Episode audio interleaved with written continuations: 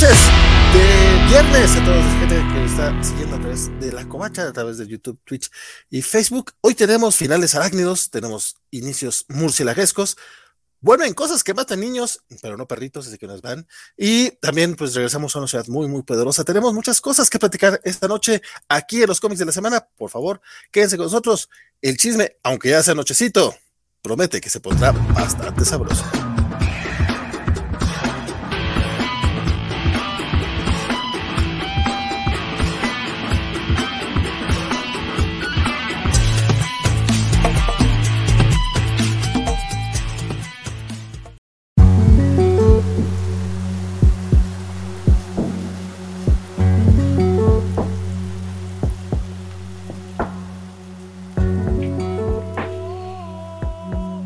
Es Valentín García y pues estamos ya arrancando, arrancando los cómics de la semana. Muchas gracias a todos los que se conectaron ya a través de, YouTube, que ya están por acá uh, gritándole al cácaro y que qué está pasando, que qué sucede.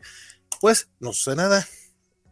Vamos, a, vamos saludando a desde la Ciudad de México, ando, ando, ando un poco, ando, un poco ido, por discúlpenme ustedes, por favor. Desde la Ciudad de México, nuestro queridísimo tocayo del editor de Marvel.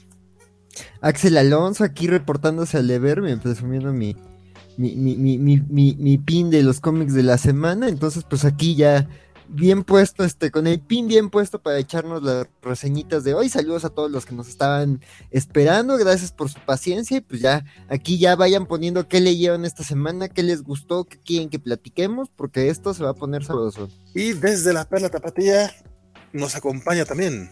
Eh, mute, amigos, me disculpan. Buenas noches, Fernando Ortega por acá, también presumiendo mi pin. Ah, no, no tengo pin. Ah. ¿Tú, tú, no- tú no tienes pin? ¿Qué pasó? Ah, es que estás en, la, fe- estás en Guadalajara, ese es el problema, Eh, compadre. eh, sí, ese, ese- ese es el problema. La gente vive en ci- ciudades diferentes, ¿verdad? Todo el mundo debería vivir en la misma ciudad. Es lo que yo digo, eso, eso me facilitaría tanto las cosas. Pero esto fue un buen momento para, este, para, para avisarle, sobre todo a la gente bonita, como, como bueno, Alejandro García no es gente bonita, pero de todas maneras, gente bonita como Humberto Meléndez, eh, Richard, Richard Dolea, este, y pues todos, eh, Ja- Javier Saurio y todos los que están suscritos al canal de YouTube. Este, todos ustedes que, que tienen suscripción, de hecho, Bernardo Ortega y Nat, Nat López también tienen suscripción en YouTube, ya los he Ah, visto. mira, tenemos Mm. suscripción, sí, sí. Sí, sí, sí. Este, Eso es lo que me cargan de la tarjeta todos los meses que yo pregunto, ¿qué es esto? ¿Por qué yo pago YouTube algo? Ay, ¿verdad? Sí, justamente es eso. A mí también, me- a mí también me solía pasar. Este, todos ustedes, este, justamente esos botoncitos eh, y también un pin metálico que están por entregarnos, yo creo, la próxima semana. Este, se les hará llegar en algún momento de, pues, de, espero, de, de entre abril y mayo. Este, ya se les contactará de manera, de manera individual para que Ah, qué VIP. pues sí, para, para, que, para que nos pasen ahí su, su dirección y poderles hacer llegar este el- un, un- un pequeño set de agradecimiento a todos los, a todos los suscriptores, tanto de YouTube como de, eh, como de Twitch. De hecho, eh, Félix Farfán ya, ya por ahí recibió un set de, de- de botones, justamente porque pues, él- básicamente él dijo, ah, pues a mí me los mandan. Y yo, bueno, si tú los quieres recibir ya desde ahorita, pues ya aquí va, como no. Mira, por acá Fer- Fernando manda un chat de 200 varos y este super chat, este super chat es patrocinado Muchísimas gracias, Fernando. por la hormiga, amigo. Me compró el volumen gracias. 1 y 2. Se compró el volumen 1 y 2 de Department of Truth. Soy fan de Red and Black. Les late. Un, abrazo, eventos de la covacha. Muchas, muchas gracias, Don Fer. Muchas gracias por, por ese super chat. La verdad es que está bastante, bastante, Grosso. bastante grande. De hecho, creo que es el, el Ay. super chat más grande que hemos tenido hasta ahorita. Muchas, Ay, muchas qué gracias. gracias, qué honor. No, eso ayuda, ayuda un montón porque como lo hemos dicho mu- muchas veces, este, esto es una labor de amor, pero eh, amor hay que pagarlo con dinero de vez en cuando porque eh, a- a- hemos, hemos intentado, le hemos dicho a YouTube que si le podemos pagar con amor, pero nos dijo que no. Sí, ¿no? Y la renta, la comida, esas cosas no aceptan todavía el, el amor como divisa. entonces, bueno, este, sí, pero no el tipo de amor que te imaginas. No es, no es bonito. No, y to- todo, no, todo no alcanza para eso, pero mira, la verdad es que todo este tipo de, de los, lo- los covachats, este, las suscripciones y todo eso, lo que sí nos ayudan es justamente a tener el StreamYard que nos permite llegar a, a tres distintas eh, plataformas y tener así logos bonitos y la fregada y pagar los servicios para tener pues intros, no se han dado cuenta, sobre todo las covachas en vivo, este, cada, o, o covacharlas según la serie, pues hay intros este, personalizados, incluso en, en COVID-8 también, este, cada, cada semana este, que actualizan sus intritos, sus cortinillas, según el tema que vayan a tratar, y todo es justamente con servicios que ustedes este, nos apoyan, eh, Sí, que, señor. que pagamos con estos apoyos. Gracias a, a- a donaciones como la de Fernando podemos disfrutar del punchis punchis. Entonces, muchas gracias, Fernando. Y básicamente del Punchis Punchis, y también punchi, el StreamYard. este, para pagar también este, el, el hosting y el dominio de- del, del sitio madre que la covacho.mx, que eh, requiere un poquito más de amor y que también ya esta semana estamos tratando de empezar a subir pues noticias, boletines, cositas que tengamos por ahí y reseñas para cuando tengamos reseñas. La verdad es que sí quiero que reactivar re- ese sitio porque ahorita Sí, sí, está que básicamente sí, están básicamente lo- los programas que la verdad también es un chingo de programas, los que hacemos hay, hay uno diario básicamente, pero Sí, pues señor. hay que darle un poquito de amor, un poquito de amor allá también allá. Este, y justamente este tipo de apoyos nos ayudan mucho.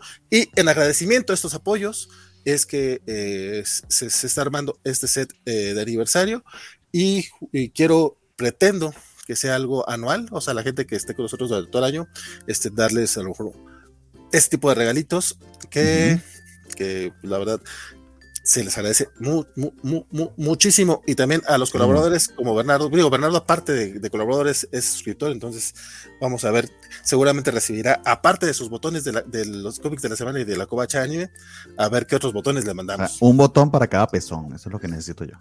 Hasta ahora Ya- tengo dos. Eso ya, eso ya los tiene, este- es- es- o sea, ya, ya, ya- esos, esos ya, ya, van, ya van por default. Los dice, me pezones, sí. me faltan. No, no como Chandler que Oh, tengo un tercero, no, no. Solamente dos. Como Meg. Vamos, vamos hablando al buen Santo García, que ya se conecta a través de, de- de Facebook, a Mugen Hola. MC94, que está en Twitch, a Mister. bueno, al buen Félix, que dice que él, que él tampoco es gente bonita, pero tiene pines. Sí, sí, Félix, no eres gente bonita, pero eres suscriptor y ya con eso te agradecemos mucho y hasta te vemos bonito a veces. Este, Julián Ramírez, Francisco con su dotación de Pepsi para aguantar hasta las 5 de la mañana. Eh, justamente yo creo creemos que fue a comprar esa dotación Viene de con el Pepsi. paquete grande, por eso va lento, Dice- pero ahí viene. A, a él le pareció buena idea ir al Oxxo. el programa es a las 10 y 5. Bueno, voy a las 10 y 4 al Oxxo. Eso me da chance. Dice, dice Sí llego, sí llego. Sí llego, sí llego. Sí, Llega, llega en un momento más, él dijo que sí llegaba. Alejandro García, hasta la ciudad de las ayudas tiene pie en lugar de uno. Pues claro, porque la ciudad de las ayudas es, es muy, muy, muy bonita. Richard Olea dice que en hoy. los pinos, ya, ya ven las llevas en los pinos. Respeto. siempre- ¿En serio está vendiendo playos en los pinos? o no? sí, No sí, ya lo anunciaron Sí. como mi platillo. ¿Por qué no? Sí, Este- me encanta. No, la verdad es que cuando se quejaron de, de, es que están vendiendo estas ayudas, güey, pues eso no me parece malo. O sea, me parece malo que estén vendiendo este peluches del peje, eso sí se me hace como que, güey, güey, no mames, pero, y eso que yo tengo mi pin del peje, pero luego hablamos de ese tema. Bueno, Dice Axel esp- Alonso. esperen que me naturalice para opinar sobre esas cosas por ahora. Va a ser parte de tu examen. Hey, Yo, who yo knows? te, te- te aconsejaría que ahorita no, que ahorita no. No. Mario Rodríguez, No te, no te ganas que me deporten, porque imagínate, se queja que estoy en Guadalajara, ¿cómo se la cosa? Y estoy en Venezuela. Mario Rodríguez dice que apuesta que están los cuatro fantásticos. Este, pues, to- to- todavía no ganas esa apuesta, compadre, ya veremos. A Bernardo te voy a preguntar que cuándo empezaba esto, pero pues en algún, en, en algún horario, eso no está seguro. Cuando tenga que empezar. Randy, saludos a todos. Creo en, en la que ah, que lo que dice el programa le da tiempo de leer uno otro creo que la lista de hoy. Sí, sí, te Ah, ¿Sí daba lo consiguió? Ah, Qué Pues contesten en el chat si creen que lo consiguió. Cerró Disney, Disney XD, Juan, Julián. Ya desde hace un rato, ¿no? Yo la verdad, yo ya no veo tele. Yo ni, yo yo ni sabía que sí. Yo hace rato que no pago por televisión porque para qué. Sí, sí. es como, mi Chromecast lo hace todo. E- ese fue uno de los problemas que tuve la semana pasada para poder ver los Oscar, pero sí, también me pasa lo mismo. O sea, yo la verdad es que no, te- no tengo antena en mis teles. Bueno, en la Ya ni tengo, tele abierta. No. No, entonces no tengo No, antena. yo sí, tengo, yo sí tengo tele abierta porque si pasa algo en el internet es bueno enterarse qué está pasando. Y les recomiendo, hay Ah. unas antenas HD bastante económicas en Amazon que pueden conectar Ah. a sus televisores. Pónganle unos 200 pesitos y ténganlo por si acaso, si es bueno tenerlo ahí. Eso sí tienes la razón. Cuando venga el apocalipsis zombie, no va a salir por Disney Plus. Ah, no, eh, yo, yo. Deberían No, de sí. salir. De hecho, De hecho, la verdad es que los Oscars se ven tan dinosaurios al no transmitir eso por al menos YouTube. sí, O sea, y si, es por. ABC, y si es por ABC, güey, tienes, tienes streaming en casi todo el mundo. Puedes Ah, y- sacarlo por. Y por pon la, pon la publicidad en YouTube. Si tu pedo es la publicidad, pues ponla en YouTube. Sí, no es tan caro, es baratísimo. O sea, Lo que pasa es que muchas televisoras en el resto del mundo pagan, como los Juegos Olímpicos y demás, por tener Sí. esa exclusividad de poder ver cuando le sale un, le vuela un diente eh, Will Smith a Chris Rock. Sí. Pero pues ya ves, hasta claro, apuesta, paga un montón por, por las Olimpiadas y lo pasa en internet para todos. Y es como ah, mira, se puede. Sí, sí. Julián dice que se pasa a la plataforma morada. A mí me suena que va a querer eh, canjear sus covacholes para algo. Alexandra Ah, qué, qué raro. Alejandro, tiene pero Bernie no tiene pin de la covacha. En fin, la tradición. No. Estamos esperando que, es que llegue el metálico para poderle mandar a, a Bernie sus pines. Se está armando el paquete. Que de, que de hecho yo creo que, que a lo mejor Bernardo va, va a tener que, o Israel, uno de los dos de Guadalajara, vamos a mandarle un paquete y a ver cómo se ven allá para entregar. Pero ya ese es otro tema que, que les diré pues, más en corto. ¿Por qué lo estoy diciendo en público? No lo sé. Yo tampoco lo sé. Dice, ah, Julián, que si tenemos Twitch, sí, sí tenemos Twitch. Sí, Sí, Mujer ya estamos en hablando de- Twitch. ahorita. te no. Y, y no solo dice que no, en Twitch tienes los cobacholares, que son esta moneda especial que ganas por vernos y que tiene aparentemente unas cuotas muy baratas para hacernos hacer ridiculeces. Entonces, No, no son tan baratas, la bronca es que Una canción mía vale 7 mil trillones de cobacholares. Yo no he visto los 7 mil trillones. No caben. ahí. Oye, hablando de cosas tuyas, Uy, Chan, chan, chan. tan directo, Valentín. Ay, ni siquiera me has dado el pin. Di- dice tu compañero Alejandro García que está chido el biberón que es gigante que traes. Y eso, y eso, que vas a, que, va- que vas a anunciar un proyecto con él. Fíjate nada más. Sí, sí, A- sí, a- haciendo tradición aquí en la covacha. Cuéntame. sinceramente. Lo hicieron como el. An- an- Pues bien, antes, de, amigo. com- antes de comenzar otras cosas, cuéntanos. Voy con el anuncio oficial. Espero que esté de acuerdo el señor del biberón gigante. No es un biberón gigante, es un micrófono. Este, ya me dio risa con eso. Aprovechando que este año es el sexagésimo aniversario del- de, de Spider-Man, de la primera publicación de la Amazing Fantasy número 15, eh, el señor Spider Gómez y yo, porque no, aparentemente no tenemos más nada que hacer y no tenemos suficientes eh, responsabilidades, tanto familiares como aquí en la covacha, pues decidimos asu- asumir una, una adicional. Y ese es el anuncio que les queríamos hacer. El día de mañana vamos a grabar un podcast. Eh, eso sí, no va a ser en vivo, va a ser eh, exclusivamente eh, a través de audio y grabado. Eh, y la idea o nuestro pensamiento inicial es que vamos a leer Amazing Spider-Man desde el principio. Oh. Hasta dónde lleguemos, no sé. Nota aparte. Eso sí, bueno decirlo y lo diremos en el programa.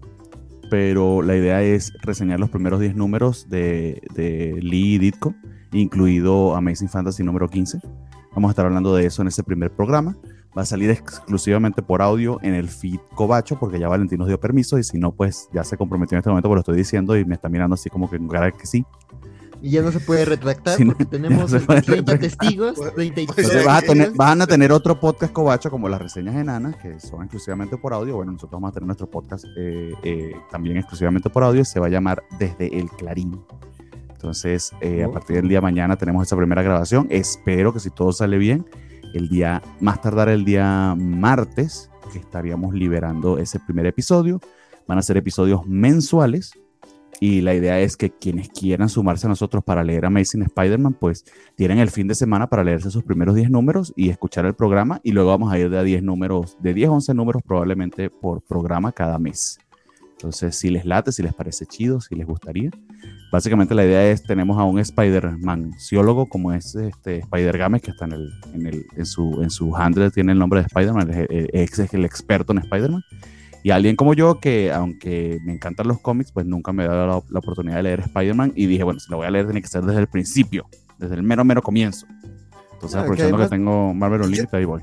Eso, Yo no diría eso. si tiene que serlo, pero. No, no tiene que ser, pero ¿qué quieres que te diga? Obviamente que no, pero. Oye, entonces básicamente me están diciendo en este momento que tengo hasta el domingo para mandarles el diseño de- del, del banner.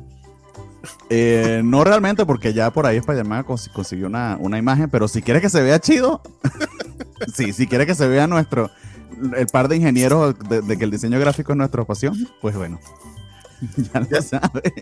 Ya, ya, ya veremos, ya veremos. Porque no recordaba cuándo era el, cuándo, cuándo era el mame, pero bueno. La idea es la- grabar la primera semana de cada mes y aproximadamente a mediados de la segunda semana de cada mes saldrían los, que saldrían los episodios. Esa es nuestra, nuestra idea. Dice Seto García que suena chido desde el Clarín y les desea éxito. Muchas gracias. Pu- puede que liberemos el montón de otros nombres que se nos ocurrieron, porque eso fue un brainstorming allí por WhatsApp bien gracioso. Y van a ser No las diferentes. Y Javier Vamos a hacer de todo. Vamos a cantar Spider-Man, Spider-Man, blam, no me la sé. Así. Eso va a ser el intro del programa. Porque Javier les preguntaba si iban a hacer las diferentes voces de los personajes. Por Entonces ya supuesto. Bernardo dijo que sí, sí los van a hacer. Y aplicando, aplicando el cambazo, dice Fernando. ¿Cómo es eso del cambazo? Ahí sí me perdí. A mí también me perdí un poco, pero esperaba que alguno de ustedes, esperaba que alguno de ustedes supiera la referencia. Isaías No. dice, uy, sí, al fin podré, podré, podré exponer mi teoría sobre cómo Flash Thompson es el más grande héroe del universo Marvel en esos primeros números del Hombre Araña. Eh, vamos coincidiendo allí porque de hecho los personajes están, son bien redonditos y Flash Thompson es un personaje muy, muy, muy interesante, ciertamente. Gonzalo nos pregunta que qué tal va la semana. Pues ha estado bien, fíjate, está tranquilona, no me puedo quejar. No sé, no, no sé acá. Mis No, estimados. no, sin problema. No he ido a ver ni Morbius ni Jujutsu Kaisen, pero eh, son ese tipo de cosas que sientes que tienes que ir a ver, pero no me termino de, de, de- de- Ay. de motivar. Sí. Mira, Morbius, así como tener, tener, tener que ver. Híjole.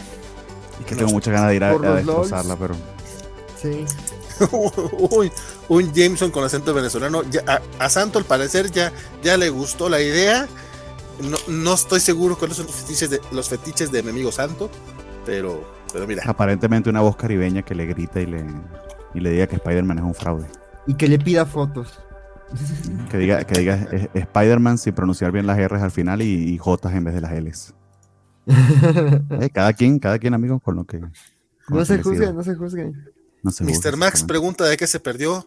De Pues, todo, ya estamos terminando. Muchas, muchas gracias, buenas noches. Pues se perdió de muchas cosas, pero quien va llegando, a- así rayándose apenas para empezar la sección de Seita, mi estimadísimo. ¿Qué tal? Muy buenas noches, ¿cómo están todos? Muchas gracias, Valentín, muchas gracias, Axel, muchas gracias, Bernal, y muchas gracias por supuesto a todos los que están acompañándonos esta noche como cada viernes para hablar de los cómics de la semana. ¿Cómo están? Estamos. Muy bien, Francisco. Te perdiste de los anuncios parroquiales de- del buen Bernie, pero después hablaremos de eso. Dije Gonzalo. ¿Qué anuncios parroquiales? ¿Qué pasó? ¿Qué pasó? ¿Qué nos Ah, no, no, ya, no, se lo ya- perdió, ya se lo perdió. perdiste. Ya se lo perdió. Ahora, ahora me dicen, ¿cómo ven? Si No, quieren Eso saber, ve la repetición. ¿Para qué, pa' qué me lo mencionan? Ahora me. Para eso llega a tiempo. Para molestar, pero me da mucho gusto ver que Ahora sí me dice. por tu Pepsi. Dice Gonzalo, estuvo muy buena la de Jujutsu.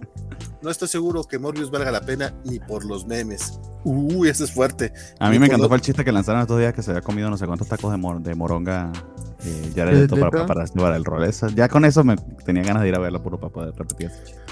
Dice, Por el dice, no, puro no- no- no- se perdió nada porque apenas va llegando Francisco.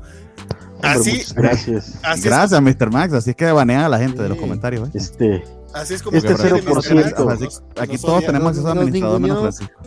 Pone la este, foto este de, de- 0% de los de los programas cobachos agradece Sí. tu opinión. Y- Game, si nos estás viendo, porfa, haznos el meme así, lo- los tres así, la covacha, eh, eh, los cuatro así, este, los cómics de la semana en- a su 100%, este, sin Francisco, los cómics de la semana a su 0, 0.1%. No. porque- O así, así como estamos ahorita No, los es- cuatro, pero eh, reemplazan nuestros tres avatares con, Sin ah, bueno, chingo mi madre así. sí, Si mí, sí, si mí sí. es el puro 0%, si mí es el 0, eh, es el 100%, conmigo nada más es 0% más aquí. Mira, ahí tiene una pregunta Isaías. Haciendo ¿Morbius es peor que. Fantastic Four? Ahí nos puede decir, al menos eso nos puede decir Valentín. ¿Es peor que Fantastic Four? Porque si es peor, me lanzo a verla y yo también. Hasta ahora la he visto. Yo todavía no la veo. No. yo sí quiero No. saber si es peor. No, De- pues hasta ahí te creo que son Jorge, ¿no? De, no, De- del staff sí. covacho. Sí, de, de hecho hoy sí me dijeron, ¿qué? Vamos hoy a las diez y media. Y yo, ah, como eres culero, yo a las diez y media estoy grabando programa, compadre, pero bueno.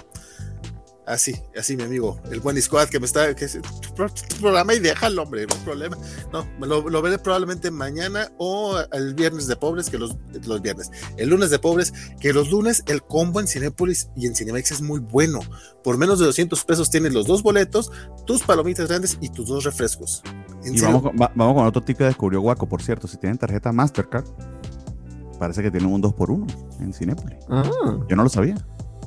Chéquense ahí, busquen Eh, Mastercard. 2x1. Mi, mi, mi grave problema con todas esas es que todas esas ofertas son dos por uno y uno que va solo al cine pues es como de pues Pero agarra dos asientos. qué güey. bueno, ¿no? Dice- qué ah, chingo a mi madre. Quita. Ajá, básicamente. Ah, No Dice Santo- tanto, no. Dice Santo que nos cooperemos para que mínimo alcance para Coca a Francisco. Tengo por es, lo menos. esto es Esto es por placer, fíjate. ¿no? Es- Tengo por, tengo por lo menos siete años tratando de, de- de corregirle eso. Dice solo porque yo, Francisco, le doy la suscripción este mes. Dice el buen, si no estoy mal, es el buen este Julián Ramírez, Fingüe Julián. Fra- Julián. Francisco se. eh, ¿Sí? No, sí. dime. Francisco este, se, se, se- ¿cómo se? Se baja sus quesadillas sin queso con Pepsi. Y, y Las- le, las- hace, de- le de- hace mucho las quesadillas- Le, una- le hace mucho Las quesadillas como deben de ser, su- sus dobladas como de deben de ser, con Pepsi. las quesadillas como deben de ser. Amigos, y vamos con y el primero. Pero no, no vamos a lanzarnos Pepsi, una hora de la esto. Ya vi demasiado en Twitter. y- Tuve que los bloquea todos, y por favor. Julián-. Y Julián es el único miembro cobacho que se preocupa por mis riñones, entonces muchas gracias. Lamentablemente ya están hechos pedazos, entonces no te preocupes por eso, Julián. Yo, no, yo nada más quiero agradecer a En efecto, lo dijo y ya se suscribió, con- se suscribió con Prime a Twitch. Muy bien. Muchas gracias, compadre. Bravísimo. bravísimo. Gracias. Muchas, muchas Suscrito gracias. Ese es un hombre de palabras, señores. Así Suscrito dice esto y así es. Recuerden que si tienen suscripción a Prime Video, tienen una suscripción gratis a cualquier canal de Twitch de su elección mensual y no tienen que pagar nada adicional. Y Amazon viene y nos regala ese dinero. ¿Qué les parece? Sí, por lo menos dos dolaritos al mes. La verdad es que de, de dos en dos se hace la, se, hace la alcancía. Alex Guerra dice que todos son importantes en este show. Y, Menos yo. y, con, y, con, y con esa frase, con esa pipa de la paz, vamos a comenzar el programa porque ya pasaron 20 minutos. Nos pasamos de lanza. Pero bueno, arrancamos el bloque dedicado a DC Comics. Este es mi punchi punchi favorito. Punchi pu punchi, punchi pum. Pues bien, El mío. vamos a arrancar hablando de la Mujer Maravilla, que esta semana tuvo una, eh, un- una edición especial, Sensational Wonder Woman Special número uno, que leyeron Bernardo y Francisco, que fueron, son los que dicen, yo, yo me aviento a leer a la Mujer Maravilla, no importa que últimamente no haya estado tan chida. Bernardo, cuéntame, ¿este sí estuvo bueno? Pues puedo reportar que de las tres historias, dos me gustaron bastante. Eh, son tres nada más y creo que me, me parece que funciona mejor así la antología en el sentido de que le da más tiempo a respirar a cada una de las historias. A veces tienden a ser demasiado cortas y ahí sí hay bastante variedad eh, en cuanto a la calidad. En particular, la última historia de Stephanie Felix me encantó, me conmovió bastante, me pareció bastante bonita. Pero la primera tiene también un detalle bien, bien importante. Entonces voy rapidito a resumírselas muy, muy, muy por encima para que luego venga Francisco Contreras a decirme en qué me equivoqué. No, a mí no me la vez. Ah, Está bien, lo que necesites. La primera sobre este chico que eh, admira a Wonder Woman y se viste como Wonder Woman. Es un chico eh, que aparentemente Todd McFarlane diría que es un asesino eh, en serie en potencia o algo por el estilo, porque seguramente le gustarían las figuras de, de- de las mujeres superhéroes.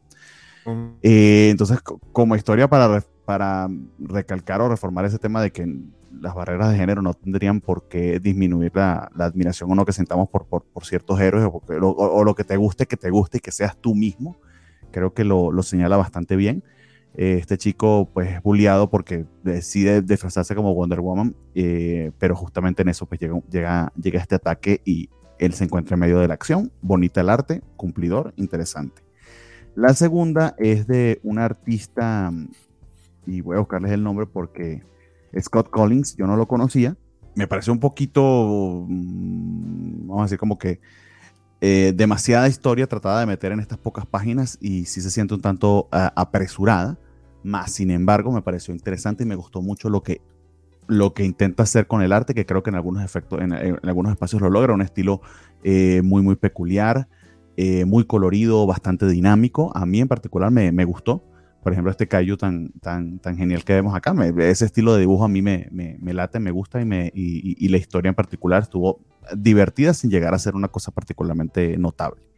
La última historia sí me llamó muchísimo la atención y solamente voy a relatarles la premisa. Básicamente eh, es Wonder Woman con unas chicas de secundaria, es eh, dibujada por Alita Martínez y escrita por nuestra querida Stephanie Phillips, eh, la misma que escribe Harley Quinn. Unas chicas de secundaria que visitan el Salón de la Justicia en su viaje anual de la escuela, que ya están fastidiadas de ir siempre a lo mismo eh, y, a, la misma exhibición. En medio de eso llega un ataque, si mal no recuerdo, de Cersei, o no, perdón, de Circe. Eh, ven a Wonder Woman en acción y Circe lanza un eh, un hechizo que termina siendo un Freaky Friday entre una de las chicas y Wonder Woman. Entonces vemos a esta, a esta niña de secundaria tratando de enfrentarse a Circe, de, de, de hacerse, de ser, de ser, o de habitar el cuerpo de, de, Diana, y a Diana tratando de ser una, eh, una eh, estudiante de secundaria, porque también tiene que reemplazar a la chica en sus clases y demás. Eso da una oportunidad para explorar los personajes maravillosos que Stephanie Phillips lo hace. En las poquitas páginas que tiene, lo hace maravillosamente bien. Por esa historia en particular, de hecho, el número creo que valdría la pena. Está muy, muy bien esa historia, está muy bien el dibujo de Alita Martínez. eh, y nada, o sea, es un twist interesante eh, a Wonder Woman. Eh, son tres historias que exploran diferentes aspectos de ellas desde, desde, desde diferentes puntos de vista, digamos, el superheroico, el que tiene que ver con Temisira, y en este caso el que tiene que ver también con su relación con, con cómo se enfrenta a, a los villanos y la responsabilidad que tiene como superhéroe. Eh, los tre- las tres me gustaron, en particular me gustó mucho la de Stephanie Phillips, y para hacer un especial de esta antología que tenía rato sin, sin querer entrarle, sin leerle, creo que vale bastante la pena. Entonces, en líneas generales, bastante, bastante bien, con, con una historia en particular destacable. No sé al don Francisco qué le parece. Pues sí, diciendo, este, aunque creo que, que sí, el, el- el- el libro en general eh, tiene sus puntos buenos y, y se lee bastante bien con sus asegúnes, este, sobre todo en el departamento, en la parte de- del arte, creo que es donde funcionan mejor las tres historias en general, sobre todo la primera es la que me parece bastante más sólida, no puede ser que se me haya ido, es eh, Paul Pelletier me parece, sí, creo que sí. Sí, pero déjame lo verifico porque tampoco lo recuerdo. Pero adelante, yo te lo digo. Sí, pero estoy casi seguro que es Pelletier. Pero este. eh, creo que para mí la primera y la última son las que pueden tener algo, algo interesante. Sobre todo la primera. eh, lo, lo- lo que me llama la, atención de este libro es que las tres historias parecen más bien sacadas de, la Silver Age. Son como muy naif, muy de. muy de. de anécdota sencilla, de, incluso poca complicación a nivel incluso ejecucional. Muy ligeritas, los villanos son bastante. bastante en general. Este, de nuevo, o sea, está como muy, muy noblecito el, el- el- el cómic. El- mi problema aquí es que, por ejemplo, en otras antologías, por ejemplo, de, de, Superman habíamos hablado que. eh, a pesar, aunque no, aunque no sean acerca de Superman o, el personaje sea su, principal de Superman, sino es acerca de la, este, de la, del significado de Superman. Aquí terminan queriendo jugar la misma trama, sobre todo la, la- primera y la última historia, la del medio, la del medio es muy rara. Este, pero termina siendo muy superficial y terminan simplemente haciendo a Wonder Woman eh, una especie de, de avatar femenino más que hablar en sí de, de, de Wonder Woman per se, lo cual es, es extraño. Eh, la primera me gusta más precisamente por la parte de, de que es como el día de superhéroes en, en la escuela, el chavito va vestido de, de, de Wonder Woman, por supuesto que hay unos bullies que se burlan de, él porque se viste de Wonder Woman, de pronto aparece este villano que es como muy, este, de nuevo, muy Silver Age, es un villano de, de hielo, como hay muchísimos, creo que se llama Blueface, eh, que tiene esta historia de venganza con, con Wonder Woman, pero de nuevo es como muy ligerita, pero funciona bien. El arte, insisto, es lo que me parece muy sobresaliente de la primera historia. La segunda historia de que es de Scott Collins. Collins es un gran, gran dibujante, entonces en ese departamento no hay, no, no va a haber falla, pero es su primera, o por lo menos yo no le había conocido antes, este, intentos de, de guion, y se nota, porque la verdad es que a nivel guion está muy torpe, es una especie de crossover entre Wonder Woman y Doctor Fate para detener a un monstruo gigante, un kaiju que está atacando eh, eh, la ciudad porque un grupo de científicos locos trataron de, eh, de, a- en una investigación es lo que ocasionaron, sin decir mucho más para que si lo quieren se sorprendan, pero la verdad es que está muy torpe, tiene muchos momentos de, de donde el texto te explica lo que se supone que estás viendo, lo cual es raro en un dibujante, pero pues sí se nota que es también la inseguridad de- del- guionista más novato.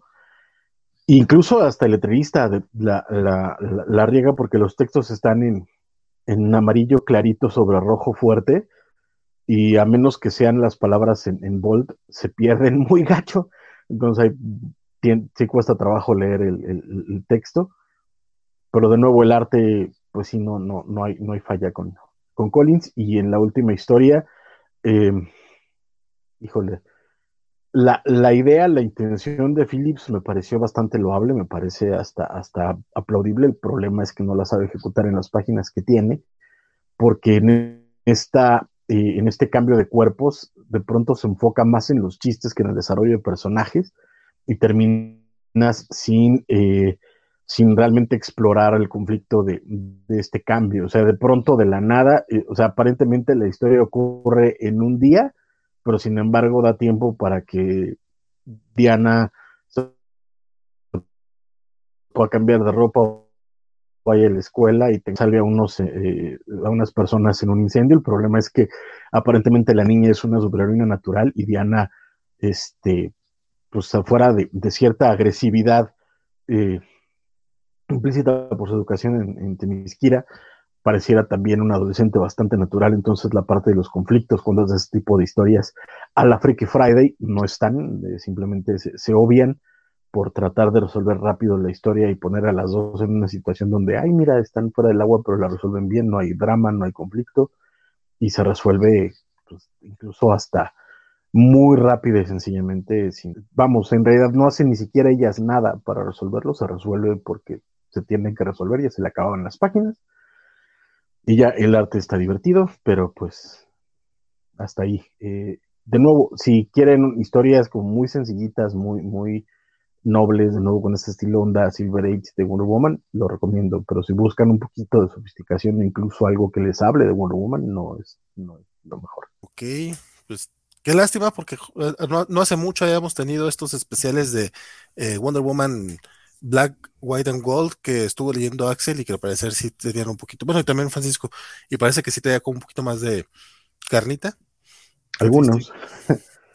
es que ese es el problema también de las antologías. Eh, eh, vas a tener alguna historia maravillosa, la mayor parte mediocres, este, alguna muy mala, etcétera, en fin. Ok, perfectísimo. Tenemos algunos comentarios. te dice Doña Stephanie Phillips, además de eh, esperadora de Muay Thai y jugadora de hockey, dice Félix Farsar en un comentario destacado a través de Twitch. Por su lado, el buen Julián dice, recuerden que las historias cortas de la época de oro, simples, sencillas, autoconclusivas. O sea, que este lo recuerda a ese tipo de historias. Y el buen Luchamex nos dice que llegó un poco tarde porque estaba viendo este, la inducción del Undertaker al Salón de la Fama de la WWE hace un rato. Entonces, yo creo que esa fue la razón por la que Francisco dijo, yo también voy a llegar un poco tarde. Pero bueno. No, porque no me gusta la WWE, fíjate. Ah, esa no lo sabía. El Undertaker menos. Pero bueno, pase... el Undertaker tenía su onda al menos en... ¿Todavía, ¿Todavía está el Undertaker? No, va, porque llegó al no, por eso, por eso le están metiendo al Salón de la Fama. Sí, sí, ya, ya dijo. Porque... Lo, están, enterrando. Pum, pum, Decía, en, los 90 me gustaba, pero de repente dije, pues, ¿qué edad tiene? Pero bueno, quien todavía está muy en, En, México, en México hay luchadores que estaban en los 90 que siguen trepándose al ring a partir de su madre, porque si oh. no, no comen, chavo. Sí. sí, pero ahí es por otras razones. Muchos, no, y la cosa no es muy distinta de Estados Unidos, ¿eh? También sí tienen una cosa muy precaria, sí. Si hay un Last Week Depende. Tonight. Eh, depende, depende del sí, hay un Last Week Tonight, hay, un, hay un Last Week Tonight acerca de la falta de seguridad y la falta de, de, de apoyo, etcétera pero la lana que hacen es brutal, o sea, ahí, sí, vamos, ah. eh, eh, el hijo de dos caras eh. fue a, estuvo ahí creo que cuatro años, pero este es bueno, de un día hablaremos de Aquaman. Un día, sí, un día. Los hombres Aqua, don Axel, usted se aventó este segundo número, no fue el único, pero ha estado calladón, cuénteme qué tal este segundo número de, de Arthur y el nuevo Aquaman. Pues el problema de este aquí, digamos, el tema es el, la revelación de que este Black Manta está colaborando con, con, Arthur, este, y de que, pues, aunque creen que pues, es un infiltrado, pues resulta que pues, todo el tiempo estuvo colaborando con, con, con, con Arthur para revelar que esta extraña conspiración, ¿no? Digo, ya el número pasado se nos revela que hay gente, hay agentes infiltrados ahí reaccionando a un extraño código, este, eh, Atlante, que a mí me recuerda mucho a, Civil War Frontline, ahí como con agente durmiente de la Atlántida. Entonces, este, pues aquí digamos que ellos dos están en esta operación, este, este, eh, Aqualad, este, y este Jackson, ¿no? Creo que es su, su nombre, este no les este no le no confía en ellos, tiene ahí un enfrentamiento con su padre y digamos él este eventualmente se retira para ir a Atlántida contactar con Mera, ¿no? Y pues hablar con Mera de, "Oye, están pasando cosas raras, Arthur está este, trabajando con, Black Manta y posiblemente pues no descartes este eh, cosas de superhéroes, ¿no? Traición y este doble agente, clon malvado, lavado de cerebro, esas cosas, ¿no? Este, no, no descartemos nada, ¿no? Entonces, pues básicamente es este, la, la, la, en algún punto la historia se divide y justo vemos este a, a, investigación y por otro lado es a Jackson este con este ahí con este Gary, con, si es Gar, bueno, con el otro Aqualad, este, con esta Tula y, demás este, miembros este, de, de, la Academia Clante, este, pues también haciendo su propio aporte, digamos, a la investigación del caso, ¿no? Al mismo tiempo, pues también los humanos están investigando, pues, qué onda con este explosión bomba casera que hizo uno de los agentes durmientes este, de la Atlántida. Y pues básicamente eso es este el número, es ya avanzando como este misterio que se, que se fue planteando y que está construido en, en, las series de, de, del Aquaverso y digamos, este, pues ya eventualmente esto lleva a una confrontación con este, con, con, Norm, que pues digo, es, digamos, una reunión de, elementos, digo, lo que me está gustando de esto es que, aunque sí refiere mucho a otras series, digamos, con, con lo que sé de la mitología de Aquaman de distintas este, versiones, digo, de Young Justice, de, de, de, lo poquito que topé de la serie de Jones, de, de distintas cosas, digamos, entiendo lo necesario, ¿no? Entonces, digamos, ciertas relaciones me quedan un poco más claras, este, y pues sí digo, este, pues está Ocean Master, entonces, este, ahí cerrado, entonces digo, bueno, ok, imaginemos que es el trono de Atlantis y ya, Ocean Master hizo sus movidas contra la superficie, ¿no? O la película de, de, James Wan. Entonces, la verdad es que creo que está accesible la serie en ese punto, y creo que pues el final, digo, eh, pues vemos a este Jackson, este, ya digamos, este, dejándose llevar por, por la, por la situación y, y poniéndose ahí un momento, este, sangre control, no voy a decir más. Entonces, este, hay un momento catara. Entonces, este, eh, pues nada, no, no es, digamos, mi, mi, mi, top de la semana, pero tampoco es un número que no haya, no me haya dado un rato entretenido, pero digamos, la historia no, no, no, no tampoco me enloquece, pero pues digo, está, superheroico interesante, se, se, comprende, digamos, o sea, no me perdí, me recordé el primer número y digo, ah, bueno, hay cosas aclantes ocurriendo y el rey y, todo, digamos, su, su, ecléctico reparto lo está resolviendo mientras está el telón de fondo de si Black Manta es confiable o no, ¿no? Entonces digo, no, no, no es lo mejor, pero está satisfactorio, el arte no me pareció terrible, este, me pareció de hecho bastante llamativo, entonces sí, no, no, digo, si, si, si llegan a interesarse, pues no, no es una mala selección y pues a ver, a ver qué opina el resto de la mesa. Don Bernardo, écheme su comentario acerca de Aquaman. Pues eh, yo sí no creo coincidir mucho en lo de que sea accesible, de hecho se me hace extrem eh, no en extremadamente, se me hace demasiado complicado para su propio bien, sin necesidad. Eh, de hecho es algo que ya venía arrastrando, medio arrastrando del primer número, pero en este segundo número, no sé, hay algo con el guion que a mí no me termina de, de convencer, me parece que se tropieza eh, no sé si es que explique demasiado o, lo contrario, no, me, costaría definir exactamente qué es, probablemente también tiene que ver con, mucho más conmigo que con la calidad del guion como tal, en el sentido de que si soy un totalmente ignorante de, la historia de Aquaman. Eh, pero continúa, la historia, se mueve a buen ritmo, eso sí, eh, el plot se va moviendo pero sí, sí pienso que eh, todo el drama por el hecho de que esté colaborando con Black Manta, eh, el, conflicto de Jackson, etcétera, es como que a, mí en particular se me hizo tedioso. Quizás lo que tenga, lo que sí tengan que resaltar, que a mí sí me, me está gustando bastante es el arte.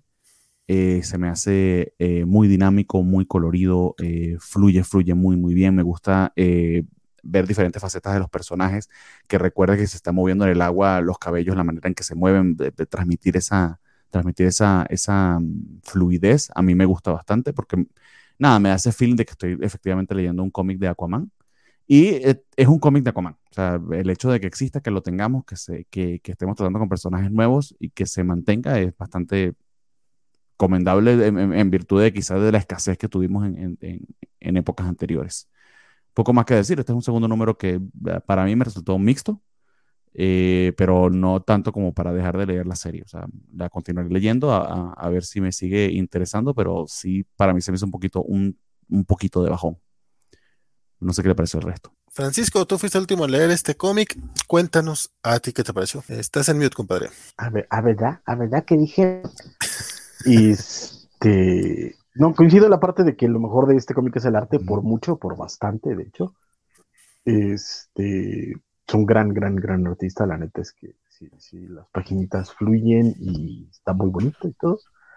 Eh, el caso del guion, yo creo que el problema que tiene es que depende mucho de series muy inmediatas que además son como del mismo eh, eh, equipo creativo, entonces confía demasiado en eso, incluso a pesar de que el editor te pone estos bonitos recuadros de, ah, esto pasó aquí, pero aún así de pronto hay cosas que no entiendes o que están como demasiado obviadas, ¿no? Que dependes demasiado tanto de, del Aquaman de Beginning y de la miniserie de Black Manta que yo la Entonces, este, y de pronto los conflictos también explotan y se crecen porque sí.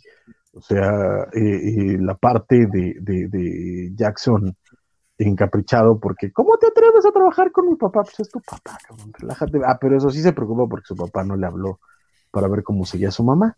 Este... tienes un pedo ahí grave de contradicciones. Sí, ve, a terapia, güey, que estás grave, ve terapia que estás mal. Sí. Sí, o sea, son, son, son cosillas ahí de, de eh, como que pasan porque el guion dice que se tiene que estirar hasta que, hasta que se acabe la serie o la miniserie, lo que voy a terminar siendo esta madre. Pero con dicho eso, no está, no está mal. O sea, independientemente de, estos eh, conflictos forzadones y tal, hay un misterio interesante, hay algo que, va, que va avanzando. lo que le está pasando precisamente por este conflicto a Jackson está bastante interesante. Ver a, Arthur y a, y a Black Manta trabajando juntos es, interesante porque Black Manta sigue siendo Black Manta y eso es, eso es divertido. Es decir, no es Black Manta tratando de, de, de, redimirse o tratando de ser buena onda jugando al héroe, no, es Black Manta haciendo un culero, entonces eso es divertido. Y este, y pues bueno, vemos a Garth, que yo siempre lo agradezco porque pues es Garth, titula, por supuesto. Este, y bueno, en general, bien, este, por ejemplo, ahí estamos viendo ahorita en, YouTube a un personaje que viene de las, de las series anteriores, pero es eso, como que eh, el equipo editorial eh, opta por, por, como que asume que las leíste, entonces si ya llegaste hasta acá es porque ya leíste todo lo demás, y, este, y sí tiende a ser un error. Agradezco que, que no tenga tanta exposición de eso, pero tiene mucha, mucha exposición de otras cosas que tampoco avanzan mucho. Y, pero de nuevo, eh, tiene lo suficiente para seguirla leyendo. El arte, sin duda, es una de las grandes razones para seguirlo leyendo. Pero este, el guion avanza, está lindo, este, no está nada mal. Entonces, bien por, por Aquaman. Ok, pues, pues mira, Ahí van los, los Aquaman. Por acá tenemos algunos comentarios. Dice Félix que es una gran referencia a la de Axel con la mención de la bruja de la luna y su enfrentamiento con Katara. Por su parte, Mugen manda este mensaje destacado preguntándonos si este collab es original de los cómics o es de John Justice, para lo cual Julián Ramírez, también a través de Twitch, le contesta que el collab de los cómics está inspirado en el collab de John Justice. Y Revestar dice que su parecer DC no ha tenido muy claro qué hacer con Aquaman en los últimos años. Y vaya que se nota. Ojalá este nuevo volumen remonte porque el personaje lo merece. Por su parte, es hora de hablar de DC versus Vampires, que ya vamos a la mitad de la serie y la verdad es que en este último número las cosas se pusieron bastante sabrosonas. Me toca hablar un poquito porque hoy he estado muy calladón yo. Este, y la verdad es que este cómic pues mantiene, mantiene bastante bien el cuerpo, eh, eso sí lo, lo debo de reconocer, eh, me parece que es bastante divertido y los giros que vimos aquí en este cómic, pues eh, lo suficientemente buenos como para mantenernos interesados en lo que, en lo que sigue, en lo que continúa. Eh, obviamente no, no, no, no voy a, aventarme los, los spoilers porque la verdad es que sí, aquí en este número descubrimos quién es el rey de los vampiros y no, no es el abuelo Simpson y tampoco es March. Sin embargo, oh. Sí, sí, eso es lo único que sí les puedo, les puedo adelantar. Eh, me gustó mucho, me gustó la, interacción de, de, del Escuadrón Suicida. Lo que sucede con Harley Quinn es bastante, bastante divertido. Em, Lo que sí no me gusta para nada es la disparidad en el, en el apartado gráfico, porque Sí. las páginas de Otto Schmidt están de no mames, están muy chingonas. Luego tenemos la- las de este Simón Dimeo, el cuate que de eh, We Only Find Them When They Are Dead o algo así, o We Only Kill Sí. Them When They Are Dead, que están padres, pero sí como que están un poco fuera de lugar. Sin embargo, esas todavía están, este, pues están, o sea, gráficamente se ven bien, aunque sí, sí, eh, sí se pelean mucho con las de. Sin embargo, sí, demasiado. Pero las de Daniel Dinicuolo, que es- se avientan las últimas páginas del cómic, tan caricaturescas y no, no, no van de acuerdo con, ni con las de Simón ni con las de Otto. Y aparte, tan, Dinicu- Dinicuolo es del, de la otra serie de la de Boom de Tom Taylor, Los Secretos, eh, Seven Secrets. Seven Seven Secrets. Secrets. Y la verdad es que aquí no me gustó. Sí, o sea, la verdad es que no. o sea, de hecho, hasta se me hicieron hasta feyonzón comparándolo con lo que con lo que vemos viendo de Otto Schmidt, que creo que hace un trabajazo.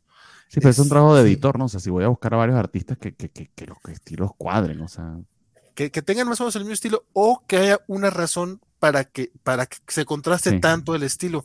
Entiendo la parte que el- el- los, las páginas que vemos del Escuadrón Suicida vayan con el estilo de Simón como para que sepamos que están en otra parte. Eh, la verdad no le veo sentido artístico el cambio entre, esas do- entre esos dos estilos, pero vamos, hay una, ra- hay- al menos visualmente entiendo Ujú. que hay una razón de, eh, hay una diferenciación. El- los otros dos, la verdad es que no, Son, no son veo. cuatro artistas acreditados en el arte y el color. Otto Schmidt, Simón Dimeo, Daniel Dinicuelo y Rex Locus. Entonces sí, hay toda una Ay, cabrón. Fíjate, a lo mejor Rex Locus es el que de plano no me gustó para nada. Ah, hubo uno, la verdad es que, que no ubiqué cuál, cuál viene siendo. El de las Sí está muy mezclado al final. sí está Sí, confuso. pero parece una, parece una ensalada César con, con moronga y helado. O sea, no supiste que Y. M&M's encima. Y emanece encima, exactamente. Pero, pero des- destaco aquí el. Sí, es que no quiero dar muchos spoilers, pero destaco mucho la- la- el momento de, de Oliver Queen con Hal Jordan. Me rompió el corazón. Está horrible el asunto, pero pues obviamente no vamos a evitar spoilers, so- porque aparte Bernardo no, no llegó aquí, entonces mira, con mayor razón evitemos esos spoilers feos, pero sí, en serio, Ok. qué gran momento, qué gran momento. Axel, no sé a ti qué te pareció DC vs. Vampires. Ay, pues un número intensito, la verdad es que creo que sí, en este número ya, ya, este, digo, ya el número pasado ya había pasado, digo, aunque fue solo pelea, se habían ahí sucedido acontecimientos que iban a dar de qué hablar, pero aquí sí ya se, se pudrió la momia, entonces sí, este, eh, digamos que, que sin dar muchos spoilers es eso, así, aquí es el número donde todo se descontrola, entonces sí, este, así la batifamilia de esto se va a descontrolar y se nos van todos. Este, entonces, la verdad es que sí es un número que pasan muchas cosas. O sea, tan solo esa primera paginita ahí con Alfred de, de, de he perdido todas mis pertenencias y no es la primera vez que me sucede. Este, ya como que dices, pues va, van a ocurrir co- cosas ahí fuertes. Entonces, la verdad es que sí es un número ahí que da movimiento, ¿no? Tanto, tanto lo que está ocurriendo con la Batifamilia contra la Liga de la Justicia, como lo que está pasando con, con- con Harley Quinn y, el Escuadrón Suicida y Bárbara Gordon. Este, digamos, creo que la trama de creo que es la más débil tanto en lo gráfico como en lo, como en lo este, narrativo, más bien sirve como nada más un planteamiento a, oigan, pues el rey vampiro no es quien todos creíamos que era el rey vampiro, y entonces como entonces quién es, y pues ya ahí las cosas se descontrolan en todas las tramas, y la verdad es que sí es un número muy intenso, o sea, creo que ese, esa, esas secuencias finales, que, que además sí pasa algo muy, muy ahí cinematográfico, lo entenderán cuando ya lo entiendan, este, pues sí, sí, ahí se ve un movimiento interesante, ¿no? Entonces, pues digo, creo que sigue siendo, o sea, no es una miniserie perfecta, pero creo que sigue dando momentos interesantes, creo que sí están pasando muchas cosas, tiene momentos de personajes muy interesantes y hay interacciones, como dice Valentín, hay momentitos con todos que sí conmueven y se sienten dolorosos, y creo que sí es una historia de, de supervivencia y de intriga como va- de- el que está funcionando muy bien, entonces pues sí, la verdad es que sí tiene sus momentos ahí de, de puñetazo emocional, y pues sí, la verdad es que el panorama queda muy oscuro y yo creo que eso le hacía como también un poco falta a la serie, sí se había visto un poco lenta, entonces pues digo, a ver cómo, cómo este pues ya va en la mitad, entonces a ver cómo progresa la situación, porque si este número sí es un golpe en la mesa, entonces pues a ver qué, qué ocurre del, del 7 al 12. De cachetada emocional, nivel Will Smith a, Chris Rock, compadre. Pero, Francisco, cuéntame a ti qué te pareció este sexto número, dinos por qué estás en contra de lo que opinamos.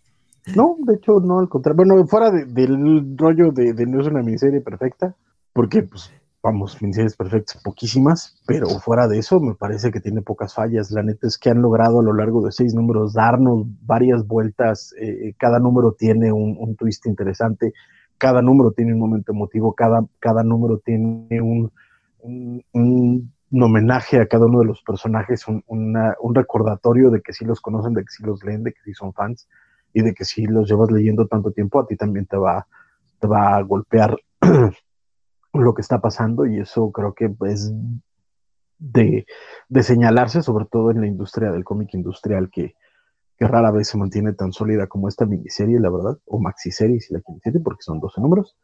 Es, la verdad es que en ese sentido eh, le encuentro muy pocos peros a esta, a esta maxiserie, fuera de lo que ya mencionó Valentín, que tiene toda la razón, y que es el grave problema que teníamos en el número anterior y en este se repite, que es el rollo de, andar metiendo páginas de distintos artistas, porque te saca de la lectura, a, pesar de que, por supuesto, que tienes grandes artistas, Simón de Meo es sin duda grande, eh, Nicolo es, también un gran artista, pero cuando los juntas, hay un problema de estilo considerable tiene eh, en el número anterior y en este, por lo menos, la, la, la idea de que las páginas del, Escuadrón Suicida las hace Dimeo, eh, pero es que aún, aunque separas en ese, en ese sentido la lectura, el cómic se, se, se, siente, eh, te golpea el rollo de, de, de, del arte, pero sobre todo viniendo a los primeros números donde era mucho más, más sólido y más y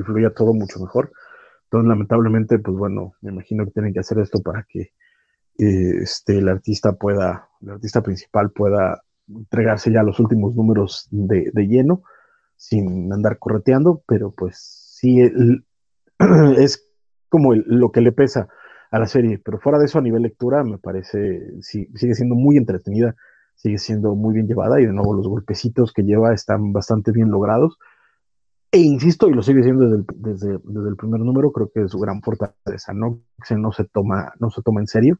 Hay, hay estos guiñitos, de nuevo, son golpes emocionales, pero son golpes emocionales no de, de, profundidad, sino como cachetaditas de, de viste, viste qué que, que, que, buena onda está esto, y sí, la neta es que es muy fresco y se siente divertido, ágil y, sobre todo eso que, te sorprende, te divierte y te, te lleva a querer seguir leyendo. Yo la neta es que no puedo esperar para el siguiente número y para leerme toda la serie. Estás muteado, mano. Mute, my friend. Por eso decía yo que sí, no, la, serie como tal, la verdad es que va avanzando muy chidita. Y yo esta, la verdad, no le tenía nada de fe, recordarán ustedes. Yo lo recuerdo. Y me ha estado gustando mucho. La verdad es que James, James Tannion y Matthew Rosenberg, no sé qué tanto es de, qué tanto sé de cada uno, pero como mancuerna, aquí sí me están convenciendo. Dice el buen, el buen Julián Ramírez que hay que vender más Batman para rentabilidad y por eso ahorita vamos al Batibloque. Aunque la verdad antes, es que. Antes de, del Batibloque, lo voy a dejar para el final, pero siento que ya es el Batibloque. Este, salió también el último número de, de esta madre de World War Whatever, que no lo vi en la lista de, de, de semana. Me imagino que nadie lo estaba leyendo. Este, Ah, ok, ok. No, no, eh, yo, yo lo leí porque pues me leí el primero, me leí el de Flash y quería ver cómo chingados terminaba para ver qué, qué ah, con esto y la neta sí. es que... War, War for 3. Esa madre. Pero, uh, o sea, la neta es que no vale la pena, sigue estando igual de malo que el primero. Este, como que las, los twists que, que te querían dar, no, estamos hablando de los twists que tiene este DC versus Zombies. Eh, funcionan muy bien. Aquí todos son como de, ah, neto, ¿de veras te cae? ¿Por qué no? O sea, los personajes andan como idiotas todos. Este, Amanda Waller se vuelve villano bigotón muy fácilmente. Este, en fin, o sea, la neta es que no, no, no la pena. Pero incluso lo, lo quería mencionar, uno, porque si lo sufrí yo, quiero que lo sufran todos pero además porque el, el, Y hay un momento al principio donde te dicen que Rick Flag fue a, reclutar a, la Academia de los Titanes y fue a reclutar, no me acuerdo quién más, y que fue a reclutar a, este a Flash y, y sale Flash en un panel y yo así de esto no fue lo que pasó en Flash, güey. sería, sería buena onda que, hablaran entre títulos para saber. Que pues afortunadamente no vuelve a salir Flash en todo el número, pero sí fue como de eso no fue lo que pasó. Rick Flag ni aparece en Flash. Y Flash no fue a, la Tierra 3, entonces este, pues les valió. Y ellos leen su propia confianza. ¿Mandé? Ni ellos leen su propio evento, eso inspira mucha confianza. Exactamente. Y eh, por último, mi último comentario es que eh, el gran anuncio de este mes que está en todos los cómics es que viene una serie de Batman Beyond escrita por los mismos güeyes que hicieron esta madre. Y yo automáticamente digo, no voy a leer esa madre. Bien por aquellos que lo quieran leer. pero la neta es que la misma gente que hizo esto, no les vuelvo a dar confianza de, de leerles, pero, pero ni un email diciéndome que me regalan un millón de dólares, la neta. Pues bueno. Y ya, nada más era eso. Gracias. La verdad es que qué, qué valor, qué valor aventarte y gracias por esa bala. Pero bueno, ah, decíamos entonces, bueno, nada más porque está bien bonito ponerlo. Vamos al batifloque. Y quien no, quien no opine como yo que está bien bonito ponerlo, pues le aconsejo hacerlo más seguido. Vamos a hablar pues de, eh, de Shadow War Alpha. Bueno, Shadow War este, es el evento. Alpha creo que es porque es el primer número, que va a ser esta miniserie que se va a estar publicando dentro de los títulos de, Batman.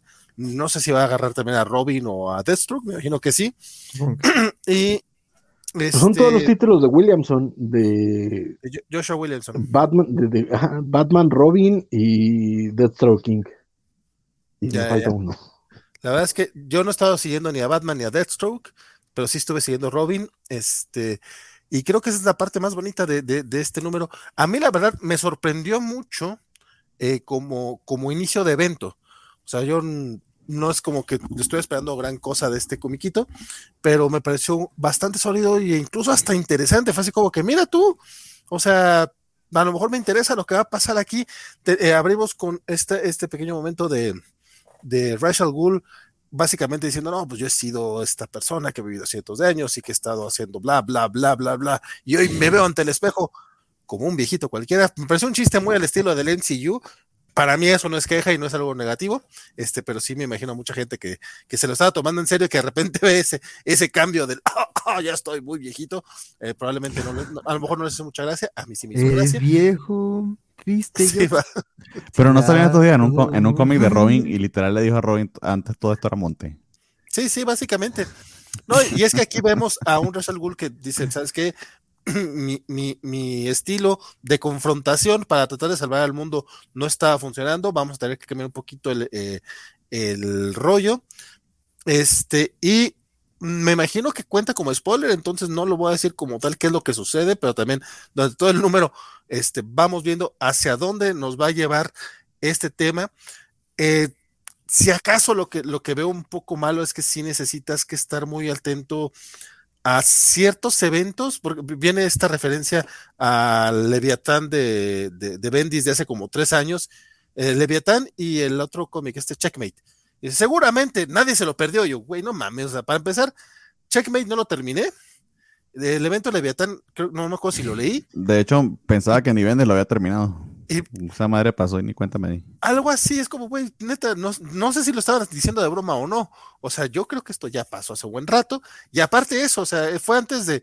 Todo estaba Dandirio cuando sucedió todo eso. O sea, ya tenemos más de un año que pasaron esos eventos, como para que me lo estés contando como si hubieran salido la semana pasada.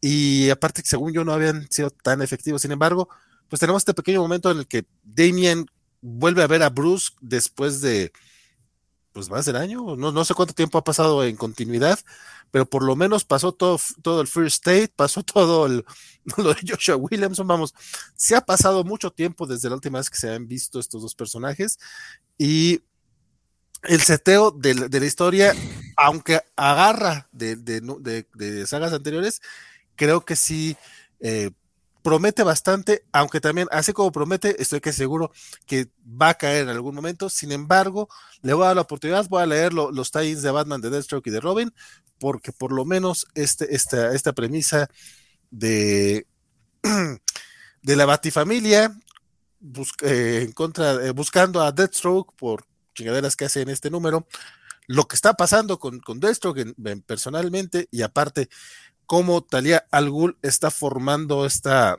asociación de, las sombras, básicamente van a patar traseros así bien cabrón. Entonces se ven que hay tres facciones que se van a agarrar a madrazos fuerte y espero, espero que esté divertida, pero pues ya veremos hacia dónde va eh, eh, Shadow War. Y ya, pues básicamente mi, no, no, es una super opinión, pero esa es mi opinión. Don Axel, ¿a usted qué le pareció? Pues la verdad es que muy grata sorpresa, o sea, dije, bueno, lo voy a leer porque es número uno, pero la verdad no, no entré con muchas ganas, o sea, he escuchado lo que han dicho de, de Williamson, que es alguien a quien no topaba mucho, y además, pues digo, eh, eh, se, me se me ha quedado como muy grabado que, que a ti no te terminó de convencer su, su Robin, y pues digo, desde la portada como que reconocí muchos elementos de, de lo que aquí se ha hablado de, de, de, su Robin y de todo el tema de, de Raz en esta etapa, entonces dije, ah, pues, o sea, iba escéptico, pero la verdad es que me enganchó, o sea, digo, sí, te explica, ¿no? Que viene, o sea, no me empieza pues con consecuencias de, de este arco de, del torneo y del tema de, de, la mamá de Raz y todo esto, pero dije, ah, bueno, pues creo que ya con lo que he escuchado a Vale explicando y a Vale y al resto de la mesa, pues digo, ya como que entiendo lo que necesitaba saber, y la verdad es que creo que tiene una premisa que se entiende por sí sola, de que pues Raz ya quiere ahí, ya está sintiendo el peso de la edad y pues al parecer de la enfermedad, y este, y pues ya quiere hacerse legítimo, ahí su, su, momento, este, no sé, Vito Corleone, y este, y pues nada, que pues no igual que a Vito no le sale bien, entonces pues sí, la, pues sí, este, eh, eh, creo que plantea cosas ahí interesantes, digo, habrá que ver cómo, cómo avanza este, la, la, la, la situación. Este, y pues digo, como dice, ¿no? Creo que también es llamativo por este reencuentro que se da entre, entre Bruce y Demian, este, después de pues todo el, el, el tema con, con Eiffel. Este, vemos que pues Batman sigue siendo un cretinazo, pero ah, sí. creo, sí, pero creo que sí plantea cosas interesantes, ¿no? El hecho de que, pues, al parecer hay un impostor y que las cosas no son lo que parecen y que, pues, eh, la, la, la, eh, Slade Wilson haciendo de las suyas, pues, no es exactamente lo que parece.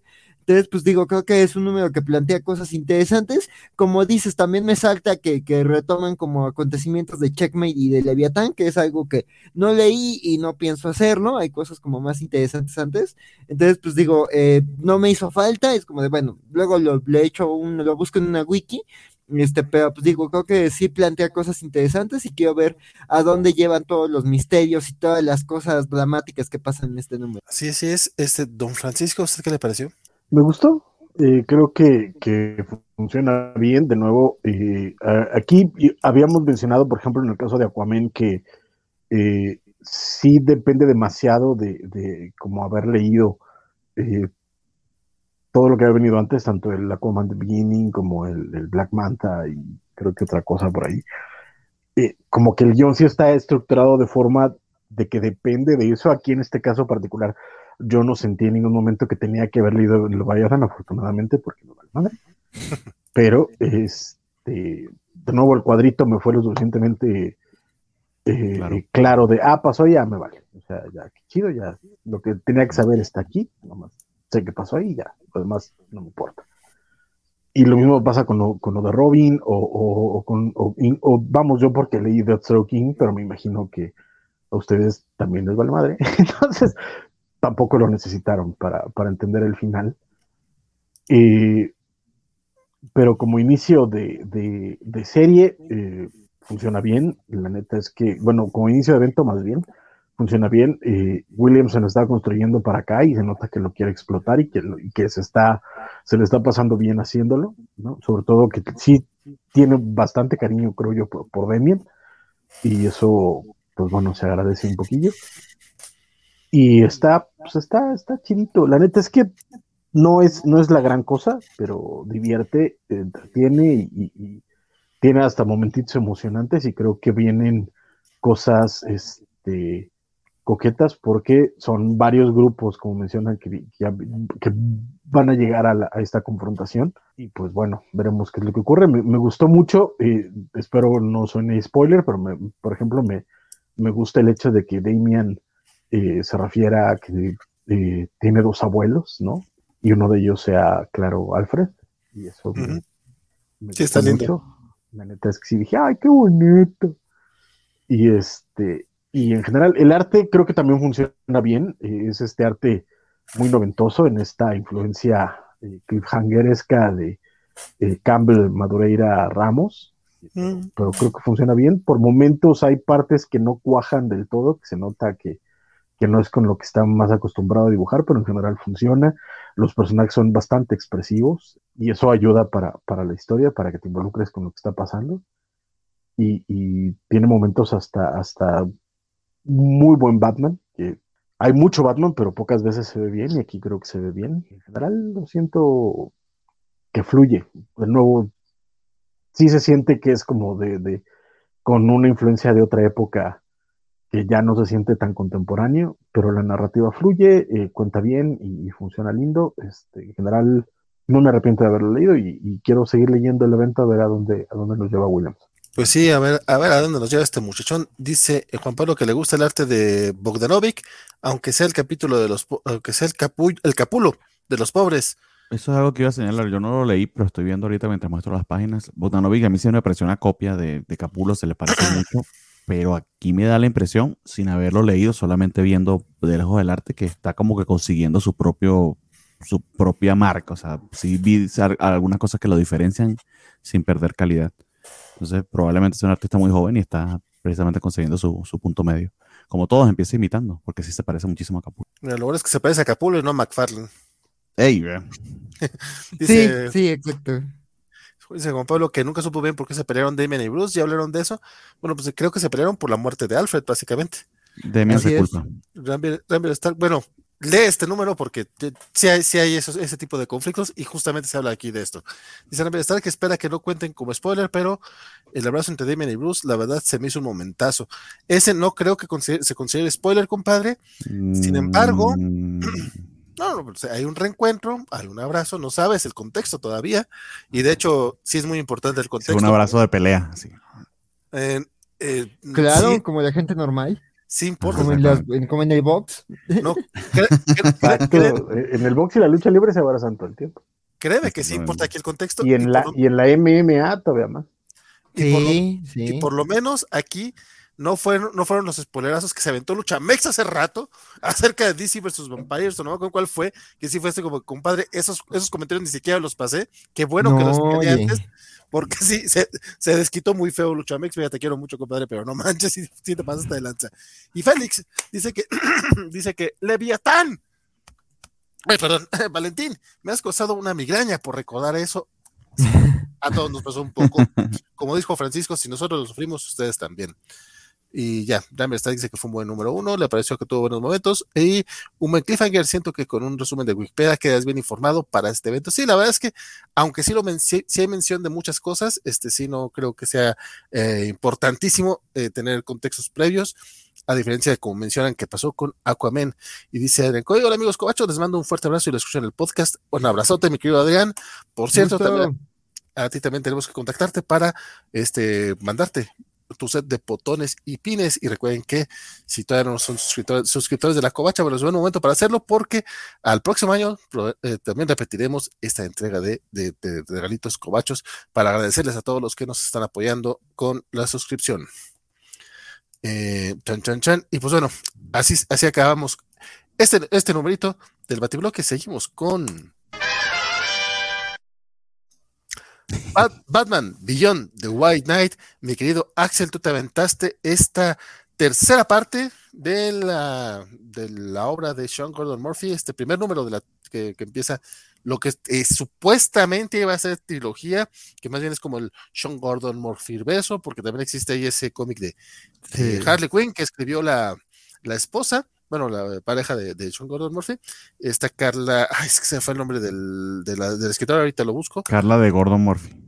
Eh, probablemente sí, porque sí, así le hacen los gringos. Básicamente. la, señora, la señora de Sean Gordon Murphy, porque los gringos tienen esa cosa rara que hacen. Y también viene otro cómic de Red Hood, pero bueno, esa es otra cosa que yo me, yo me enteré leyendo este cómic, no sé si cuenta o no como spoiler. Cuéntame tu opinión, por favor.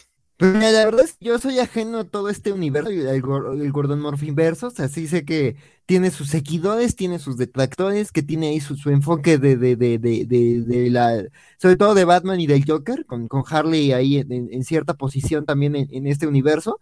Pero pues, digo, creo que eh, es un un momento allá en el futuro de, de Gotham. Este, digo, eh, no es la primera como versión de, de años después de una fallida cruzada de, de Bruce o, hay un girito con el destino de un Bruce maduro. Este, entonces, desde ahí, desde ese lugar de desconocimiento, que sé que me estoy perdiendo como, como bastantes cosas ahí que importan para este arco, este, pues la verdad es que, pues, digo, lo, lo, digamos, lo, lo, lo disfruté por su sabor propio, ¿no?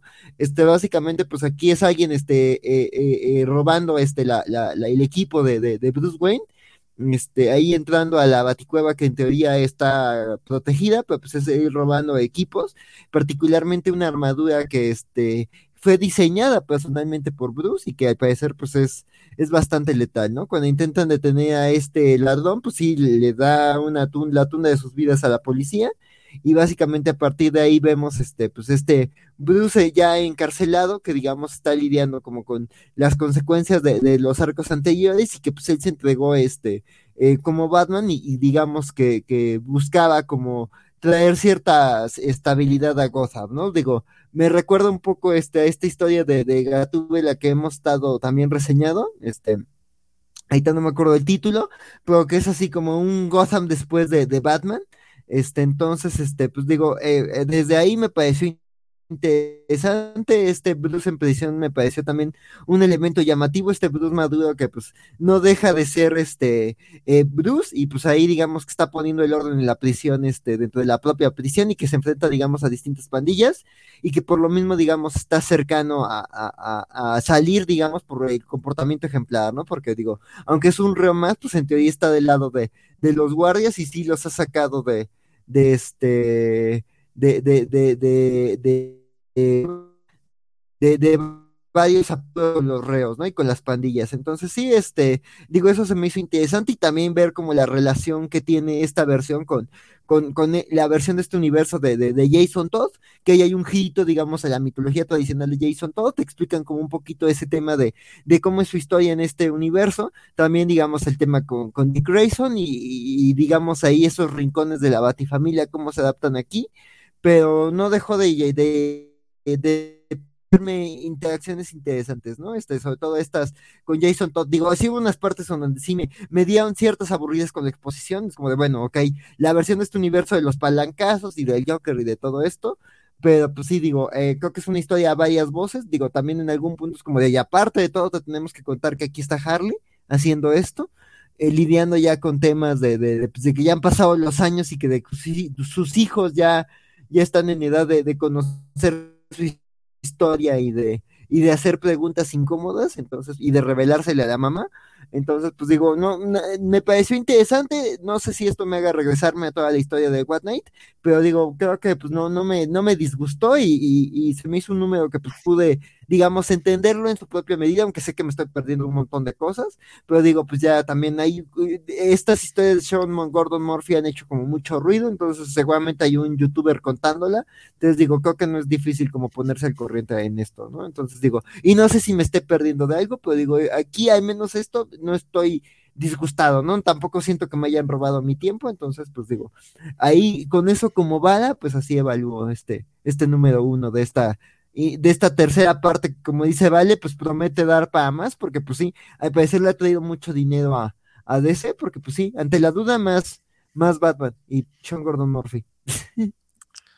Sí, no, en cuanto al, en cuanto a que ha sido bastante, bastante generoso en cuanto a lana, eso sin duda, digo, tenemos hasta toda una línea de, de McFarlane Toys dedicados a este universo en particular. A mí sí me decepcionó mucho este primer número, eh, tengo que decirlo. Gráficamente no es el Sean Gordon Murphy del, del, primer White Knight. Este, no está mal, o sea, porque hay dibujantes que, que incluso cuando echan hueva, pues, pues ya quisiera un dibujante regular echar eh, que su mejor dibujo fuera como el de, como el de, este tipo de artistas echando hueva, pero la verdad es que no está, no está al nivel de Sean Gordon Murphy, eh, al que nos tiene acostumbrados. E incluso la historia que pasó, ah, pensé que Francisco iba a mencionar algo, seguramente hablar de Mark Bagley o algo por el estilo, fue lo que pensé. Este, y la historia, ay cabrón, fíjate, a mí me gustó mucho White Knight, es como, es un gran fan service y, así es como yo lo veo. Eh, la segunda parte me, sigue gustando bastante. Se toma un poquito más en serio, pero me sigue gustando bastante. Y este primer número lo sentí caótico. O sea, la verdad es que, eh, entre, como bien mencionas, de repente pasan muchas cosas. Unas te las, te las muestran, a lo mejor a largo plazo va, va, va, a, tener, va a tener su payoff, obviamente, sobre todo todo este tema de, de Harley con sus hijos. Pero ya, tuvimos una miniserie de Harley Quinn que, por cierto, creo que estuvo mejor que, que, el Course of the White Knight. Este, pero este es, es este, este, esta tercera parte ya es como eh, vamos a seguir teniendo fanservice, vamos a seguir haciendo las cosas, este, eso sí, no, no, no, no puedo decir que me engañó, o sea, básicamente es, lo, lo, que ya se había hecho antes, pero bueno, este, eh, si me voy, aquí a, corregir, porque justamente esta, este splash page de, Batman Beyond volando sobre Ciudad Gótica que nos está mostrando eh, Bernardo a través de, para quienes nos están viendo a través de YouTube o de Twitch, este, este sí está bien pinche hermosa esta, esta, esta, esta, esta plana, pero Sean Gordon Murphy había tenido gran storytelling, había tenido un, un, un desarrollo y una, una manera de, de de sacar adelante sus, páginas que fuera sorpresivo, o sea, no nada más un pin-up bonito, que esto es un pin-up hermosísimo, pero en cuanto al, a la manera de plantear las páginas, este es donde yo siento que, se, ve un poquito eh, de hueva. Sí nos explican eh, más o menos la posición en la que está Bruce Wayne. Sacan algunas cosas de la manga. La verdad es que todo este tema de Derek Powers, que básicamente se está quedando con la compañía de Wayne mientras Bruce está en la cárcel, eh, no, no lo recuerdo, a lo mejor sí venía y resulta que es de esas cosas que a mí se me olvidan, pero la verdad es que para mí me salió muy, muy, muy sacado de la manga. Entonces, más bien, creo que por eso también, Axel, a lo mejor crees que estás llegando como a la mitad de la historia y no es tanto, o sea, básicamente, con que sepas que Wayne estaba en la cárcel y que Harley Quinn eh, tiene unos gemelos por ahí, es, no, no tenías que saber mucho más, es simplemente una historia con un Batman eh, yo siento que pasaron que por lo menos unos 10 años después de los últimos eventos. Ah, sí, sí, yo creí que pasaron unos 15 años, porque a lo mejor la mini fue como los hijos de Harley recién nacidos. Ah, sí, cierto, sí. Porque ya está como quinceañera rebelde la, la chavita. Entonces, bueno, dices que son gemelos, entonces. Sí, pero es que la chavita se ve más grande, bueno, es que también las mujeres lo pues, crecen más rápido que los hombres, sobre todo en esa edad, tienes razón. Sí, sí, son como, es como 15 años después, tienes toda la razón. Incluso todo el tema de Jason Todd, eh, nos, lo, nos lo habían dejado muy... Ahí estaba, este, es un poquito de spoiler de la primera miniserie, pero no se había resuelto nada y aquí lo empiezan a resolver apenas. Entonces no creas que tenías que saber mucho más de lo ah. que puedes llegar. Hasta eso es una, es una miniserie, creo que es bastante new y friendly en ese aspecto, pero a mí sí me decepcionó un poquito, sobre todo porque sí me estaba gustando este, este universo. Te digo, incluso la de Harley Quinn, la miniserie sí me, sí me había gustado y esta sí la sentí eh, un poquito bajona. Pero pues no, eh, nuevamente son, expectativas. yo, yo espero algo chingón por lo que he leído previamente. Tú que estás llegando a este universo, eh, ¿te gustó lo suficiente como para, para leer el siguiente número? Entonces, más prejuicios nada más. Ya veremos hacia dónde va este Batman Beyond the White Knight. Que lo que sí me gustó mucho cómo aplicaron aquí el nombre, digo, porque obviamente tienen que llevarlo de White Knight para que sepas que es de este universo. Entonces me gustó que eh, me gustó el nombre Batman Beyond the White Knight. Todo creativo que eh, justamente sobre la, sí, sobre, la miniserie que mencionaba Francisco, que, están promocionando que viene esta de Batman Beyond, eso sí, de repente pensé que era la miniserie que venía anunciada, este, porque incluso la portada, si bien tiene colores distintos e incluso una pose distinta de Terry McGuinness, aún así está más o menos como el mismo, es más o menos la misma cuadrícula, la misma retícula utilizada, entonces es como, güey, neta, innova un poquito más en tus portadas. Me sentí hasta decepcionado de ahí, hasta de Sean Gordon Murphy, que, que suele tener portadas bien bonitas. Pero bueno, no hay más que agregar de este ahorita. Sin embargo, tenemos otro número uno de Batman, porque pues, ante la duda, más Batman. Se trata de Batman Face Clan número uno y solamente Axel se aventó esta bala.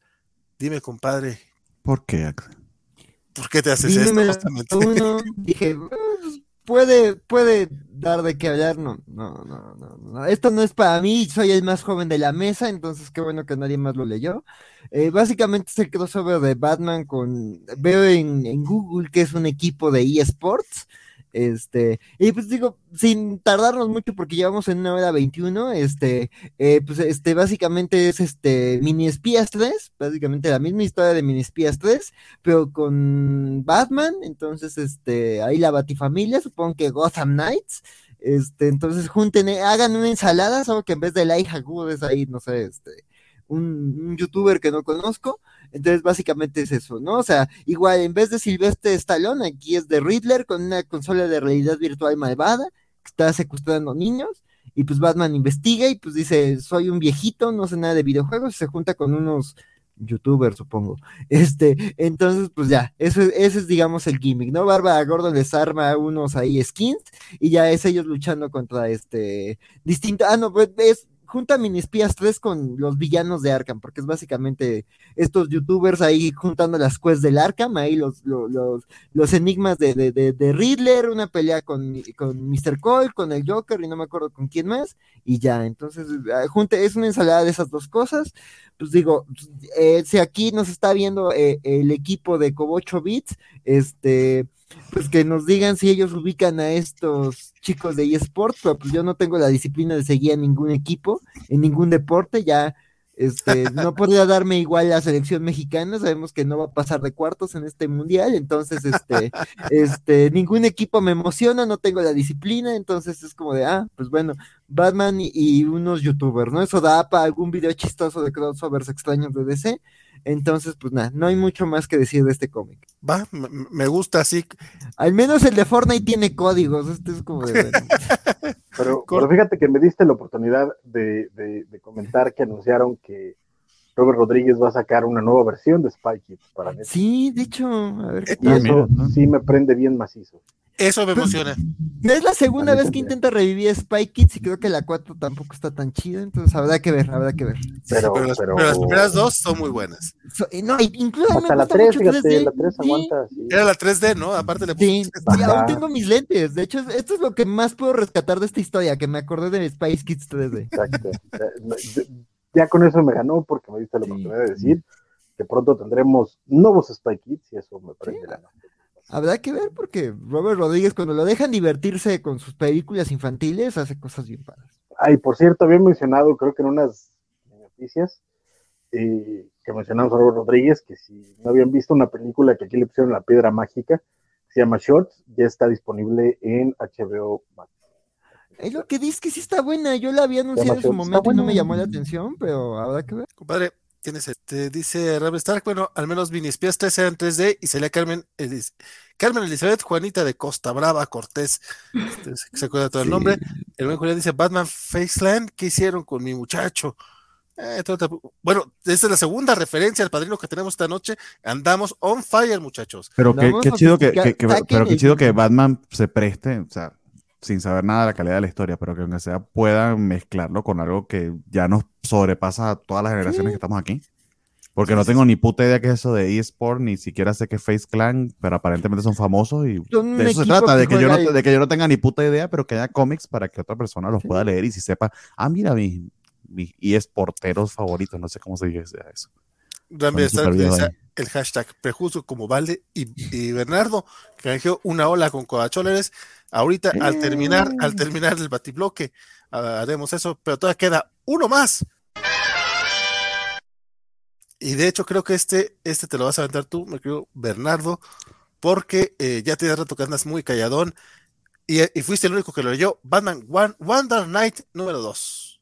Sí, Señor, me leí estos dos números. Esta es una miniserie escrita y dibujada por Jock, eh, No. saliendo por Black Label bimensual.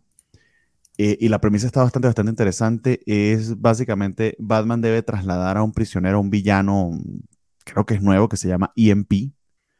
Y así como su nombre lo dice, eh, se alimenta de cargas eléctricas y puede devolverlas o dispararlas en estos grandes bursts, en estas grandes explosiones. Entonces hay que tenerlo hipercontrolado para poder hacer ese traslado desde el asilo Arkham hasta ¿cómo se llama la otra versión de Gotham? Blackgate, Que está en extremos opuestos de Ciudad Gótica.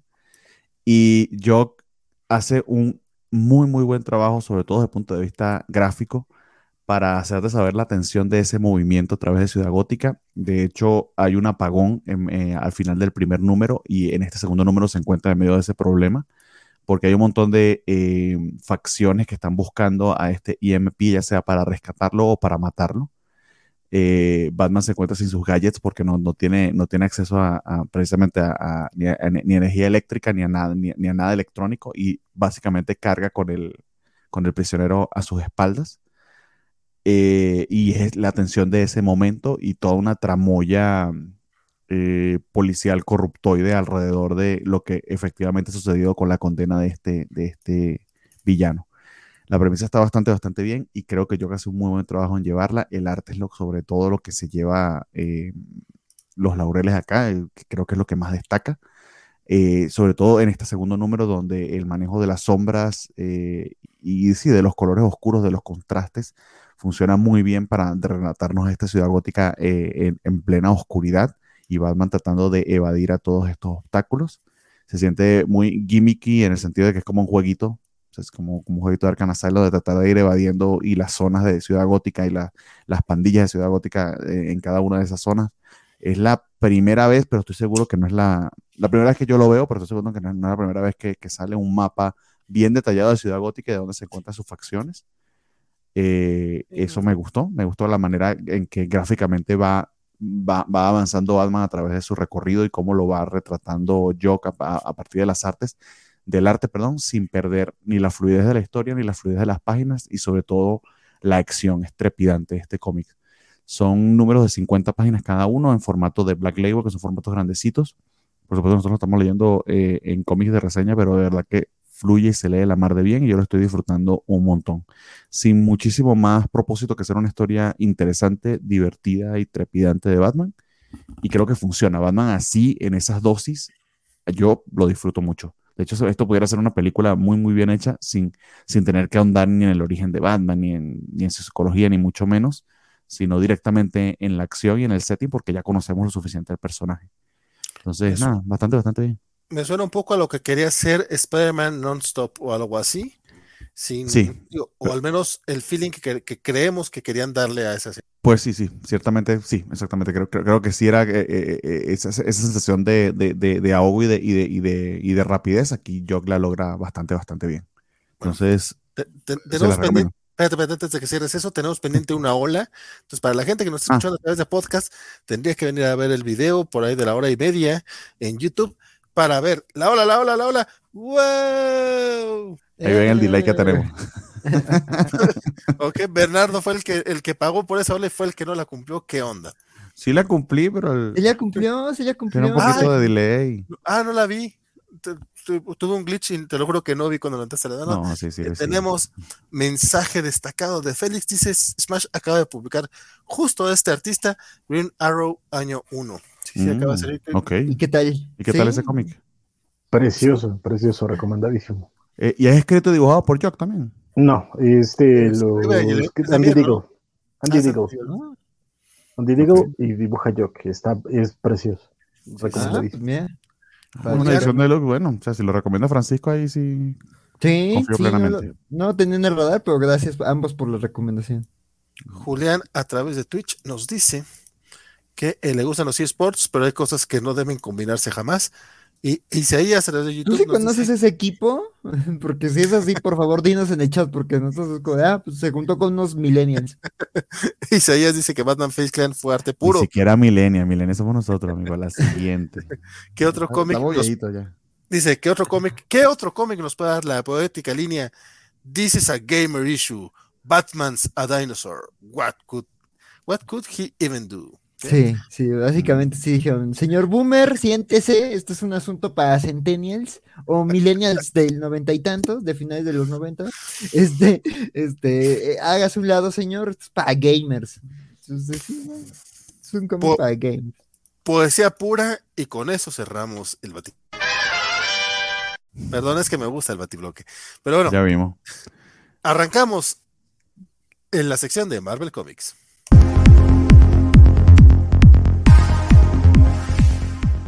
Y arrancamos con con un bloque, con un bloque X, con un bloque mutante, lo cual me, me da mucho gusto, porque ustedes no están para saberlo, pero pues igual se los voy a contar. Este cómic lo estaba, Immortal X-Men número uno, lo estaba leyendo antes de entrar al, al programa y me estaba gustando tanto que neta, neta, neta, parecía que iba a ser mi cómic de la semana, pero dije, no, este sí lo quiero disfrutar así chingón. Leí, leí como los primeros, no sé, las primeras 10 páginas, me está gustando muchísimo, pero no puedo eh, ser honesto y decirles que lo terminé de leer. No les, puedo, no les puedo dar mi opinión completa, así que voy a dejar que ustedes que sí lo leyeron, porque aparte lo leyeron los tres, opinan al respecto. L- arráncate, mi querido Bernardo. Ok, eh, esta es la nueva etapa ya de los, de los X-Men luego de la partida de Hickman. Buena noticia es que se considera un muy buen escritor para, para, para tomar eh, esa, esa batuta, es el señor Kieron Gillen, que entiendo que su run inicial con los X-Men es un tantito controversial, al menos de lo que he escuchado, o lo amas o lo odias, es lo que he visto en, en- en- líneas generales, no sé qué, qué opina el resto de la mesa, pero yo efe- efectivamente no lo leí. Eh, y empieza este primer número de Mortal X-Men, que es este reboot con este wraparound eh, cover que eh, simula a la última cena, eh, la clásica última cena de. Ah, ¿Qué pintor fue la última cena? ¿Da Vinci? ¿Sí? No sé. Da Vinci. Ok, de Da Vinci. Sí. Más o menos la, si- la simula, me, me pareció muy bonita, muy interesante, este, como, como ese primer setting. Y trata fundamentalmente del Quiet Council y de la situación como quedó luego de Inferno, pero todo narrado desde el punto de vista, eh, se me olvidó el nombre completo del personaje, estoy pasado yo, Nathaniel de- ¿cómo L. llama? Essex. Mr. Ajá, Sin. de Essex, Essex, de Mr. Mr. Sinister, de, de Nathaniel Essex, es el que quería decir Nathaniel Essex. De hecho, les recomiendo mucho, hay un playlist en Spotify hecho por el mismísimo Kieron Gillian, que es un gran, gran, gran melómano que tiene un conocimiento casi enciclopédico de música moderna. Empieza con una canción llamada París 1919 y es la primera, digamos, la, la- la- la primera página de este cómic. Entonces está muy, muy interesante el playlist para tratar de ubicar cada canción de qué setting está tratando él de, de- de- de- rememorar en, la- en las canciones. Tiene playlist de todo, ya la voy a poner. Tiene playlist de todo, sí, sí, se los recomiendo mucho. Sí, les recomiendo en- las de se- en- son increíbles. Ah, bueno, y además en particular pues tiene, y tiene unos ensayos allí bien interesantes, eh, creo que al final de cada número, si mal no recuerdo. En todo caso, eh, sí es un nuevo reset, pero bebe mucho de lo que nos dejó Hickman, sobre todo de lo que dejó en Inferno. Eh, me gusta mucho que esté concentrado eh, eh, en Natalia y en, su manera de ver las cosas, de cómo Mr. Sinister, eh, ese, ese, ese, ese to- ese to- ese tono eh, humorístico y al mismo tiempo siniestro que Kingman supo capturar también. Creo que Gillen también hace un muy buen trabajo en ese, en ese aspecto. Pero sí creo que este primer número sufre un poquito de exceso de verborrea. Se me hizo un tanto tedioso para, para seguirlo y para leerlo, demasiado verbosito y demasiado setting. Pero creo, creo, creo que eh, tiene que hacerlo por si acaso alguien no quiso eh, someterse a, a- a- lo que fueron las vidas y las muertes de, de Wolverine y sobre todo quiere hacer ese catch-up de lo que pasó con Hickman y cómo, cómo continuar con los X-Men. Dicho eso, tiene un twist al final increíblemente interesante. Me gustó muchísimo esa premisa, me gustó muchísimo esa idea. No les digo ni de qué va, ni mucho menos, ni, que, ni, ni nada por el estilo, porque es interesante que lo, que lo absorban y lo, y lo lean. Eh, y la manera en que trata todo este, este debate político del Quiet Council, cómo se está moviendo y la situación que hay post todo el tema de Moira X está también muy bien retratado. Pero se me hizo como una continuación natural de Inferno. Hasta ahora, a pesar, apar- aparte de esa idea del final, no termino de ver qué es lo que Gillen quiere hacer o va a hacer. Pero está bien para hacer un primer número. Creo que se te da muy bien y da esperanzas de este nuevo esta nueva etapa de los, de los hombres X, de este Destiny of X, que, que es lo que, que es lo que efectivamente va a estar pasando y que es lo que va a plantear. Inclusive me pone a teorizar o a hipotetizar, no, teorizar sería mejor, de que probablemente sí haya algo allí de ideas de Hickman que está continuando, porque sí está muy, muy, muy bien, muy bien embebido en, en- lo que nos planteó al principio y, la, y pareciera una continuación natural de, de- de esa primera etapa. Entonces, nada, eh, a- a- creo, que, creo que hasta me dio esperancitas por lo que puede pasar con esta nueva etapa de los X-Men, al menos en este título en particular escrito por Gillen. Y el que- apartado del arte está maravilloso. Ah, sí, cierto, el artista es muy Sí. bueno y no lo ubicaba Lucas algo, ¿no? Es Lucas, Lucas Werneck, Él. con es colores que de David Curiel. No lo conocía de antes, pero la verdad es que eh, bastante, bastante bueno, al menos las páginas que vi. Nada más como comentario, este Gillen trabajó mucho a Mr. Sinister en su etapa previa. De hecho, se veía Ah, que bueno, traía, todo, traía toda una trama del personaje para allá. Entonces, casi, casi como que le tuvo que poner pausa por muchas razones y ahorita yo creo que la va a retomar el hijo de su madre, lo cual yo lo agradezco porque a mí sí me estaba gustando y lamentablemente se atravesó un Avengers contra X-Men ahí. No, o sea, lo- los, los chistes de Sinister, los comentarios sobre el cual Council están de los momentos más chidos de Ha- Hawksbox y de los momentos que tuvimos de Sinister también en la serie que nos gustó, Axel, de, de, de- de Hellions. Hellions, Hellions. exactamente. Esos momentos tan graciosos, tan geniales, que, lo hacen un personaje tan rico y que un buen escritor puede sacarle mucho jugo, aquí Gillen lo está haciendo magistralmente como pudiéramos esperar de él. Este, Axel, cuéntame, ¿qué te pareció Immortal X-Men? Nada más tengo que mencionar que Nat a través de Twitch nos mandó varios cheers y dice, les mando cheers para que le pongan queso a las quesadillas. Los escucho desde las sombras. A Nat, Nat le gusta ver el mundo arder, sin duda. Saludos, Nat, saludos, Nat. Amo tu espíritu caótico. Na- Nat sabe. Pero Immortal X-Men, Don Axel.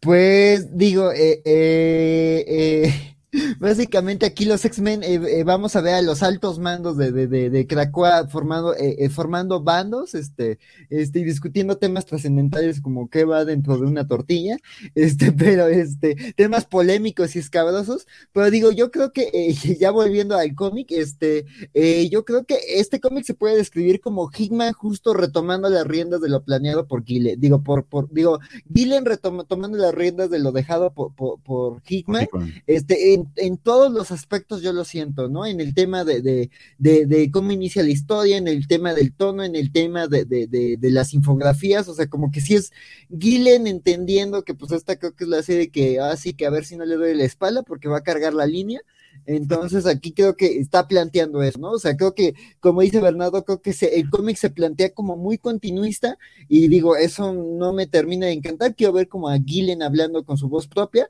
pero también como señalaban Vale y Bernardo, pues digo, el cómic está centrado en Sinister y si hubo algo que, que digamos Hickman pudo haber tomado de, de, de etapas previas de X-Men, pues también es justo la, la, manera en la que Gillen empezó a retratar a, a, a, a este a, a, Sinister, porque digo, lo, justo lo, el, el, el, Sinister que vemos desde Fox, Hickman sí lo toma muy claramente como esta personalidad caótica y de querer ver el mundo arder de, de este Sinister que veníamos, veníamos viendo desde, desde la etapa Gillen, este, que además también tuvo sus momentazos con los Phalanx, entonces creo que sí es ahí eh, un tema trascendental. Justo, eh, creo que este continuismo se ve desde el primer número, que esta, esta secuencia que hemos visto desde el cansancio, desde que llegó Hickman de, de, de, de Charles y Moira, que volvimos a ver otra vez con su giro eh, en, en, esta cosa de Wolverine, este, aquí uh -huh. la vemos de nuevo, pero ahora reversionada, ¿no? Es como de que, bueno, vamos a ver ese momento en donde dos personajes se plantean el futuro de la isla, pero aquí ya no son estos este, disque salvadores de los mutantes, sino dos de los espíritus más caóticos de la isla, que son Destiny y Sinister. También de nuevo, ¿no? Un personaje que sabe mucho, que ha vivido mucho hablando con, con uno, que le va a ayudar a sus planes, le da una revelación y le da el patatús, ¿no? Entonces sí, este, digamos, ahí veo esa resonancia. También, digamos, este, retoma ciertas ideas de Hickman, pero ya les da su propio giro, como los, los Sinister Secrets. Este, y básicamente, este, este número es restablecerte esto, ¿no? Desde Sinister estamos viendo este ya esta reestructuración que está habiendo en la isla y cómo se están, este, pues está viendo el reacomodo de poderes después de todo lo que pasó en estos últimos números, este, ¿quién toma el lugar de Apocalipsis? Bueno, bueno, ¿quién tomó ese lugar? ¿Quién tomó el lugar de Jean? Este, y pues, evento, y pues digo, eso está desde las Solicits, ¿quién va a tomar el lugar de Magneto? Porque pues aquí es, es digamos, el meollo del asunto, que Magneto se va de, del consejo por todo el tema que de lo que pasó en, en Inferno, entonces, este, él dice, no, ¿sabes qué? Ya, estoy harto de ustedes, son muy medias tintas, yo me voy con Araco, a, a con Odoro, y ahí a, a, madrearme con los Arakis, que es lo que me encantan, las madrizas, entonces, este, este, pues ya, este, eh, eh, marca su, su, salida, y digamos, el número es, es, esto, esta, la reacción del consejo, pero todo visto desde Sinister, ¿no? Digo, sin quemar otros momentos, Este, la verdad me, me, parece, me, parece interesante esa decisión que se toma de quién va a ocupar el lugar. Me parecen opciones interesantes.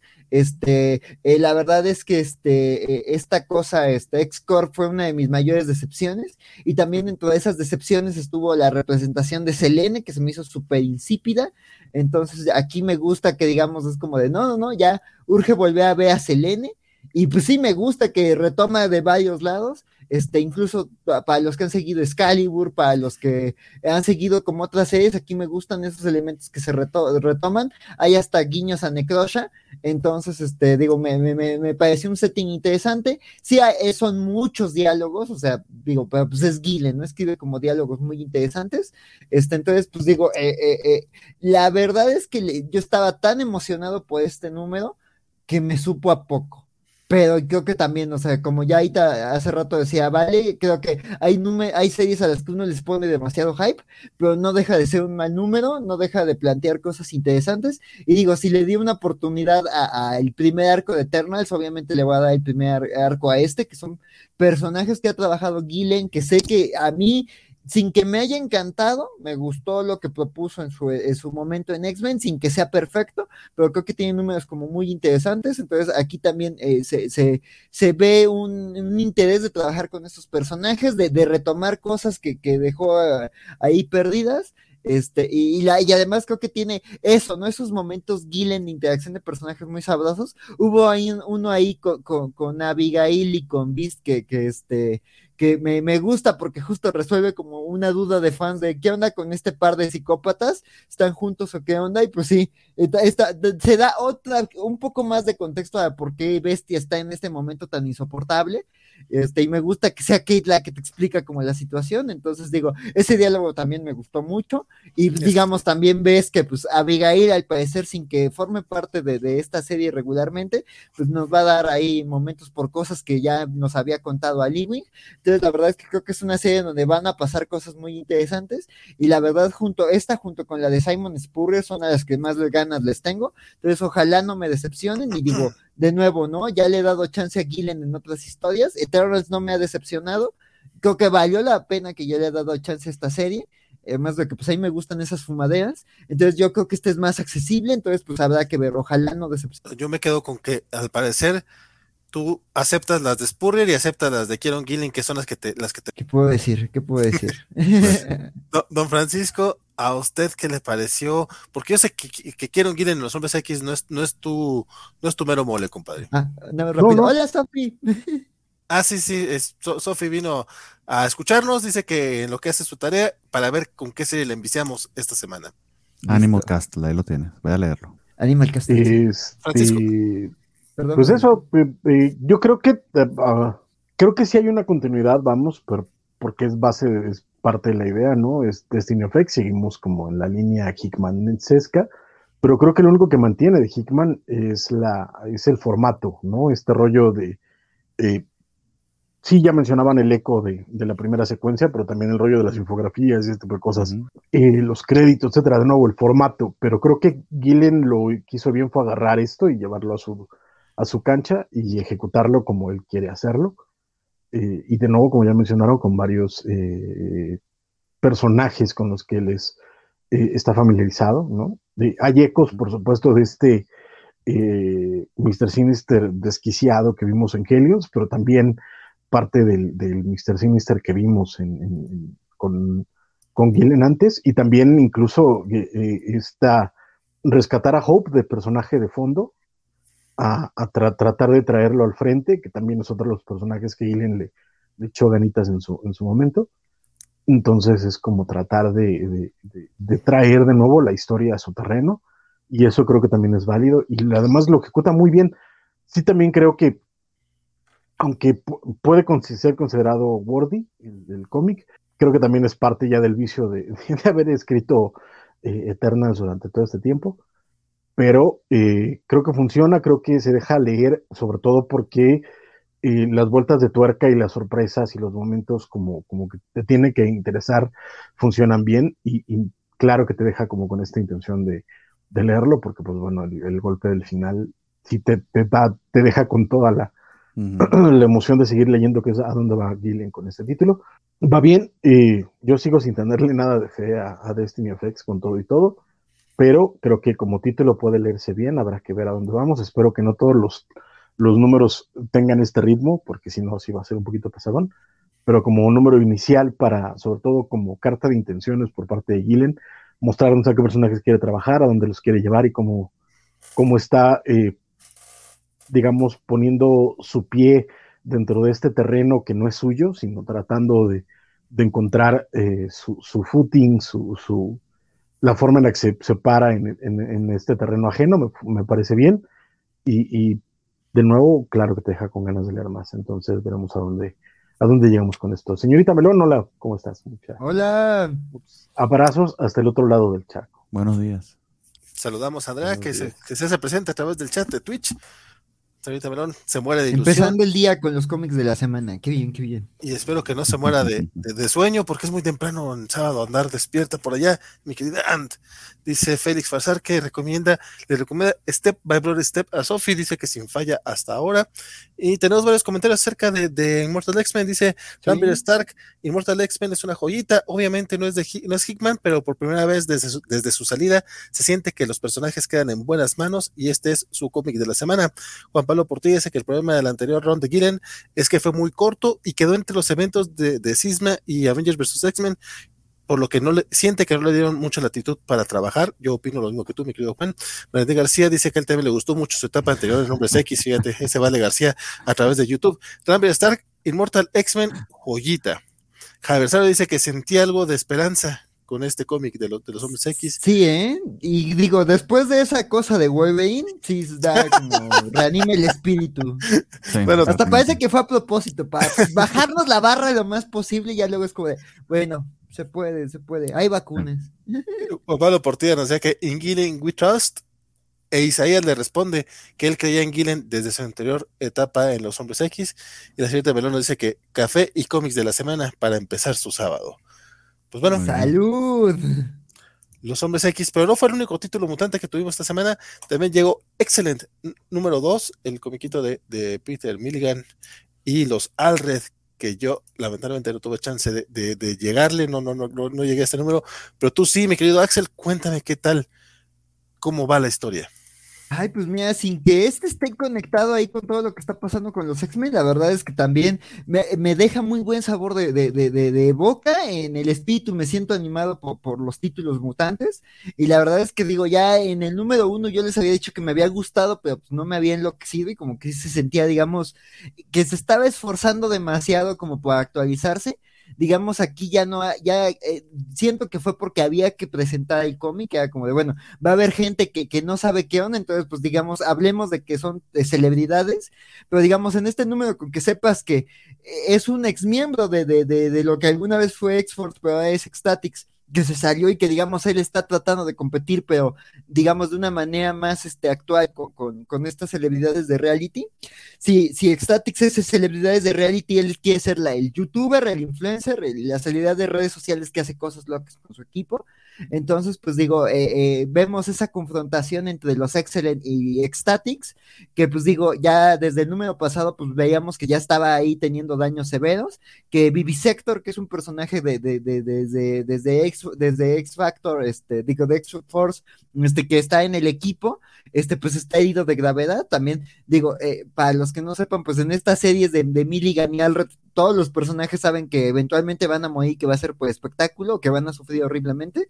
Entonces, pues aquí desde las primeras páginas ya lo vemos, con dos miembros del equipo gravemente heridos, y eso eventualmente va a ser un punto relevante porque justo te manejan el tema de, pues, tenemos protocolos para este caso, es una de las muchas funciones que tiene Dup en el equipo y pues ya no es la primera vez que, que esto ocurre y que Dup se rifa como un campeón para salvar a alguien del equipo y pues precisamente por eso tenemos dos miembros heridos, porque justo este, este, ay no me acuerdo cómo se llama, este, bueno, le voy a decir el mutante tóxico en lo que me acuerdo del nombre, este, este, el líder, el líder de Excellent, ¿quién? Sidegeist, Sidegeist. Sidegeist, este Sidegeist es, como se pronuncia. Sí, creo que es Sidegeist. Este, este, Sidegeist. Este Sidegeist, este, pues justo es el, tema de que pues, sobrevivía esta masacre de Toys R Us, este, pues es porque Dup lo salvó y pues ahí pues no, no regresó bien y justo vemos eh, esa, ese, también ese desequilibrio, ¿no? Este, no solo es que sean generaciones distintas, es que tienen distintas maneras y que pues el liderazgo de, de Sidegeist tiene ahí una visión todavía más nihilista que muchos miembros de, de, de, de Ecstatics. Entonces, pues vemos eso, ¿no? Vemos cómo reacciona uno de sus miembros, este, gravemente vemos cómo maneja su relación con Mirror Girl, vemos la, nula importancia que le da al resto de su equipo y al mismo tiempo vemos el reflejo con, con Excellent, ¿no? Que tiene pues a un líder que literalmente su poder es ser muy sensible, entonces en todos los sentidos es muy sensible y vemos cómo estos dos líderes este, se enfrentan a, sus equipos dañados, ¿no? Entonces la verdad es que es un número que disfruté mucho, la verdad es que ya vemos acción, ya vemos fregadazos, pero al mismo tiempo digo, eh, sin que sea lo más accesible, creo que sí, eh, eh, me gustan esos callbacks a, momentos anteriores de la serie, y aún los de, digo, yo no me leí lo primerito de, de X-Force, digo, lo entendí más bien leyendo eh, su, el Round Statics, este, pero la verdad es que creo que te explican lo que necesitas saber, y, además, pues digo, sí te, te dan distintos ahí eh, regalitos y momentitos este, de esta historia que va avanzando. Entonces digo, aquí ya vemos más bien este, este tema de los personajes, ¿no? Sobre todo de, de Sidgeist y de, y de, pues, el, pésimo liderazgo que tiene y el nulo respeto que tiene por la vida de sus compañeros. Y eso eventualmente nos lleva a la revelación de por qué está en el estado de la primera página, porque pues toma unas decisiones por celos, ¿no? De nosotros también necesitamos un teletransportador y las cosas se descarrían. Entonces, la verdad es que me está gustando mucho y ya cuando vi quiénes aparecen en el anuncio del número 3, dije, ah, me gusta por dónde está llevando esta serie y la verdad es que es un viaje muy locochón, entonces sí, este, me está gustando mucho y sí, este, eh, eh, es una serie que, que, para mi gusto personal está bien disfrutable, entonces está muy, un sabor muy excéntrico. Francisco, tú también llegaste a este numerito, cuéntanos. Pues sí, sigue siendo eh, de lo mejorcito de, los títulos X, aunque no sea parte de los títulos X, vaya por su, por su lado.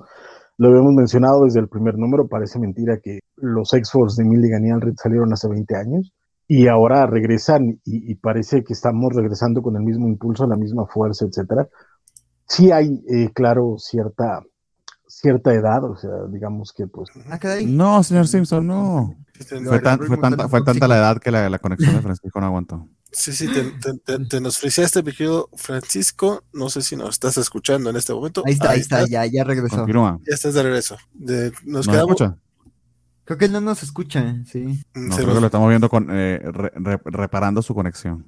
Sí, creo que se, ¿Ya? volvió. ¿Ya estás? Ya, ya, estamos. Muy bien. Nos decía que había sí, cierta maldito Wi-Fi. Exacto. Sí, hay cosas que se, que se le notan. De nuevo, este, este tratar de, de, de, mencionar la parte de los influencers, pero sí se nota forzadón. Pero eh, aún así queda clara cuál es la intención de, la sátira con la que está trabajando Milligan y que por supuesto Alred ilustra de manera magistral. La verdad es que el cómic sigue funcionando, sigue, sigue avanzando, sigue, sigue siendo excelente. Eh, híjole, aquí sí, sí tengo que decirlo también que es el rollo de que al ser una eh, secuela directa de todo esto, si no leyeron los Exos y los Ecstatics, sí les va a costar un poquito más de trabajo de lo, de lo normal eh, entrarle, a pesar de que queda claro lo que pasa con, con, los flashbacks y lo que están contando, pero pues bueno, si hay, sí, sí si lo lees, bueno, queda mucho mejor, ¿no? Por supuesto. Entonces, este, afortunadamente eh, están por ahí ya en dos tomos eh, en Complete Collection todo el, el Ecstatics y los X-Force, porque es el inicio de Ecstatics. Y, o en un ómnibus, si lo pueden encontrar. Creo que se va a reimprimir, creo.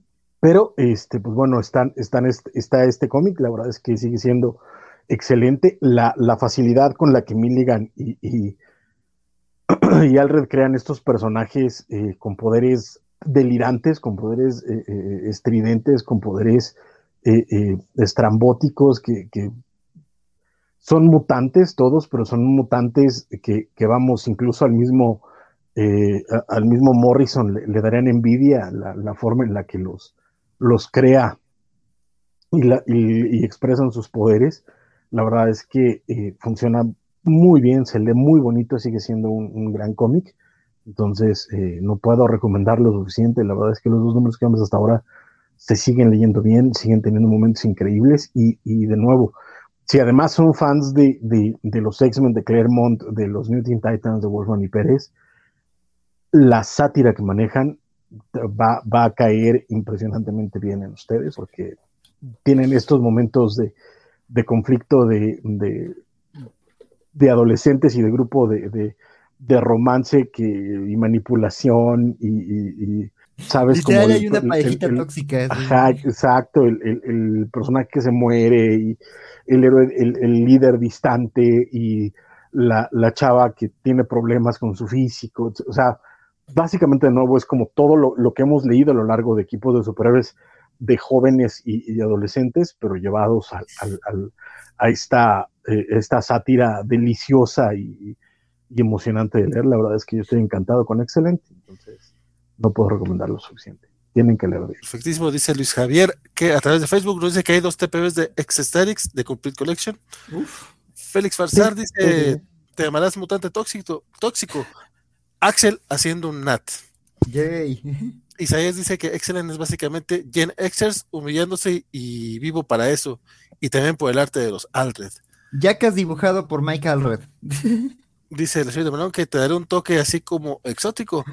Te llamaré mutante tóxico exótico. Básicamente ese Sitgeist. Y Santo García solo regresé porque vi que están hablando de Milligan y Alred. Pero quédate por, quédate por nosotros, tú quédate. Dice Félix de los Morlocks, Centennials, básicamente.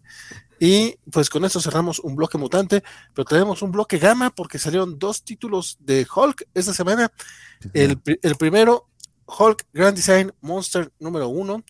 Don Axel, cuénteme usted qué le pareció esta cosa de lo más, vamos a llamarle, nostálgica.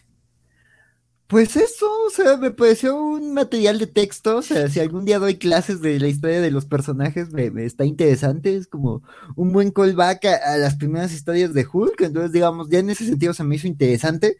Yo que en mi adolescencia, digamos, sí me llegó a gustar mucho Hulk, este, pues sí, se me hizo bonito como este resumen así, así nomás de, de, de, de, de las historias clásicas de Hulk.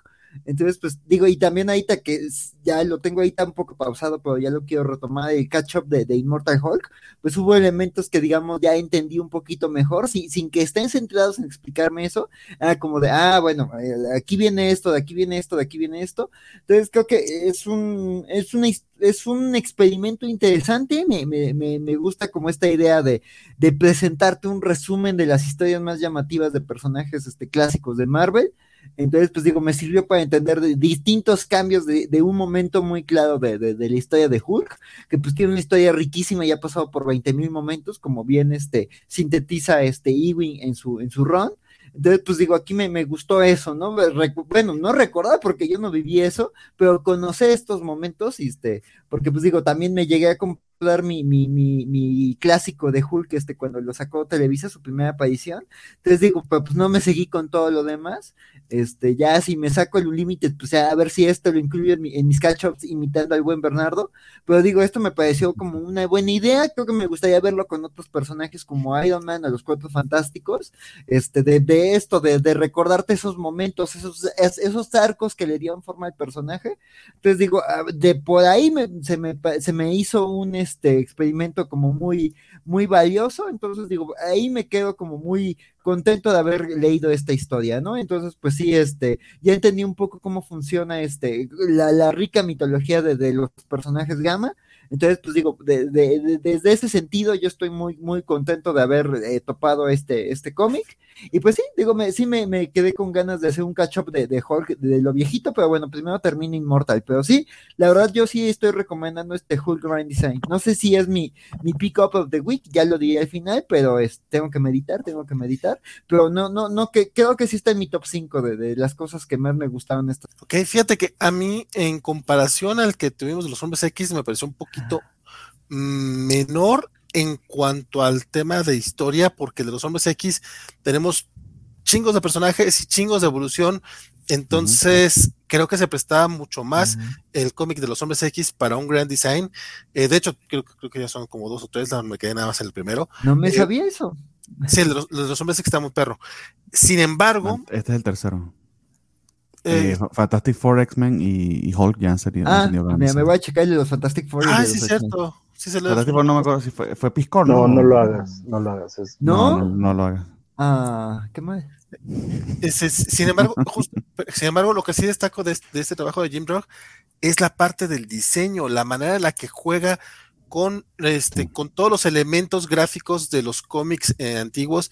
Eh, tenemos el, la- el banner de los hombres X, de, de- de- de los Vengadores, de la primera aparición de los personajes, este, esos de que en el próximo nú- número va a pasar tal cosa, este, incluso páginas de, de publicidad, este, pero todo eso no, no puesto nada más al pendejazo, sino utilizado justamente para, para que, para desarrollarte la historia, para hacerte la más entretenida, porque realmente el cómic de Hulk era peleó contra este, contra este, contra este, y básicamente eran peleas, entonces no era, no había mucho, eh, para utilizar las palabras de Francisco, no, no había mucha carnita dentro del, dentro del título de, Hulk, no que fuera un mal cómic, no que fuera aburrido, al contrario, creo que, creo era de los más divertidos de, de, de Lee Kirby, sin embargo, eh, para, para el formato de Grand Design era muy complicado tenerlo. Eh, yo no leí de los Cuatro Fantásticos, ahorita que lo mencionan eh, Francisco y Bernardo, creo que ellos van a poder dar, ahondar un poquito más en, en- en ese tema. A lo mejor justamente ese no les funcionó para nada. Y aquí aprovecharon estos elementos justamente para que te, para que po- poderlo hacer un poquito más entretenido. Creo que eso sí me gustó mucho. Y pues básicamente es leerte la historia de Hulk del 1 al 300, la verdad abarca bastante en, Sí. estas 40, en estas 40 páginas y todavía tenemos por ahí, incluso tenemos los eh, tie-ins y tenemos su aparición en Vengadores, su aparición en Los Cuatro Fantásticos, tenemos la aparición de She-Hulk, la verdad es que está bastante completo. Eso sí, digo, a, a mí me pa- también creo que abarca 300 números justamente porque Hulk eh, no era como que tuviera mucho a dónde, a dónde ir, sobre todo en los primeros 20 años de su historia. El segundo número, eh, que ya tratará más los temas de Peter David, espero yo sea mucho más interesante. eh, y, pe- pero como bien mencionas tú, Axel, com- como idea, los Grand Design son, son bastante, bastante, pues eso, interesantes. Se ha repetido Y la mira, palabra. para una generación que les gusta ver videos de gente resumiendo las películas o las sagas, creo que funciona. Entonces, y como Eh, dices, el diseño es muy llamativo también. Fíjate que eso no sé, ahorita este, va a ser, va a ser un, un buen momento de discusión aquí entre los cuatro, porque justamente Panini Brasil acaba de lanzar el X-Men Grand Design y venía marcado como ideal para nuevos lectores. Yo no sé si estos sean este accesibles para nuevos lectores. No. Claro, te están contando toda la historia, pero creo que parte del encanto es este leerte Vivirla, la ¿no? historia. No, no, no, no. Eh, eh, parte del encanto para, para los Grand Design es apreciar las referencias a- al estilo de Kirby, las referencias de los comiquitos, entonces eh, se me hace demasiado denso para un lector nuevo. O sea, a lo mejor sería para un lector que ya está enganchado en cómics y quiere, y quiere ahorrarse eh, lo que está haciendo eh, Bernardo de releer este, Los Cuatro Fantásticos. Ah, bueno, Aventos del Gran Design que ya nos dijo que, de hecho, muy buen ejemplo va a tener ahorita este muchacho en contarnos su experiencia con las Sí. dos cosas. Este, pero sí, más bien creo que es alguien para que ya está muy entrado, pero le da hueva eh, leer este, los cómics de los años 60 por el, por el tipo de, pues sí, de, de narrativa, de historia. Yo creo que justo ahí le diste el clavo, ¿no? Como alguien que sí lee cómics, por ejemplo, yo que leo Hulk desde Greg Pak, pero es como de no me voy a echar todos los números viejitos, o no sé aún, este, pero ya veremos si me, si me saco el Unlimited, pero este, pero dices, bueno, este es un buen resumen para entender de dónde vienen estos personajes, ¿no? Yo que no sabía ni, Sí, ni idea de pero- qué onda con Doc Samson, pues dije, ah, bueno, esta es la historia de Doc Pero Samson. tiene que ser como tú que, que- que lees cómics, o sea, alguien Sí. que, que quiera enterarse, o sea, es- esto es un libro de texto cool, pero es un libro de texto literal como de, de un doctorado, o sea, no Sí. es que con esto vas a aprender, eh, no es Hulk 101, básicamente. Sí, si quieres mencionar a Hulk, aquí te lo citas en la tesis, sí, lo entiendo. Ah, Ahorita sí. estoy en eso con mi tesis. O sea, es- de hecho, lo que explicó Valentín funciona a la mar de bien. O sea, está muy bien para quienes estamos embebidos en cómics. De hecho, disfrutar eh, un artista que usualmente no, no vemos su estilo en Marvel, eh, regodearse en su estilo. Tiene, eh, hay, algo que, que Jim Rock, si, si mal no recuerdo, lo que pasa es que puede ser que lo esté confundiendo con alguien más, pero hace, hace unos diseños con bolígrafo, con plumita, que aquí también los hace que le quedan brutales. No recuerdo en qué página está, estoy buscándola para mostrársela porque sé que le vamos a mostrar el cómic completo. Eh, y, y sí, o sea, eso como te ubica en cada época, eh, el hecho de que hace collage, eh, de que ves que efectivamente co- copió, fotocopió una página y la pegó de- de encima de otra, el diseño que hace como de sticker de algunos de los personajes. La portada del 181 de cómo la, la redibuja y así con colorcito así no bien dibujado. Precioso, la, la, la, la, la, la- la- la aparición de Hulk en el cómic del, precisamente de los Fantastic Four, esa primera pelea con la mole. Sí. Eh, todo está eh, eh, excepcional si te gusta ese estilo eh, y es una manera de tener un crash course, sí, ciertamente, pero es un crash course para que lo disfruta mucho más si leíste los números o una persona que esté muy embebida en cómics. Y ciertamente te lo resume y eh, hace un trabajo maravilloso de resumir algo tan pesado. No, le voy a ser muy sincero, no recuerdo por qué no me gustó el de Fantastic Four, pero lo leí sin haber leído antes, lo- como lo estoy haciendo que ya voy por el número 80 de- del ron de, de, de, de Wow. Por el 89 voy ya. Este, no lo había leído antes, pero sencillamente no me gustó, o sea, me, me, me, me chocó demasiado. Pero, probablemente porque no sea newbie friendly. Eh, no recuerdo ese número, ese, ese fue el número de Piscor, Francisco, el, el de los Fantastic Four. El número de perdón. Eh, fue Ed Piscor, ¿no? Sí, nos dicen acá los. El, Sí. el dibujante. El dibujante, sí. Creo que sí fue Sí, sí, fue, fue el mismo, fue el mismo de los hombres X, ¿no? No. No, No, es que, no, no, es que aquí escogen artistas indies diferentes y artistas Scioli. muy diferentes. Es que, es que Piscor es, Es que este- muy es- distinto. eh, esta es la onda de los Grand Design, porque los Grand Design no surgen como parte de, eh, de, de editorial. Eh, si alguien me puede recordar el nombre del que hizo el, el de X-Men, porque ahorita no, no, no Eh, lo eh, es, es, es Ed Piscor. Ah, sí, Piscor, ¿no? sí. Ok, eh, Aquí- Ed- Ed Piscor, dice. ok, eh, eh, sí, porque el, el de, el de Fantastic Four no es el mismo de X-Men. No. Los, los Grand Design de X-Men surgen porque Ed Piscor hizo unos eh, libros igual del, del mismo formato que se llaman The, eh, The True Tales of Hip Hop o algo así, eh, donde contaba la historia del hip hop, pero en, en cómic. Y eh, eran cómics que estaban en- eh, pensados para ese formato didáctico, para, para contarte la historia.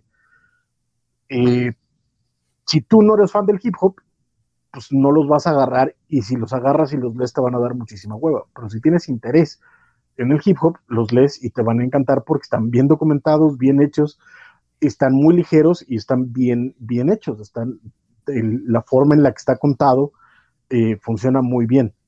El de, el de X-Men hace exactamente lo mismo, porque además él era muy fan de X-Men y por eso surgió la posibilidad de hacer esos X-Men Grand Design, donde te contaba la historia de, de X-Men, creo que hasta Heroes Reborn. No, bueno, son tres, son tres tomos de, X-Men y, y creo que termina en Pero Heroes Reborn. abarca como 60, 70 años en tres números. Es una cosa brutal. Wow. Mm, No, bueno, como creo- 50 años más bien. ¿no? Creo que como 30. ¿Sí? Porque si son. Sí, porque según yo terminan en Heroes Reborn. si ya Heroes Reborn son como 35 años. Ajá, exacto. Sí, creo que son. Sí, porque según yo termina por ahí. Sí. Porque el, el- el- el tercer tomo es la portada de, de Silvestri de, de Wolverine en la cruz. Sí, es de Silvestri también. Es de, no ese, es de los, ese es de los 80, sí, de Mark Silvestre. Ajá, en- exacto. Eh, pero esa es la portada, pero todavía sigue, sigue un poquito más para atrás. Ma- más adelante, digo. Este, no, no recuerdo exactamente dónde termina, pero termina por los 90. Pero es como todos esos años de, de- de mutantes, incluida parte de la historia de Wolverine, de la historia de, de todos los personajes y cada una de las, de las cosas que estaban haciendo de otros equipos, etcétera.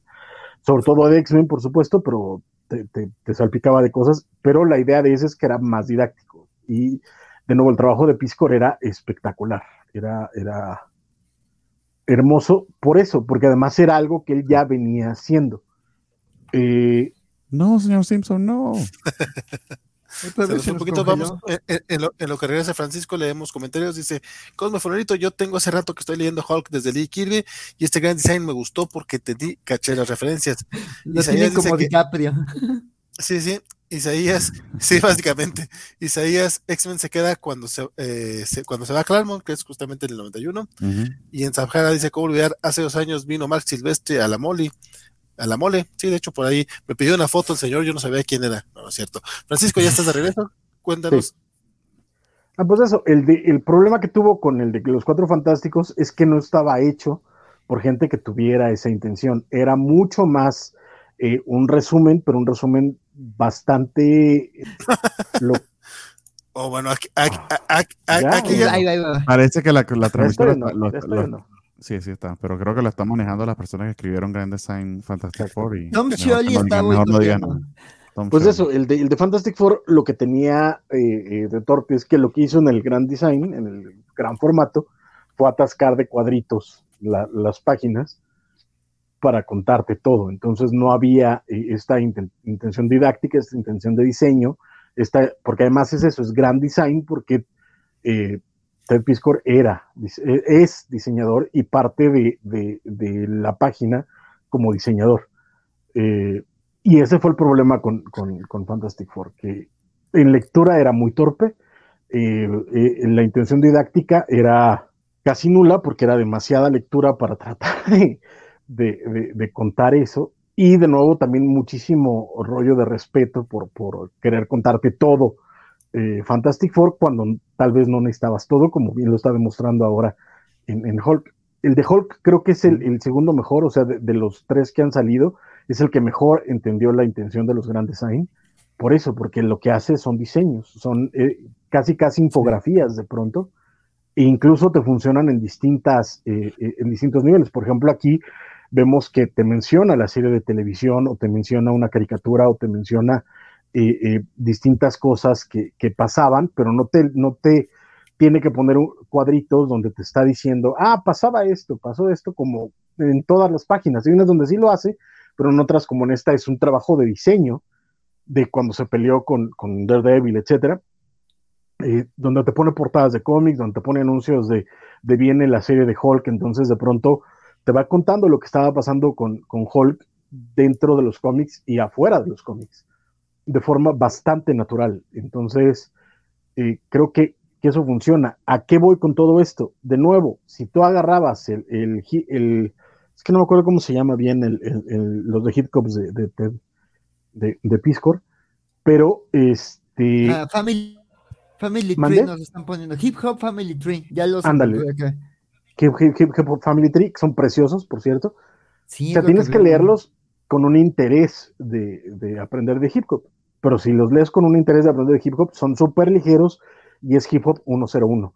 Y lo mismo pasa con estos. Si tú llegas queriendo saber de X-Men, aunque sepas lo más básico de X-Men, es X-Men 101. Y en este caso de Hulk, es, eh, llegas aquí queriendo saber de Hulk y es Hulk 101. Yo no creo que necesites ser este gran lector de cómic o tener como este, haberte aventado el, el From Hell o el Jerusalem de Alan Moore para, para leerlos, porque creo que están muy claritos, te van contando la historia y bueno, en el caso de Hulk, como bien dice Valentín, la mayor parte de los números eran Hulk peleándose con el ejército o con algún villano o con quien se le pusiera enfrente, u otros héroes muchas veces. Mm. Entonces, lo que hizo muy bien eh, eh, el, el creador de este, de este cómic fue repasarte, o sea, hay, hay una página donde te pones, se peleó con este, con este, con este, con este, con este, con este, con este, con este, y de pronto ya se dedica dos, tres páginas a contarte un momento específico de, Ujú. de Hulk que es relevante para la historia general de- del personaje. Eh, según yo, en este número abarca de los 60 a los 70, nada más. Este, vamos a llegar a los 70. Según yo, todavía no llegamos a Bill Mantelo en este, en este cómic. Eh, No, no llega entonces, hasta mediados de los 80, llega hasta el número 300. sí, entonces, sí, estamos, sí está Bill Mantelo. ¿Por qué entonces lo vi entonces? No me acuerdo. No, Pero vi- viene hasta She-Hulk, que ya es del 81. sí, correcto. Sí. Pero es que eh, Bill Mantelo es lo que estaba justo antes de, de- Peter- de Peter David. De Llega, Peter David, casi antes. llega, llega poquito antes de Peter David. Ok, entonces sí, sí, sí, pero bueno, la onda es eso, o sea, llega como al- a, lo más que puede, porque Hulk, de nuevo, pues como bien dice Valentín, no es que pasaran muchas cosas, era básicamente lo mismo durante muchos años, pero lo resuelve muy bien. Pues sí, exacto. Y como dices, eh, como bien menciona Axel, si tienen interés de saber la historia de Hulk, a mí me parece muy, muy buena forma de, de entrar. Eh, habrá que ver cómo resuelven el segundo número, porque con Peter David ese estatus cambia mucho. Y, y después de Peter David, pues vino Bruce Jones, vino este Greg Pak y etcétera, y cada uno de ellos fue como subiendo las, las expectativas hasta llegar a Lee y ahora Sí. con, con este con, con Donny Cates que ya se, se despetorró todo. Este, Pero, Pero- Vamos a, hablar de, vamos a hablar de eso ahorita. exactamente. Por eso, creo que los Grand Design, fuera del de eh, Fantastic Four, que la verdad es que no, no, no lo recomiendo para nada, absolutamente para nada, Pero el de X-Men y, el de, y el de Hulk sí me parecen, de nuevo, newer friendly en el sentido de si te interesan, los vas a disfrutar mucho y te van a enseñar mucho. Si no quieres leerlos, pues obviamente no los vas a disfrutar. Pero si te interesan, tienen todo lo que necesitas para, para leer X-Men Y son de, esos- son de esos cómics que eh, sí valen la pena en físico, son caros, pero sí valen la pena en físico porque son gran design, se refieren a que es un gran formato. En el caso de, eh, de X-Men, para tenerlos en gran formato necesitas comprarlos sueltos. Porque el recopilado salió en Omnibus, pero ese es más, es más grande de lo normal, pero es tamaño Omnibus normalito. Ya, ya. Entonces, este, pero vale dice- mucho la pena. Que aparte de este de los cuatro fantásticos, ¿de quién más han sacado y qué otros me recomiendan? Y justamente nada más sacaron los hombres X, que fueron tres tomos, de los cuatro fantásticos creo que solamente ha salido uno, Dos. dos, y de este de Hulk van a ser también dos, creo, ¿no? No O por lo menos está oye, pero anunciado ya el que también- viene. Y también digo, si, si ya después te gusta, pues digo, ahí te estoy viendo que este de Hip Hop Family Tree, pues sí, todo el estilo de, de, de las portadas y todo viene de ahí, entonces, pues sí, creo que yo que me vi esta serie de Baz Luhrmann, la de The Get Down, y me intrigó el tema, la serie no me gustó, pero me gustó el tema, pues también creo que voy a ver los de Hip Hop y los de X-Men, porque sí, me gustó la idea. Los el de hip hop son pre- los de hip hop son preciosos, preciosos. Y los de X-Men sueltos creo que ya es complicado conseguirlos, la neta. Este, creo que los primeros dos andan caros. Y la otra opción es el Omnibus. Pero el Omnibus es ese es tamaño Omnibus normal, que es oversized, pero no es gran design. Pero se leen muy bien de todas formas y están lindos.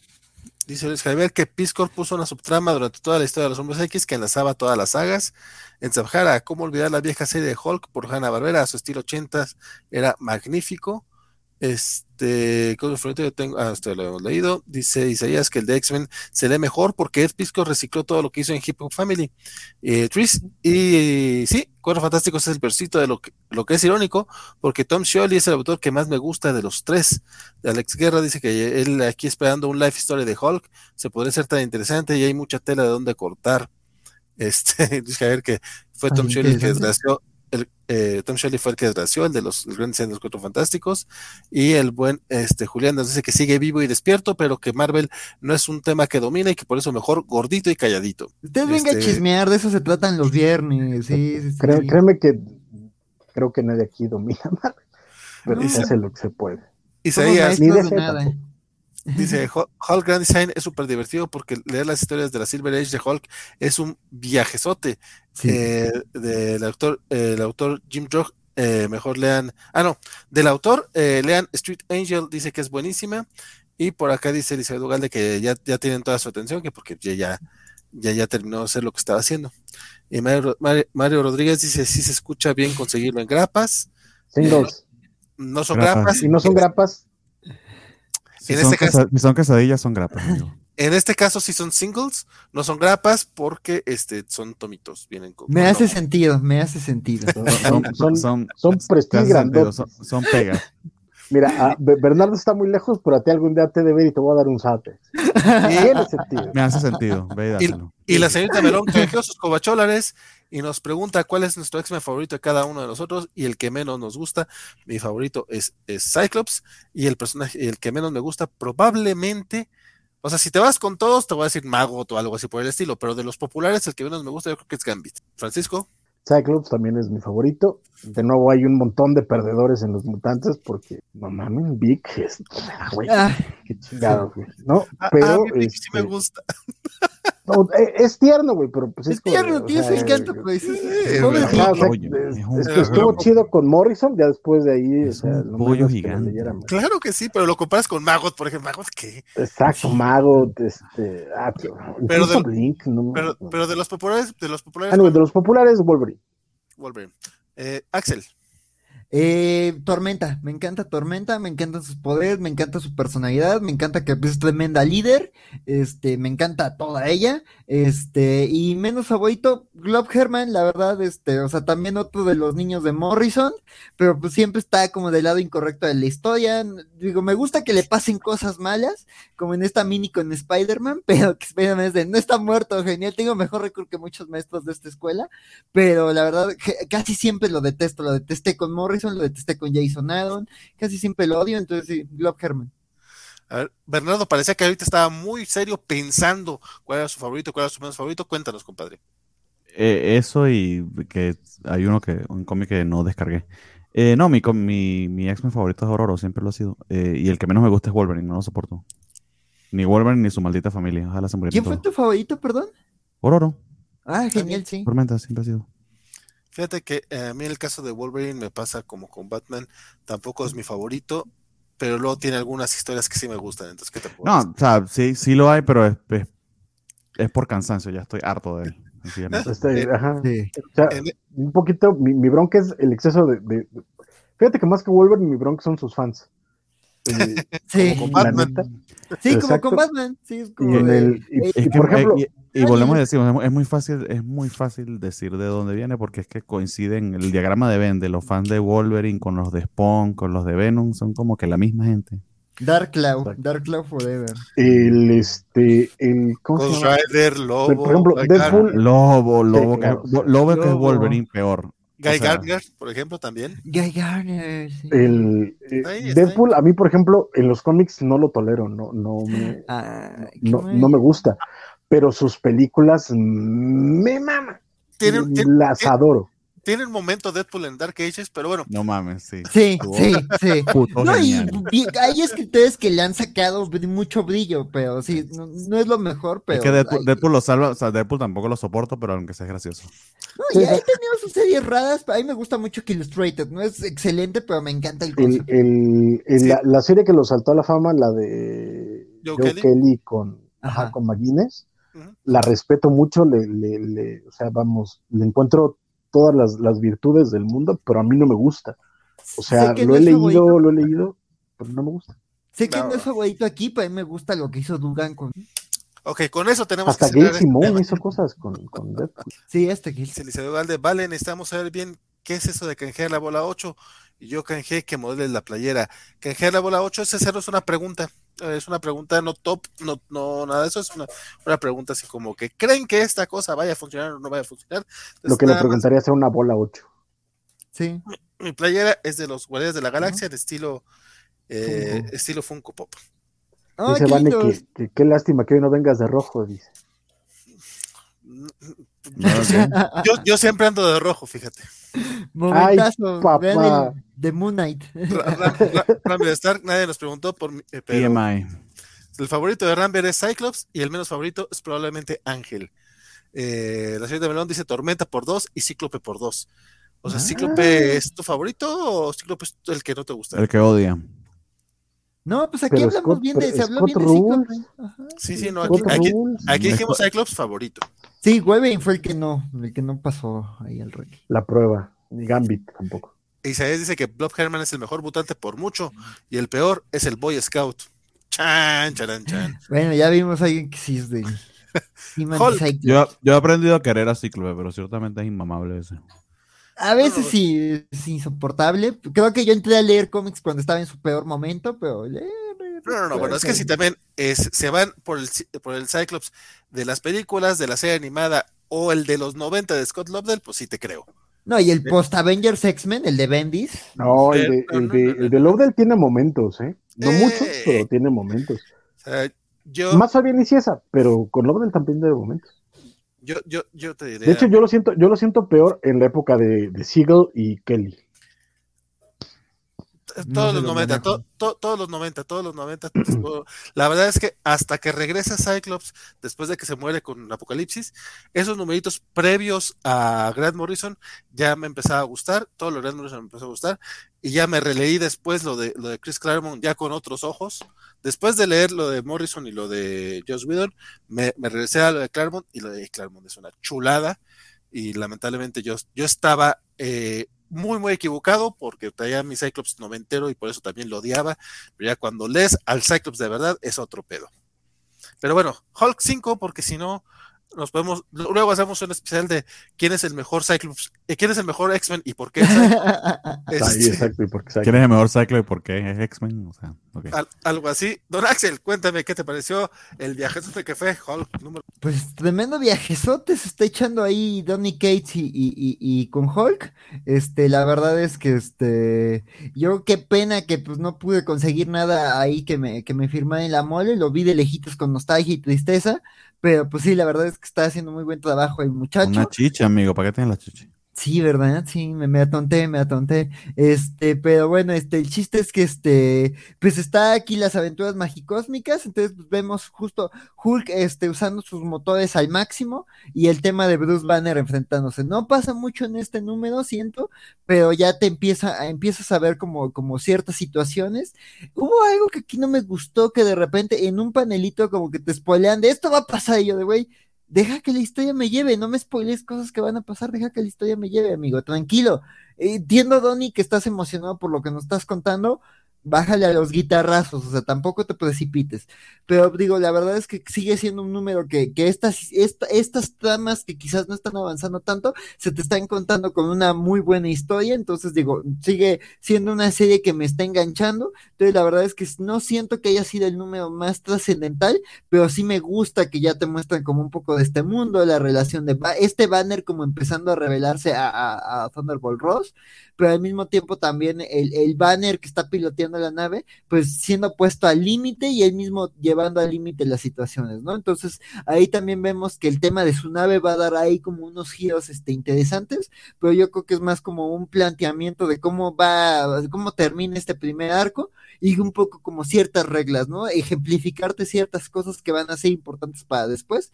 Aquí vemos como el tema del motor, ya no lo hemos, ya habíamos visto en, en el número anterior, pero aquí ya vemos cómo va escalando la situación en cómo funciona este peculiar motor de, de la nave Hulk y pues está siendo llevado al límite, ¿no? Entonces, pues a ver a dónde llevan todas estas ideas, este, y, pero pues sí, sí está haciendo una serie ahí de, de mucha emoción, ¿no? Digo, la verdad es que volvemos, ¿no? Creo que va a ser una serie que se va a, leer diferente como ya de, de, de, una sola lectura, pero ahorita por lo pronto creo que es una pieza importante sin que sea la pieza más llamativa, pero ya quiero ver cómo, cómo cierra este sexto número y a dónde llega esta primera parte de, la propuesta de, de, Donny Cates. Muy bien, don Bernardo, ¿a ti qué te pareció este? Como número individual, eh, sí creo que... Eh, cogea un poquito, pero claro, tienes que verlo ahí sí les diría, como número individual coge un poquito, pero tienes que verlo en el contexto de lo que está contando Donny Cates. Sí está un poquito raro eso de que te hypee un número dentro de 3, 4 meses, como que por favor quédate porque sí sé que lo estoy cagando aquí, pero va a estar bien bueno dentro de 4 meses o algo así. Eh, dicho eso, de verdad que el arte de Ryan Otley aquí está de puta madre y con una idea tan loca como la que está poniendo Tony Cates de que es la psique de Bruce Banner que está manejando a la psique de Hulk que está encerrado dentro de un motor para que el cuerpo de Hulk sea como una especie de, de beca que, que, que es lo que, que, es lo que se presenta ante el mundo. Aparte de eso, se va a una dimensión en la que todos los héroes son un, un montón de, de, de, monstruos mutados por gamma. Y el primero con el que se enfrenta es este, este pobre Peter Parker, que es un, literal una araña gigante. O sea, todas son ideas loquísimas que, gritan cómics a más no poder y está brutal, pero solo un artista tan competente como Ryan Otley eh, lo hace no solo emocionante, sino que entendible, porque se pudiera haber perdido tantísimo ruido, tantas ideas locas con un artista menos capaz. Eh, nada, yo estoy esperando a que si sube la apuesta aquí, no lo voy a decir si se ocurren cosas, pero yo estoy esperando cuál es el overall, o sea, al final cuál es el kick, porque si, si, si, si, apostaste grande por salir de todo el tema místico de Immortal Hulk, que fue tan pesado eh, en el buen sentido, pero que es, una, un, es un legacy difícil de cargar. Tú hiciste una vuelta de 180, me voy a la locura, a la diversión. Está bien, me lo estás entregando, pero te estoy esperando a ver cuál es el payoff, que creo que ya se viene porque entiendo que termina arco en el siguiente número. Entonces, nada, o sea, sigo confiando tanto eh, en Donny Cates como en Ryan Otley. De hecho, lo venden como una historia de ambos y, y, se nota. Eh, también he escuchado a mucha gente que la está detestando, pero creo que quienes la están detestando no están entendiendo el, el objetivo y creo que el, objetivo se va, a entender, va a la redundancia, plenamente cuando termine de contar el, el arco overall. Entonces sí creo que vale la pena darle, darle el beneficio de la duda. Pero por, por ahora, me, por ahora sí, enganchado. Continúo. Fíjate que sin, sin hacer menos el trabajo de, de, de Ryan Otley, la verdad sí siento que este es el, el menos logrado en lo que va de la serie, porque los primeros números a mí me gustaron muchísimo. Uh -huh. Sin embargo, aquí estos, estos paneles grandes de los dioses y de los demonios, de repente se me hizo que no le metió el mismo cariño a los demonios y a los dioses como, como le venía metiendo cariño a todo lo demás. Eh, sin embargo, sí, pues ¿no? todo el, sí. el, el, resto de, el resto de las peleas sí está poca madre. Eh, poco, poco más que agregar realmente porque el cómic sigue siendo lo suficientemente frenético y rápido y pasan muchas cosas, pero es más acción todavía. Digo, sí hay un tema grande, creo, a, largo plazo, como mencionas, pero pues ya veremos cuando termine el arco. A mí me sigue gustando, me, me, me agrada lo que está haciendo Donny Cates aquí, y ya veremos más adelante. Francisco, ¿a ti qué te pareció? Coincido en lo general, creo que eh, el ritmo sigue vertiginoso, que no está mal, el problema es que ya estamos cayendo en este eh, como en este asunto de, de, tener una canción donde todo el tiempo estás en, en, en, speed, en el ritmo y no, no te está dando pausas. Y en este número además pareciera que todavía le mete más turbo. Eh, es como ir en una carrera uh -huh. y casi, casi, casi como si se estuviera derrapando en la orilla del camino. Eh, y eso es lo que, lo que parece en este número porque de pronto todo se desmadra y, sigue avanzando. El problema aquí también es que es el, es la alegoría de, de, la demencia de, Bruce eh, está en todo y esa es parte de, la idea y por eso también es tan violento y por eso es tan agresivo y por eso es tan, tan rápido porque es la cabeza de Bruce la que se está, la que se está eh, llenando de estridencia y esa es la, la, parte que se está que se está jugando eh, a lo largo de aquí. Fíjate que mi, problema con Utley, que también coincido que ya aquí se le empieza a ver que, el ritmo mensual le, pesa, eh, más que en los grandes paneles o en las escenas de acción, me parecen algunos momentitos de, de, eh, de calma donde de pronto se, se, le empiezan a ver las costuras al trabajo, pero aún así sigue siendo un Ryan Otley mucho mejor de lo que vimos en Spider-Man y mucho mejor de lo que vemos eh, en muchos cómics hoy en día. Entonces, yo la verdad es que sigo muy contento con este Hulk, me, me, gusta lo que, lo que está haciendo, pero sí me gustaría ya que le pusiera, no el freno, porque no se trata de eso, pero sí que me diera otras, otros matices en la historia para ver por dónde, por dónde quiere ir. Porque, de nuevo, la alegoría me encanta, creo que va bien, funciona bien, pero eh, en, esta, en esta estridencia enorme de, de, la locura de, Bruce Banner, me está saturando y creo que sí necesito un poquito de, otros sabores para, para, disfrutar más lo que está haciendo. No que no lo estoy disfrutando, simplemente ya me está saturando. Es como que me empacha o me, me, me, empalaga o, o, o, me escalda la lengua un poquito. Hace falta un palette cleanser. Sí. En la, en la sí, cena un, va, mucha, mucha carne roja muy seguida. Y... Un, un remancito. Uh -huh con, con, perdón de Biscochan, pero creo que nunca es suficiente carne roja. Sin embargo, este sí entiendo el tema de, de Francisco, pero creo que lo que justo, justo, las primeras páginas que vimos nos ayudan un poquito a, a ir ampliando el tema. Por, espero yo en el sexto número, este ya, ya veamos pues cuál es el tema más allá de, de, de toda la acción. Pregunta por acá el buen el buen Alex Guerra que por qué este Hulk sí es frenético y el non-stop Spider-Man no.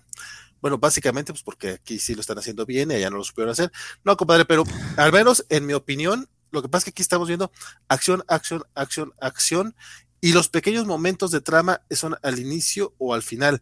Sin embargo, Non-Stop Spider-Man sí se detenía a platicar con la gente, no veíamos acción, no veíamos que las cosas estuvieran sucediendo rápido, incluso la historia se alarga. Aquí de repente está peleando contra, contra, al principio está peleando contra los zombies, después está peleando contra los dioses y termina peleando contra los demonios.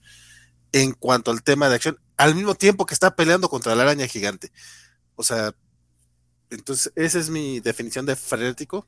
Y un poco también en el, en el, en el manejo de la narrativa. Eh, Bachalo, para todas sus, sus, grandes fortalezas, cuando se satura, se satura y se vuelve un problema grave en, la forma en la que ejecuta las páginas. Deja tú el, formato diagonal que ya tiene sus pedos, sino la forma en la que, en la que atasca tanto de, panelitos todo y de detallitos cada, cada momento, es un poquito demasiado. La ventaja que tiene Ryan Otley es que sabe cuándo meterte un, splash page, cuándo irse a, cuadritos, cuándo eh, eh, eh, romper una página, etcétera. O sea, hay, hay, mucho más juego rítmico, a pesar de lo frenético y de lo rápido que es el ritmo del Hulk. Hay mucho más juego de ritmo que, en el de Bachalo. Bachalo, de nuevo, para todas sus grandes ventajas, este, en los últimos años, por quererse ver tan barroco, termina saturando. Y en el caso del Non-Stop Spider-Man, lo intentó hacer precisamente para lograr ese efecto y lo que hizo fue todo lo contrario, o sea, al, volverlo todo tan, tan así, tan, tan... Sí, las mini viñetas. Ajá, tanto en viñetas como en el contenido de las viñetas, lograba todo lo contrario, o sea, saturaba demasiado, que no parecía que todo era un mismo bloque de lectura, en vez de darte ritmos y pausas y momentos, entonces es difícil alcanzar ese tipo de cosas. Cierto, cierto. Que eh, también, que tanto, piensa que tanto también se culpa de, de Joe Kelly, que fue el quien escribió ese, título, porque ahorita lo estamos viendo también con el Savage Spider-Man, que dibuja Gerardo Sandoval y mantiene un poco ciertos estilos medio raros. Por cierto, antes de pasar al siguiente comiquito, este, por acá dice eh, la señorita Melón que Francisco y Valentín son compis de camiseta porque los dos traemos de Guardianes de la Galaxia y pide que Francisco modele su playera de los Guardianes de la Galaxia, que es son guardianes un poquito más clásicos, si no estoy mal. Sí, pero son los noventeros, son los de Jim Valentino. Como puedes ver, no son los mismos Guardianes de la Galaxia. Sí, no. Pero aquí está. Guardián de Yondu. Bueno, Yondu sí. Sí, sí, sí. Ahí está. Pero guardianes a fin de cuentas. Cuidado con la cámara, no queremos accidentes, gracias. Pero bueno, pasamos a. Ah, terminamos ya los bloques eh, X-Men y Hulks. Vamos un poquito más rápido con Ghost Rider y Iron Fist números 2. Ghost Rider número 2, cuéntame, eh, Axel, ¿qué onda con, con el espíritu de la venganza? Ay, pues mira, yo quedé intrigado la, vez pasada porque no sé quién fue, si Francisco Bernardo, el que dijo que no estaba tan mal este cómic de, Percy. Francisco. Francisco. Francisco. Y yo me quedé intrigado porque la verdad. fue mi cómic de la semana, esa semana. Ya sé, ¿no? fue, fue una declaración de importante y yo de, no, pues todo es de quien está haciendo las vidas X de Wolverine y, y X-Force. Entonces dije, no, necesito ver esto, ¿no? Y el número No, y es pinche Ghost Rider, o sea. Sí, es el Calacas Chidas, entonces sí, este. Calacas Chidas. pues que esa página en Facebook, es, fotos de Ghost Rider, básicamente, este. Este, entonces, pues es eso, este personaje que se ve cool, que se ve padre como pintado en tu camioneta, en tu microbús, entonces, pues sí, este, este, pues, no, sé, no sabía qué esperar, ¿no? En tu y de camionero. Sí, sí, exacto, sí. Y entonces el, número, pues, no me, no me, no me enloqueció, pero me parece un tono interesante, justo este tono de misterio, de qué está pasando con, con este, eh, que además es como de quién es Danny, eh, este, Danny K, Johnny Blaze, no sé, sé que no es este Reyes porque es este perdido en la otra dimensión, pero este, pero dices, bueno, es un motero, un motero que se vuelve calaca, este, pero eh, creo que eh, está introduciendo, digo, creo que está muy comprometido con el género y con el tipo de historia, pero me gusta ese compromiso como con el ridículo. Me gustó mucho aquí el personaje de la detective Darks, que trabaja para el FBI, creo, y que es así tan darks que se mete a pensar en un ataúd y dices, wow, es como la Elvira, ¿no? Que haga murciélagos. Entonces sí es como de, ah, bueno, pues digo, la, la, detective Darks me parece un personaje interesante y la verdad es que creo que aquí el tema de este viaje, de, de, de, de, de lo que pasa en el motel, este, y de como de esta historia de, de, de, de, que el espíritu de la venganza ve en, en esos recovecos oscuros de, de este tipo de lugares, pues me recordó como muchas novelas, ¿no? A mí me gusta mucho el periodismo este, y digamos el periodismo narrativo, y hay un este periodista Gaitales, que su último libro, que ahí está envuelto en polémicas de plagio, trata sobre un motel que está justo con el tema de los espejos, el boyerismo y, y este, este lado oscuro de quienes viajan por la América profunda.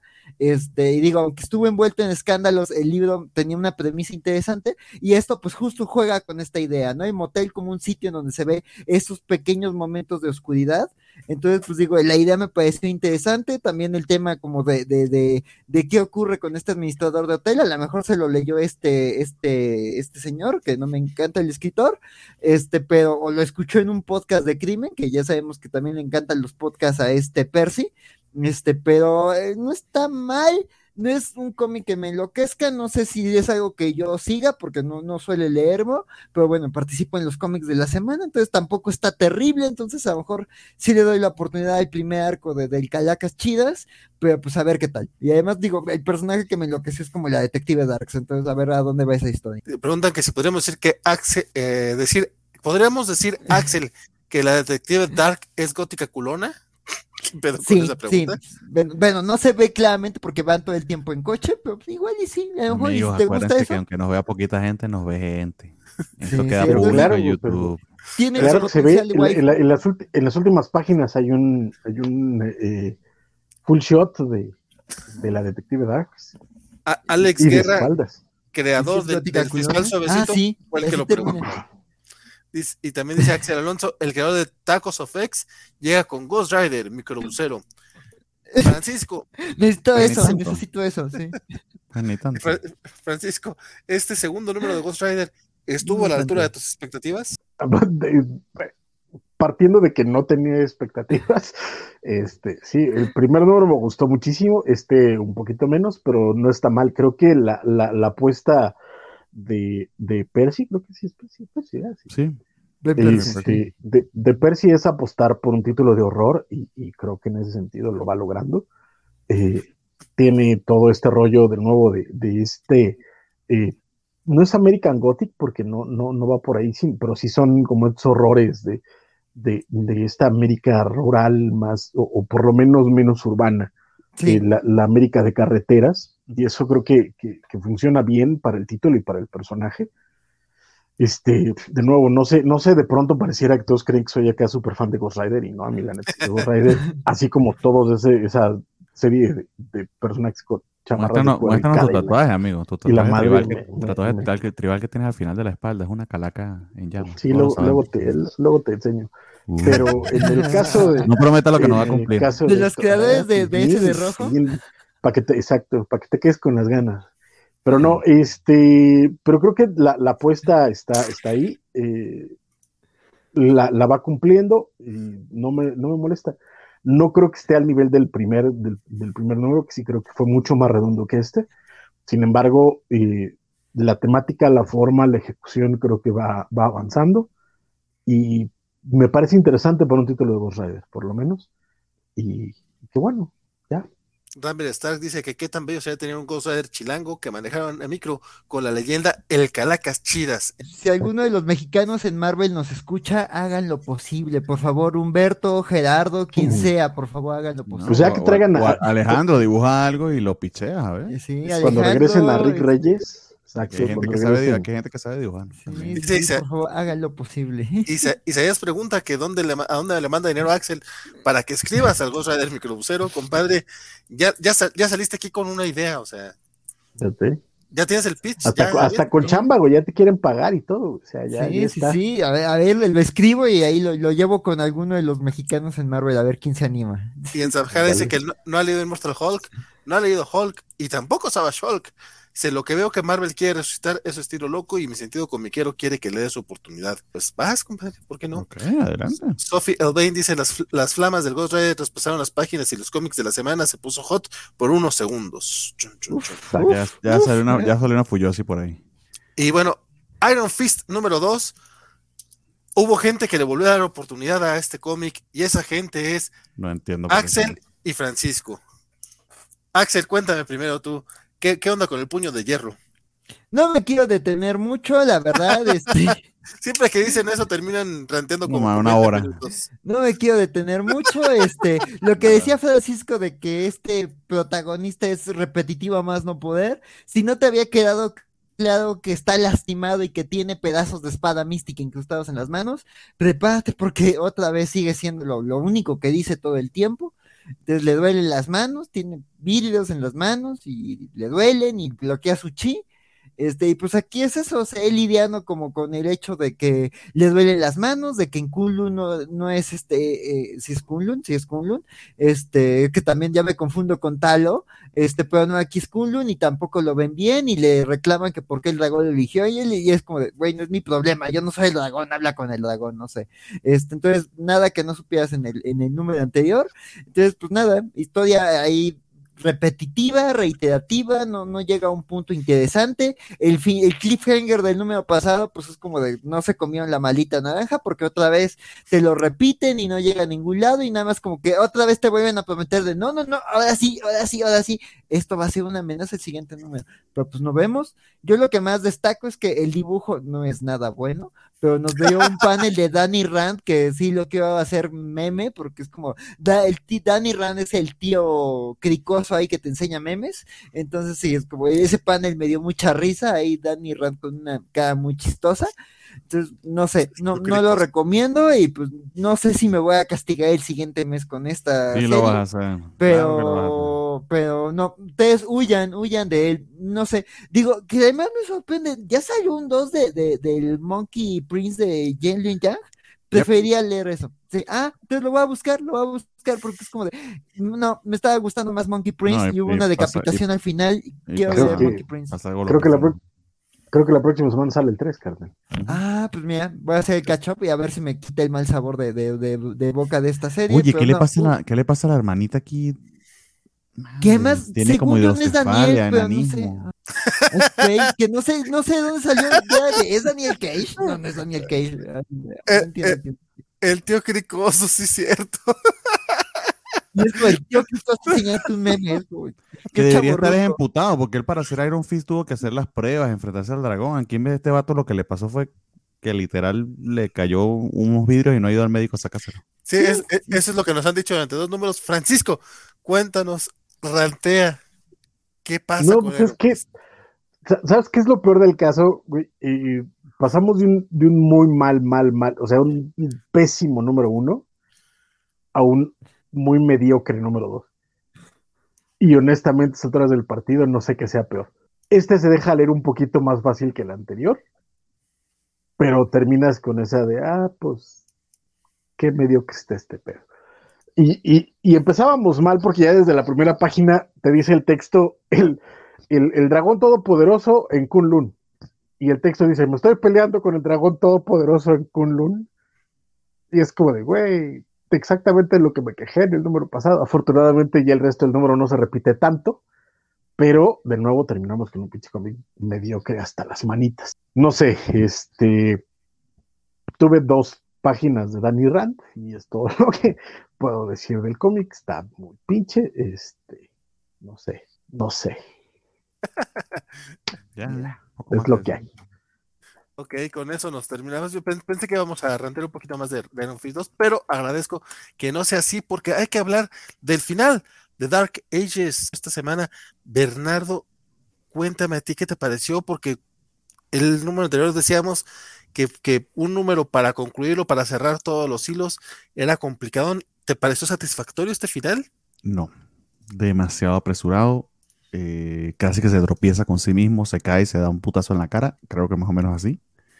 Sí cierra Tom Taylor, pero me da la impresión de que se, no sé, eh, capaz que lo tenía pensado para siete números, capaz que lo tenía pensado para mm, o algo por el estilo y se siente apresurado, se siente, eh, no, no diría que torpe, porque más bien logra cerrarlo eh, y- y- y casi todos los, creo, creo que casi todos los hilos, lo, lo- lo- perdón, casi todos los, la- las historias las une, pero sí lo sentí como que aquí me faltó un número eh, o te extendiste demasiado en los anteriores. Eh, tenemos un brevísimo, aquí voy con spoilers, si no han leído esta historia hasta ahora, vamos con spoilers, recuérdense de, los, de, los, de las vueltas de tuerca a las que nos tiene acostumbrado Tom Taylor, entonces está llena de eso este, este- esta serie. Entonces, si no la han leído hasta ahora, pues sáltense, hagan el time skip.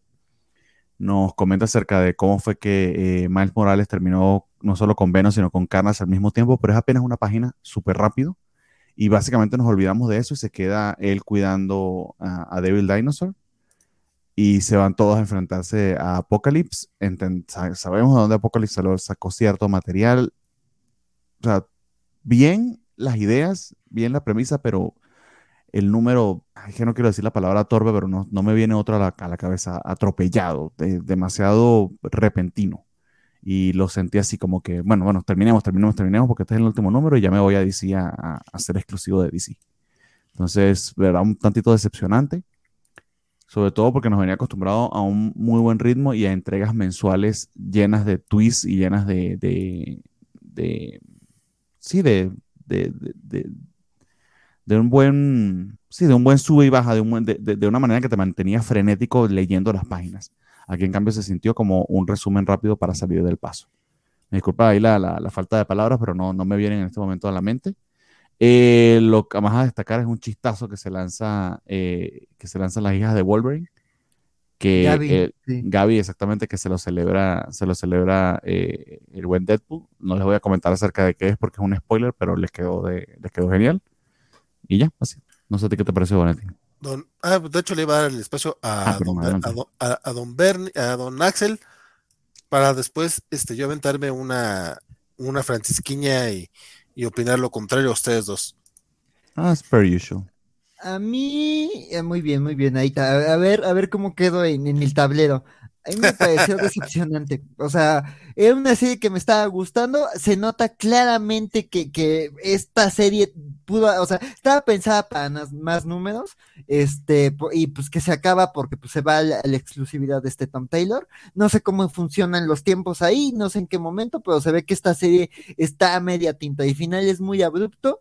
Este, y, y, y sí, o sea, resuelve, cierra, pero justo hasta el propio, digo, aquí entrando en el momento hay un tweet que lo explica, hay un post de Facebook que lo explica, el propio Tom Taylor publicó en la semana de se acaba Dark Ages, se acaba en el 6, este, yo me, me, me pues ya estoy de exclusivo en DC, y yo estaba pensando esta historia para algo más extenso, y sí es evidente, ¿no? O sea, sí se ve que, cierran muchas programas, estoy de acuerdo con Francisco, o sea, ese Miles con, con, con, Venom y con Carnage que tanto se promocionó y que tanto se nos enseñó y que seguramente va a haber muchos juguetes con él, te lo explican en un panel y dices, o sea, da para más esto, ¿no? El tema de los inventores, el tema del destino de varios personajes, o sea, te lo cuentan en un diálogo, te lo cuentan en un panel y dices, esto da para muchísimo más. O sea, el tema de que hay un punto en la historia en donde un, o sea, desde un punto estratégico, no entiendes que, que, el villano haya mandado a uno de los secuaces más importantes al primer frente de batalla,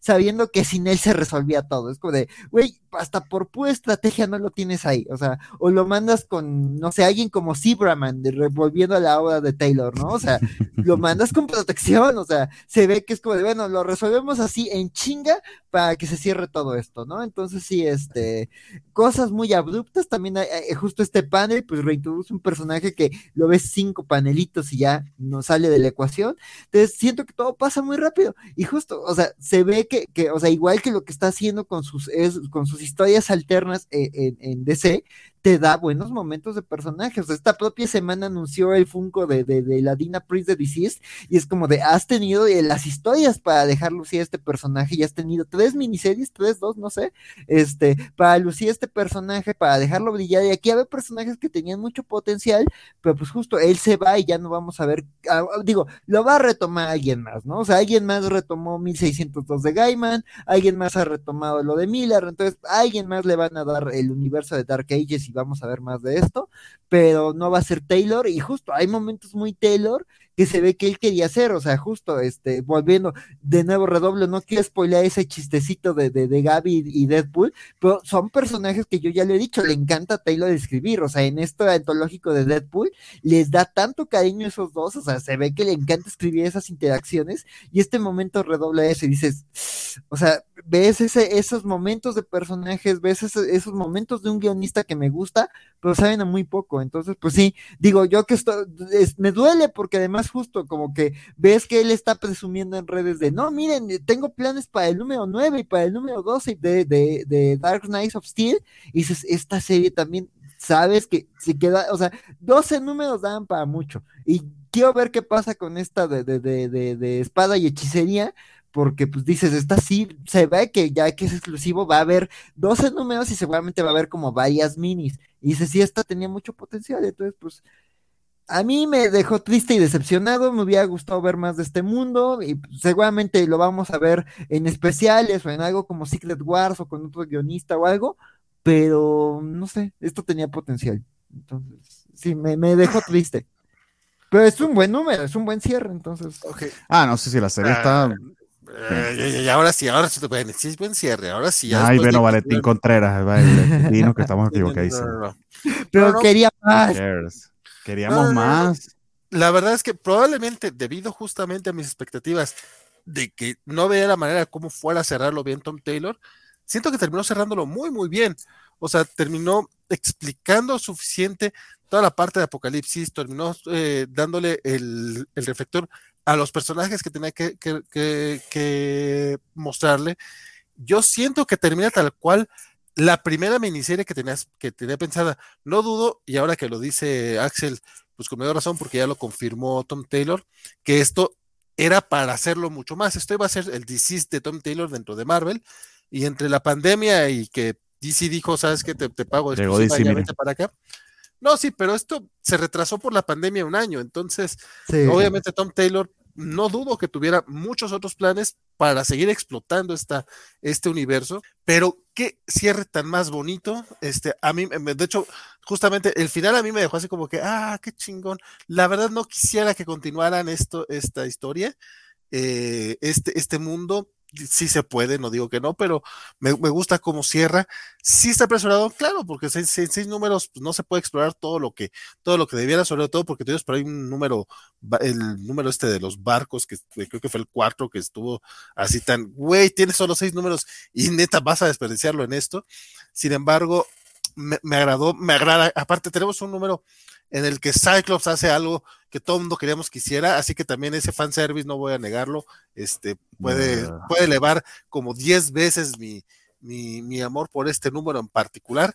Y el arte de Iván Coelho está de, de no mames, los diseños que se avienta para esta serie este, valen mucho la pena. A mí sí me gustó Dark Ages, me gustó este final. Este, sí, evidentemente se siente que, que podría ser más, que, que Tom Taylor tenía otras historias, pero como una miniserie corta, a mí la verdad, eh, creí que me iba a dejar de ver y no lo hizo.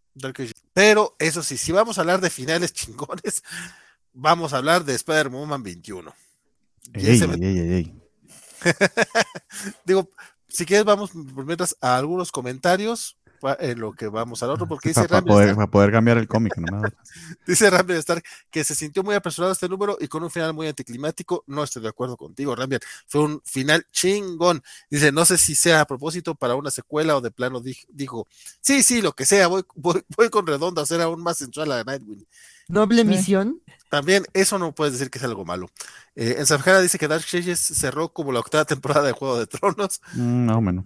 Y dice, Le así, surgía irse a otra cosa. Más que aquí sí se concretó, no como el Star Wars. así sucedió con Secret Wars de Doom y Old Man Logan. Era la clave para resolver el asunto de Battle World. Dice Luchamex que pandemia y cancelado al inicio, pero exigido por concretarlo, lo anunciaron en 2021. Eh, ok, si no, no le gustó el cómic, dice que fue un mal final. Calma, calma. Ot- otro más de los cómics post pandemia que tenía mejor historia, pero fue, fue el desastre, dice Luchamex. Y también justo, lo mejor, lo mejor fue que por fin se supo quién ganaría en un tiro entre ellos dos. De hecho, es canon y eso ya se sabía eh, en cuanto al tema de, de que justamente los rayos de, de, de- de Cyclops podrían hacer eso. Es de las pocas cosas que pueden destruir el adamantio. Y eso está desde antes de esto de Dark Ages. Bueno, pero no destruye el adamantio, de hecho lo conserva. Lo que hace es que le hace un, un depilado brasileño extremo, vamos a dejarlo así. Sí, sí, sí, sí. Pero de hecho puede destruirlo. Oh, entonces está mal Dark Ages, porque en canon Ah, no. Oh. Aquí fue- a menos de que lo esté Sí, sí, controlando sí. Apocalipsis y pueda regular la. No, no, la tienes razón, tienes rayo, razón. Aquí no, aquí no lo destruyes, es cierto.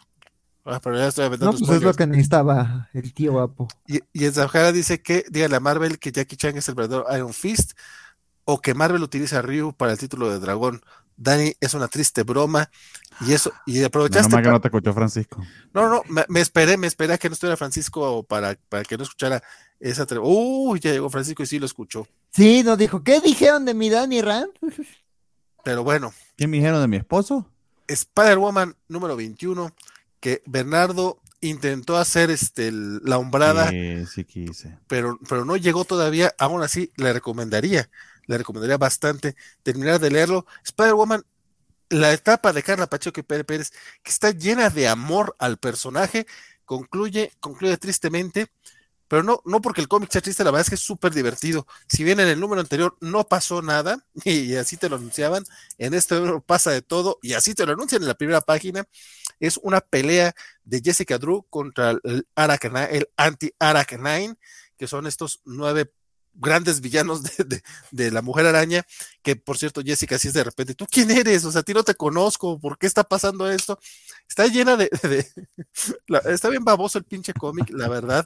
Este, ha- hay por ahí un- una frase que se avienta Carol Danvers, este, que es básicamente incluso, incluso un Spock, este, se avienta, eh, eh, da la hora correcta cada, cada década o algo así. Un chiste bien estúpido que, ti- que tiene un, un caption del editor que dice, Carla, ¿qué quisiste decir con esto? Y Carla nos explica cuál es su chiste, cómo llegó ella a ese chiste y para ella es bastante hilarante. A mí la verdad me dio mucha risa todas las explicaciones que dan. Está llena de, de- de- chistes fuera del cómic, pero eh, este equipo creativo hace que, que los quieras. O sea, realmente, si has leído el cómic y aparte estás leyendo la- la- las cartas, este, la- la- las, la- las páginas del final, eh, los comentarios, lees cómo responden a, los, a los lectores, neta, eh, terminas siendo hasta cómplice del equipo creativo y eso me encanta. Este, porque no es nada más el amor a Jessica Drew, sino el amor que le tienen a ese personaje, a esta serie, que aparte que, por lo que dicen aquí, en el- en- justamente en la, en las la carta de despedida, el editor lo menciona, este cómic sobrevivió no por las ventas. Este fue, este es de esos cómics que si llegó al número 21 fue por el cariño que le tenía el equipo creativo y el equipo el, el, cari- el cariño que le tenían en las oficina- oficinas de Marvel y lo llevaron hasta donde pudieron. O sea, si, llega a cancelarse este número es porque de plano las ventas no daban. Simplemente eh, yo creo que van a esperar a ver cómo le van los recopilatorios. Por ejemplo, en mi caso, yo no, yo no, yo no he apoyado este cómic más que recomendándolo aquí. Este, y todavía no compro los recopilatorios, voy a tener que hacerlo porque seguramente no va a llegar a, hardcover. O sea, tengo que apurarme a los TPB si no se me van a acabar. Este, porque de otra manera, eh, si es triste, pues, espero que, que, que ya después de que vean las ventas, este, ya sean digitales o de otro, otro formato más allá del, del de grapa, este, puedan tener una segunda oportunidad. Sí dicen que a futuro, este, es- no va a ser el último que veamos de Jessica Drew, pero también es porque uno sabe que cada cierto tiempo eh, eh, regresan los personajes, cada cierto tiempo tienen nuevas series.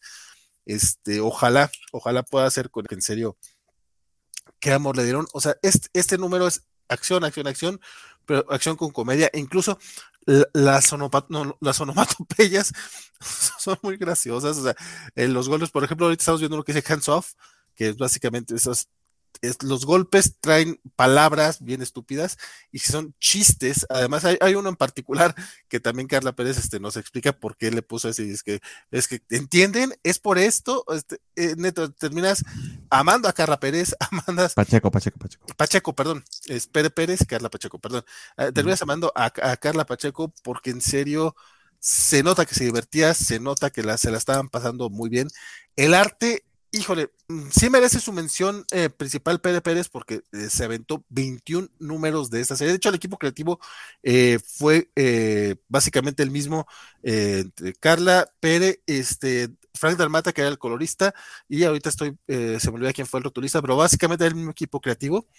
Este, y aún así en este número, no sé si por la cantidad de personajes que hay, no sé si por distintas cuestiones, si hay algunas viñetas que están un poco mejor, no, no están muy bien logradas, que digamos, a pesar de que sí tenemos también, por ahí hay una, hay una página en la que vemos en un plano, vemos este, edificios, este, que, ese tipo de, de viñetas a veces no las apreciamos tanto porque pues, no, no, no hay como personajes, no hay acción, entonces las pasas rápido, pero están los edificios y las viñetas están en el mismo, están hacia el mismo punto de fuga, eh, justamente este que están viendo ahorita en la pantalla, está bien pinches hermoso porque aparte es justamente toda una sucesión de, de, peleas que está teniendo Jessica a, través de, de, varios, de varias viñetas. Eh, chula, eh, este, este, este panel, este, este, este page en particular sí me encantó, pero hay otros, sobre todo al inicio del, del número, que sí siento que están un poco logrados. Spider-Woman 21 me pareció un gran cierre, este también por, otro lado, qué bueno que no terminan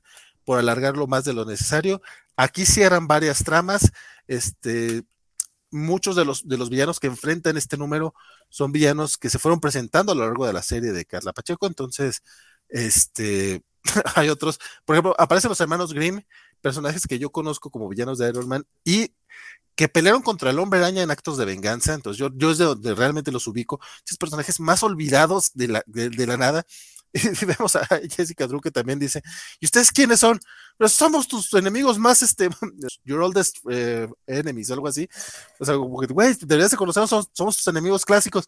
Güey, ya hace mucho que no te veía ese tipo de chistes. A mí me hicieron, aparte, la, la, cantidad de cosas locas que Carla Pacheco le ponía a Pérez Pérez para dibujar, como justamente este T-Rex que estamos viendo aquí, que está, que, que trae unas, unas, una, una, unas metralletas en los pequeños bracitos, eh, tonterías así que. Hay un número en el que usan a un, a un Velociraptor para darle putazo a otro tipo. o sea. Nada más escribir eso en el guion y que toma el velociraptor por la cola y le da un putazo. no, no, eh, en, en, en, las cartas de despedida, en serio, se las recomiendo mucho leerlas. Este, menciona eh, Pérez Pérez que justamente esta complicidad que tienen entre la, escritora y el, dibujante, solamente Carla Pacheco podría entenderme que le digo, en esta página necesitamos un chiste de pedos. O sea, cosas así eh, bien estúpidas, o sea, de, de, sugerencias que le daba a ese nivel. Y sí, solamente eh, Carla podría entenderme que en serio sí la necesitábamos y ponemos esos chistes en ese momento. O sea, es un cómic lleno de humor, pero no por eso falto de acción ni falto de corazón. La verdad es que si no te gustaba Jessica Drew, que yo sé que aquí tenemos varios fans del personaje, terminas por la muerte de ella en, esta serie. El primer volumen está a 288 en Amazon, un 13% de descuento, me parece que es un buen precio para un, para un TP de Marvel. Y están los primeros tres, de hecho. El segundo sí no está tan barato, está en 310, pero el, tercero también, también tiene como un descuentito, queda como en 200 y piquito, entonces tenganlo en cuenta. No, la verdad es que sí, valen mucho la pena porque es muy poco probable que veamos este cómic aquí en México publicado por Televisa. Este, y definitivamente no va a ser un cómic que veamos, este, no creo que sea un cómic que vayamos a ver recopilado en algún momento en una, en una, edición de lujos. No, no veo, no veo cómo. Entonces sí, muy, muy recomendable. Eh, y ojalá ya cuando hagas todo el catch up, este, me quedé Bernardo. Se lo comento, sí.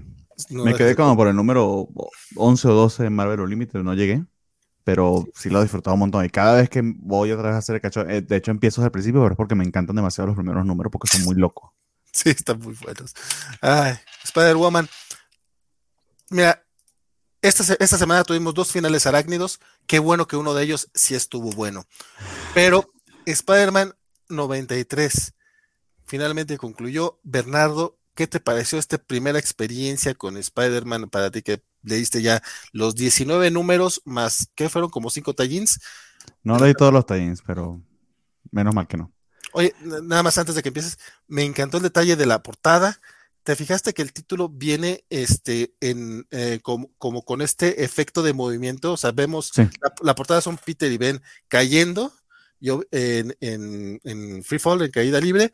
Atrás se ven edificios, obviamente se ve como si estuviera cayendo, pero el título también se ve que está cayendo. Está Sí, o, que le pasaron muy rápido al título. Sí, la portada está muy bien. De hecho, el arte es. Y déjame leerlo. Para es de Patrick Gleason, ¿no? Me imagino. Es Patrick ah, la, portada, la portada debe ser de Arthur Adams. La portada de Arthur Adams, perdón, sí, sí, pero el arte es de Patrick Gleason, que fue el, quien inició dibujando y también escribió parte de esta saga. Eh, el, guion, el guion también es de Seth Wells.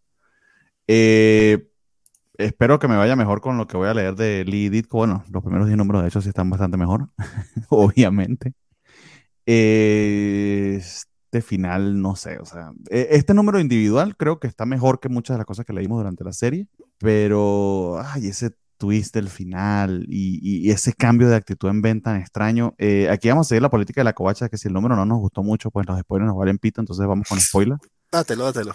Este, ven de repente, o sea, se supone que se iba a vengar de Beyond Corporation, que esto era eh, ese enfrentamiento contra Beyond, de hecho se llama The Beyond Saga, pero a Beyond no le pasa nada.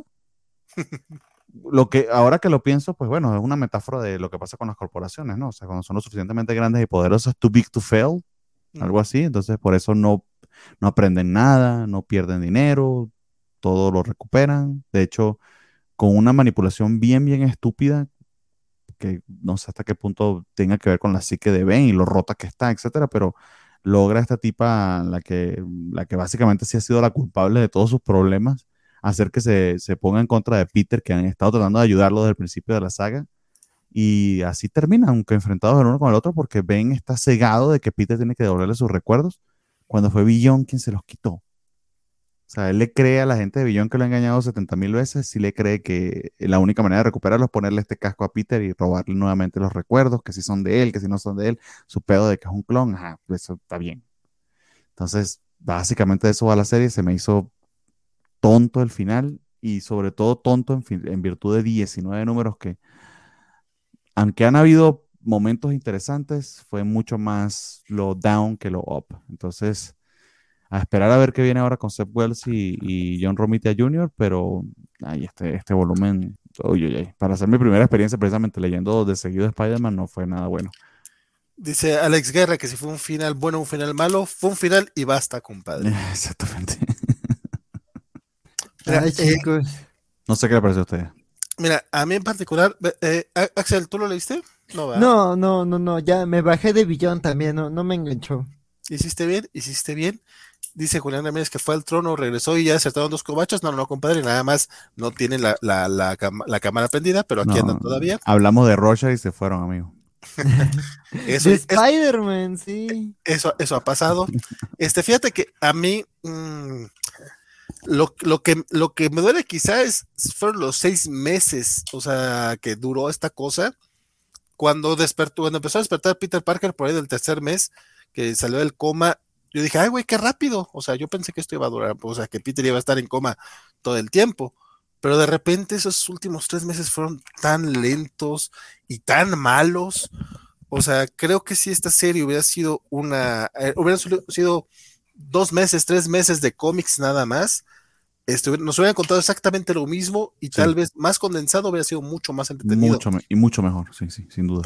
porque justamente como bien mencionaste, este número, como número individual, no está tan mal, o sea, sí tiene sus errores, sí tiene sus cosas raras. Este rollo final de, de, Ben Reilly que termina convirtiéndose en otra cosa rara, este que por ahí lo, de hecho, ese spoiler lo vi yo desde el miércoles, por eso también lo estoy contando sin mucho, sin mucho empacho. Este, que, es en la, en, en la escena post créditos del cómic. O sea, me quedé, güey, ¿por qué está haciendo A la gente lo que le gusta es el Ben Reilly Scarlet Spider. O sea, de hecho, rara vez les gusta el Ben Reilly como el hombre araña, entonces, pues déjalo como Scarlet Spider, güey. O sea, hazle un bonito traje, o que si no te gusta el traje clásico de sudadera porque está muy basicote, a mí me gusta mucho, pero entiendo que haya gente a la que no le gusta, güey, pues hazle un traje bonito, déjalo como Scarlet Spider y ya, o sea, no, no, no, no, no me queda claro si va a ser como un villano, va a ser como un nuevo Venom, y eso sabemos que tampoco va a durar mucho. Vamos a mostrarlo porque no sabía ni siquiera que era nuevo, pero sí es, suena como un nuevo Venom, pero es un Venom estúpido. Porque es Shazam. Shazam. Shazam. no, es Shazam, Shazam, no sé cómo se pronuncia esta madre. HSM, sí es lo que decían muchos. Eh, chinga su madre, básicamente. Este, la, verdad es que. De hecho, sí, chinga a su madre. ¿eh? Sí, sí, así como se llama el personaje. A mí no me. Eh, no tengo pruebas, pero tampoco tengo dudas. Este, no, no, la verdad es que eh, muy triste, aparte, no entiendo por qué vive en, la, en la Estatua de la Libertad, o eso fue lo que entendí. Porque sale de la ventana y aparece ahí. Entonces, y, el, material, el, material que le está saliendo del traje, o sea, fue una cosa que literal era lo que, lo que le sobraba a Billón, nunca te han explicado en serio. No, tenemos este material que hace esto. Ah, ok, lo soltaron y él le cayó encima y de ahí su origen. es, un origen tan no explica. Ponele voluntad, la Ponele voluntad. Ponele voluntad. Sí, no. El cómic termina siendo. Eh, CSM, ponele voluntad con sí, sí no te digo. Si hubiera sido una, una saga de seis números, de 12 números, a lo mejor otra cosa estaríamos diciendo, pero como fueron 25 números o veintitantos números, la verdad, y la mayoría muy malos, este, es muy, muy triste. También aquí sí me aventé la. Recordamos con cariño los sándwiches con dientes. Algo así. también, también aquí me aventé la, la, la, carta de despedida. Este Nick Lowe, no, creo que es el editor, también. No, y que gracias a todos, pues, digo, qué bueno que le agradece a todos los que a todos involucrados. que este, se estimaron así. Sí, sí, sí. Y, pero pareciera que está dándole el, la despedida a una gran etapa. Y la verdad es que pues no, pues es una etapa de relleno en lo que llegaba eh, John Romita Jr. y Seth Wells planteaba algunas cosas que imagino que utilizarán su ron. Esperemos que ya la, la etapa de Seth Wells por sí solo eh, funcione mejor. Francisco, tú sí te leíste el, el 93 del Hombre Araña, último número de la serie. dinos qué te pareció. Sí, pues, de nuevo, creo que yo el problema que tengo es básicamente los números anteriores este, unos más que otros. Creo que sí, no, no. De nuevo, sobre todo tomando en cuenta qué te gusta los últimos seis meses de, de Nick Spencer a comparación de, estos seis meses, pues tampoco me parecieron tan terribles. Y creo que tienen eh, mejores números. Y este final no me, no me, no me molestó, de hecho me gustó bastante cómo, cómo termina, eh, como mencionas en la carta, eh, la, tragedia de Ben Reilly. Creo que, que funciona porque al final del día es parte de, de, las decisiones de Ben Reilly. O sea, a lo largo de, su historia, él, es él el que se entierra. Entonces, es parte de, de sus decisiones y lo que tiene que pagar. Eh, me hubiera gustado más que se muriera, la neta, pero pues como en Marvel no se muere nadie, y sale esta cosa ahí extraña, pues es donde dices, ya se cagó todo. Pero por lo menos hasta donde yo creí que se había muerto, no me sonaba mal. ¿No? Incluso el epiloguito ya con donde vemos a, Peter y Mary Jane arreglando sus cositas y todo, este, me, me, me, gusta. Y creo que el misterio de qué onda con Billón también puede ser interesante de tratar en posteriores fechas con mejores ejecutantes, claro. Pero de nuevo, como final, me gustó. El problema es todo lo, bueno, no todo, pero buena parte de lo que vino antes. Entonces, pues veremos a partir de aquí a dónde vamos, porque sí, tengo ganas de ver qué es lo que hace John Romita Jr., tengo ganas de ver qué es lo que nos va a ofrecer Seth Wells, y tengo ganas de ver esta nueva etapa con, con Jane, que por lo que puedo ver, eh, habrá ecos de, del mefistazo, entonces veremos qué, qué, qué, ocurre ahí. No es la primera vez que se nos prometen cosas. Exactamente. No, pero en este caso, pues me imagino que sí tiene, tiene algo, algo que ver ahí. Este, pero bueno, veremos qué, qué, qué ocurre con, con, esta nueva etapa del Hombre Araña. Terminó esta, este, insisto, a mí, a mí me, me, me, cuesta trabajo este rollo de, ah, es que ya se acabó, qué bueno, pues sí, qué bueno, qué bueno que se acabó, el problema es que se acabó después de cinco años que hemos tenido de, de un Spider-Man bastante mediocre de nuevo, igual que con Nick Spencer tuvimos números muy buenos, pero el grueso es bastante malo, y lo mismo pasa con Billon, hay números bastante buenos, pero el grueso es bastante malo. Este, y pues a mí buena parte de lo que yo leí de, de, Slot tampoco me pareció así de, ah, no mames, qué buena onda. Entonces, este, no sé, yo creo que ya alguien, alguien tiene que empezar a poner orden y, darnos un hombre araña digno. En, la casa de enfrente ya tenemos un buen Superman, tenemos eh, dos buenos títulos de Batman, tenemos un buen Flash, hay como intenciones de de hacer las cosas bien, entonces ojalá eh, ya le llegue ese momento a Spidey porque ya lo necesita con bastante urgencia, de hecho. Sí, la verdad es que creo que desde, desde como el octavo año de Dan Slot, que ya ha estado medio flojona la cosa, creo que después de Superior Spider-Man no, no, no, no recuperó el, el, el, nivel. Sofía Elbain dice que solo está al tanto de lo que pasa con Beyond por Miles Morales, dice, ¿recomiendan leer todo lo demás? No. No. Ni para nada este origen estúpido, dice Luchamex, que hoy, hoy anda de malitas, mi querido Luchamex.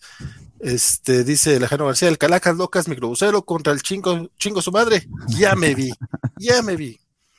Eh, de, ah, bueno, chingos mi madre, dice este Ben Reilly. Ah, Alex Guerra, no vamos a hablar de que el nuevo nombre de Ben Reilly no puede ser visto bien por los mexicanos, y si lo, ya lo mencionamos. Eh, Rambert Stark, Bernie, quizás es una metáfora acerca de las grandes corporaciones, el equipo creativo. Sí, claro, por supuesto, le atinaste. sí, sí, es lo que queríamos hacer. Luchamex, el que pidió Spider-Man con Sí, claro. Milo Manara por segunda vez. Yo también lo quiero, pero ya saben con quién y qué le escriba a alguien chingona, no basura. Pero pues no es basura lo que escribió eh, Carla Pacheco y, y, y ahí, No. y ahí sí te peleo donde quieras, Luchamex. Entonces, ya Ah. pedí- ajá, ajá. Ah, elijan el Oxxo. Ah, es que por acá el, este Julián decía que un cómic de Spider-Woman de principio a fin por Milo Manara. Eh, Milo mañana. No sé quién sea, pero. Eh, me hicieron recordar las, las, ¿qué? Las esas chuscas de Marvel, como Kraven el cazador y sus películas de Hollywood de Spider-Man y sus amigos. Y Richard Olea dice, ya ven, si serán más de cuatro horas. Pues ya vamos terminando el, el bloque de Marvel. Será poquito más de cuatro horas, no, no, no será mucho más. O eso espero yo. A Ahorita ver, vamos a los cómics indies de la semana.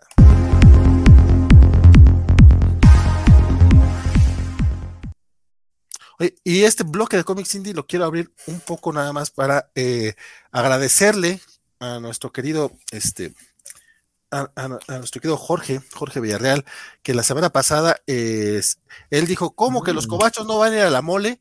Este, eh, aquí, aquí, aquí yo, yo, yo, yo los invito, básicamente el muchacho tenía su espacio en la mole, dijo tenía unos pasecitos, se quedó, se quedó con las ganas de ver a Francisco, pero igual nos atendió a nosotros y nos regaló unos comiquitos que está haciendo, estos hace de zombies, este, Zombie Attack, que es básicamente basados en, en Plantas contra Zombies, que escribe, eh, escribe para sus hijas, este, y también estos de Destello, que por cierto tienen una, eh, no, no se alcanza a ver, pero la portada tiene un relieve bastante coquetón. No los primeros dos números. Eh, compadre, no voy a mentirte, todavía no, te- todavía no- todavía no me he puesto a leerlos porque esta semana he estado bastante ocupadón, este, pero eh, prometo echarles un ojillo y voy a darle una revisión. Bueno, y estos también, eh, también ya recogí los, los Operación Bolívar, que es uno, uno mí mío y otro, llegado. Es uno Mm. mío y otro. Y sabe que pues que yo sí los, los, los- recogí en la convención, aprovechando que estábamos por allá. Ah, ¿tú, tú no cambiaste a pasta dura, te quedaste con pasta blanda. No, me quedé con pasta blanda porque eh, tenía los dos. Dije, bueno, unos míos y otros de Isaac, pero dije, no, el de madres. Este, este Lyoko sí, sí, sí hizo su upgrade a pasta dura y la verdad está también pinches bien bonito. Sí, eran como que 100, 100 pesitos más, ven, ellos te dan ven. la oportunidad de, de hacer el upgrade. Le quedó, le quedó bien. Sí, le quedó Espe- bien. espero que Operación Bolívar no me decepcione, porque el hype que he escuchado, el mejor cómic mexicano. Yo- yo- Bueno, te- wow. Ten en cuenta también que No, bueno, no, no, estoy no. diciendo, ese es el hype que yo he escuchado. Yo cuando digo Es va a salir al tiempo, fin, la voy a leer. iba a decir una tontería de alguien que, que, que acaba de pasar por algo muy, muy feo y mejor me voy a callar. Pero Ok. fue, pues, pero Dilo, Y- dilo, dilo. Dilo. Do it, No, no, no, do it. no, no, Francisco con, lo- con los no. cachitos, eh, No, ponte no, del lado izquierdo de Tú y, yo, Valentín. tú, y yo- tú y yo hemos visto, tú y yo hemos visto a toda máquina, imagíneme. Dilo, dilo. es de mal gusto con tu velita. No, es, dilo, es- dilo. es de mal, sería de muy mal gusto decirlo esta semana. Pero sí lo hay algunos cómics que yo la verdad no consideraría que son tan, tan chingones. Y mira que cómo tienen fandoms por acá. Ya veremos Operación Bolívar. Yo tampoco lo he leído. Es cómics que yo no. Pero del monito no vamos a hablar. No, pero también anda por las mismas. Este. Y este cómic que sí está bien pinches bonito, que es el de Taro Chan, es de Taro Chan, el, el gatito cosplayer. Este cómic, es, este particularmente, es un librito justamente para, para niños, este que se venta nuestro eh, No, pues copero está muy- eso está precioso. Jo- Jorge. Gorgolocha. La verdad es que está, ay, güey, parece que estamos viendo lo mismo, pero no. Este, están bien pinches lindos. Y también pueden seguir en sus redes a Jorge Gorgolocha, que luego en acá en la Covacha luego nos manda colaboraciones de más allá del manga, pero tiene este proyecto que se llama Tarochan, el gatito pero está precioso. el- Está- el- la- Ah. para dárselo a un niño, las manitos chiquitas del niño van a, con el Dance Libro van a gozar un montón. Sí, no, la verdad es que sí está muy lindo. Yo sí lo vi y dije, pa- pásamelo. Y que de hecho Gorka también fue el que me ayudó a, a- a mandar a hacer eso- esos botones que, que quedaron bien bonitos ahí con su, con su dealer. Entonces, luego, luego platicamos de eso. Y nada más, sí quería, quería abrir, eh, quería abrir los cómics indies con, con este, con este pequeño comentario. No he leído ninguno de los tres cómics mexicanos, entonces, eh, shame on me, pero igual quería mostrarlos porque, pues sí, está bueno. Y echarles un ojillo, ya Pero después. si has leído Operación Bolívar, ¿no? Nunca he leído Operación Bolívar. Es No. que Nunca has leído. Operación- Ah, No, no, es más o menos como fuego, es que es más o menos como fuego lento. Son estos cómics que son de nicho dentro del chilango muy este del cómic, cómic chilango de los Muy 90. chilango. Sí, no, es que Wow. Operación, Operación Bolívar fuera de la versión de Caligrama ¿dónde lo conseguías fuera de la Ciudad de México? No, pero la edición de Caligrama es bastante pinchita. Lo sé, por eso nunca la compré. Digo, saludos a Sonia, que me cae muy bien, pero, pero sí, o sea, la, edición de Caligrama la verdad estaba muy fea. Pero esta edición está mucho mejor, esto es lo que estoy suponiendo. La, edición, la edición está ¿qué, ¿Qué, tamaño? ¿Puedes hacerme una comparativa de tamaño? Sí, claro. Este, eh, es tamaño, es un poquito más grande que, que, un cómic regular. Este, vamos, ah, no te creas, es más gordo. Es, es, más, es más ancho. Es más ancho que, un cómic regular. Este aquí estoy haciendo una comparación con el. Pero lo veo más chico, ¿no? con el mismo tamaño. Eh, de altura es, es así. Milímetros. más grande. Pero sí es como un, yo creo, unos dos centímetros este, más, más, más ancho. Este, y aparte. El, pasta dura es el mismo es el mismo formato, nada más que pasta dura, ¿no? Imagino que son los mismos pliegos, pues. Sí, sí, son, son los mismos, nada más cambia la, eh, la, pasta dura. Eh, tiene barniz a registro, este, y la impresión está muy padre. Mira, por ahí nos pasaron, es, este, es en sepia, es la, impresión está bien chingona, la verdad. Lo que se, lo que se haga de aquí en cuanto a acabados, está de lujo. lo otro que yo tengo de pura pinche fortaleza, la verdad que se cuida mucho su, sus ediciones, están bien bonitas y, además firmado, ¿no, Valentín? Sí, este es el, de Isaac, pero sí, para Isaac de la Rocha. Mira tú. Este, después, de hecho, lo vamos a leer justamente para un ñoñonautas, que yo me imagino saldrá por ahí de mayo, considerando este cómo vamos con, con los ñoñonautas preprogramados. Pero sí, este, el punto es echarle un ojo. Y los dos, eh, tanto sea como yo, no hemos leído Operación Bolívar, entonces va a ser como pues un primer vistazo. Este, prometemos que sea bastante objetivo y sincero el comentario. Entonces ya veremos, ya veremos cómo sale Clement librado. De Clement lo único que he leído es eh, son algunos capítulos de los de perros de, ¿cómo se llama? Perros eh, salvajes. Perros, salvajes que salían en, en el chamuco. Y como diseño está muy padre, pero sí, como storytelling está como muy raro. el fuego lento sí ya te lo leíste. Fuego lento ya eh, me leí la mitad de las historias. Algunas me gustaron, otras no tanto, la verdad, pero. Igual aquí. Eh, sí, es, que unas están muy pretenciosonas, pero las entiendo como de un autor de 20 años en los 90. O sea, es como que, ah, entiendo, el, punto, está así medio. Otras están muy chidas. Pero bueno, pero Madre Santa me gustó mucho, por ejemplo. Este se me hizo muy perra. Este, también ya después lo hablaremos, lo hablaremos un poquito más a detalle. Ahorita echamos el chisme, el chisme de Astro City, That Was Then, el, especial de regreso de Astro City, eh, de, Kurt Busiek. Don Axel, usted se lo aventó. Cuénteme, ¿ya, ya había leído algo antes de, Astro City? ¿Es tu primer acercamiento? ¿Qué te pareció? Es mi primer acercamiento con Astro City. Que, de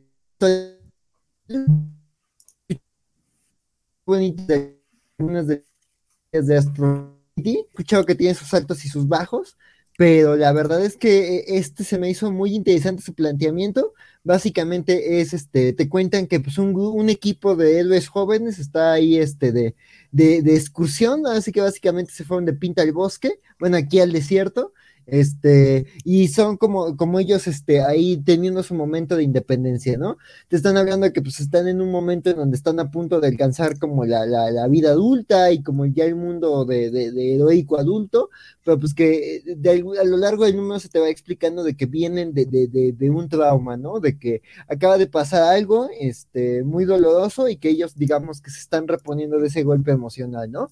Y ya eh, el, el, resto del número es explicarte esta situación, ¿no? La razón de este viaje de campo, este, que es básicamente pues que un equipo que justo, esta historia estaba situada como pues en los 60, 70 de este, de este universo, y justo pues en este idealismo, eh, un otro equipo de héroes jóvenes, este, como en todo este idealismo de la igualdad y de la lucha por los derechos de Estados Unidos, se enfrenta con una célula de, de, del Ku Klan y pues su líder también es un supervillano y pues este, eso acaba mal, ¿no? Entonces básicamente e, es lo que te cuentan y digamos las reacciones de los héroes a este, este número. Y la verdad es que digo, e, e, sin, sin tener como mucha familiaridad con este, con este universo, la verdad es que me, me gustó, me, me, me, gusta como esta exploración de lo, de, de, del, del, pasado heroico, pero además me gusta como esta, estos comentarios sobre los equipos de héroes adolescentes, sí me, dio muchas vibras a, los jóvenes titanes, este, pero, pero la verdad es que se me hizo una historia ahí conmovedora, también como con esto de, de, de jóvenes buscando su identidad, de jóvenes reaccionando como al, al paso de la sociedad, y además pues también este tema como de, de, la naturaleza del villano y sus poderes, también me recordó, digo, sé que ha pasado como en muchas historias clásicas, pues a las de la sociedad de la justicia o este, o también como al todo el tema de, de, de, de Who Justice en, en, en la serie de Watchmen, entonces digamos, eso me gustó, entonces, sí, la verdad es que para mí fue una revelación muy interesante, fue un número que me, que me dejó enganchado, y este,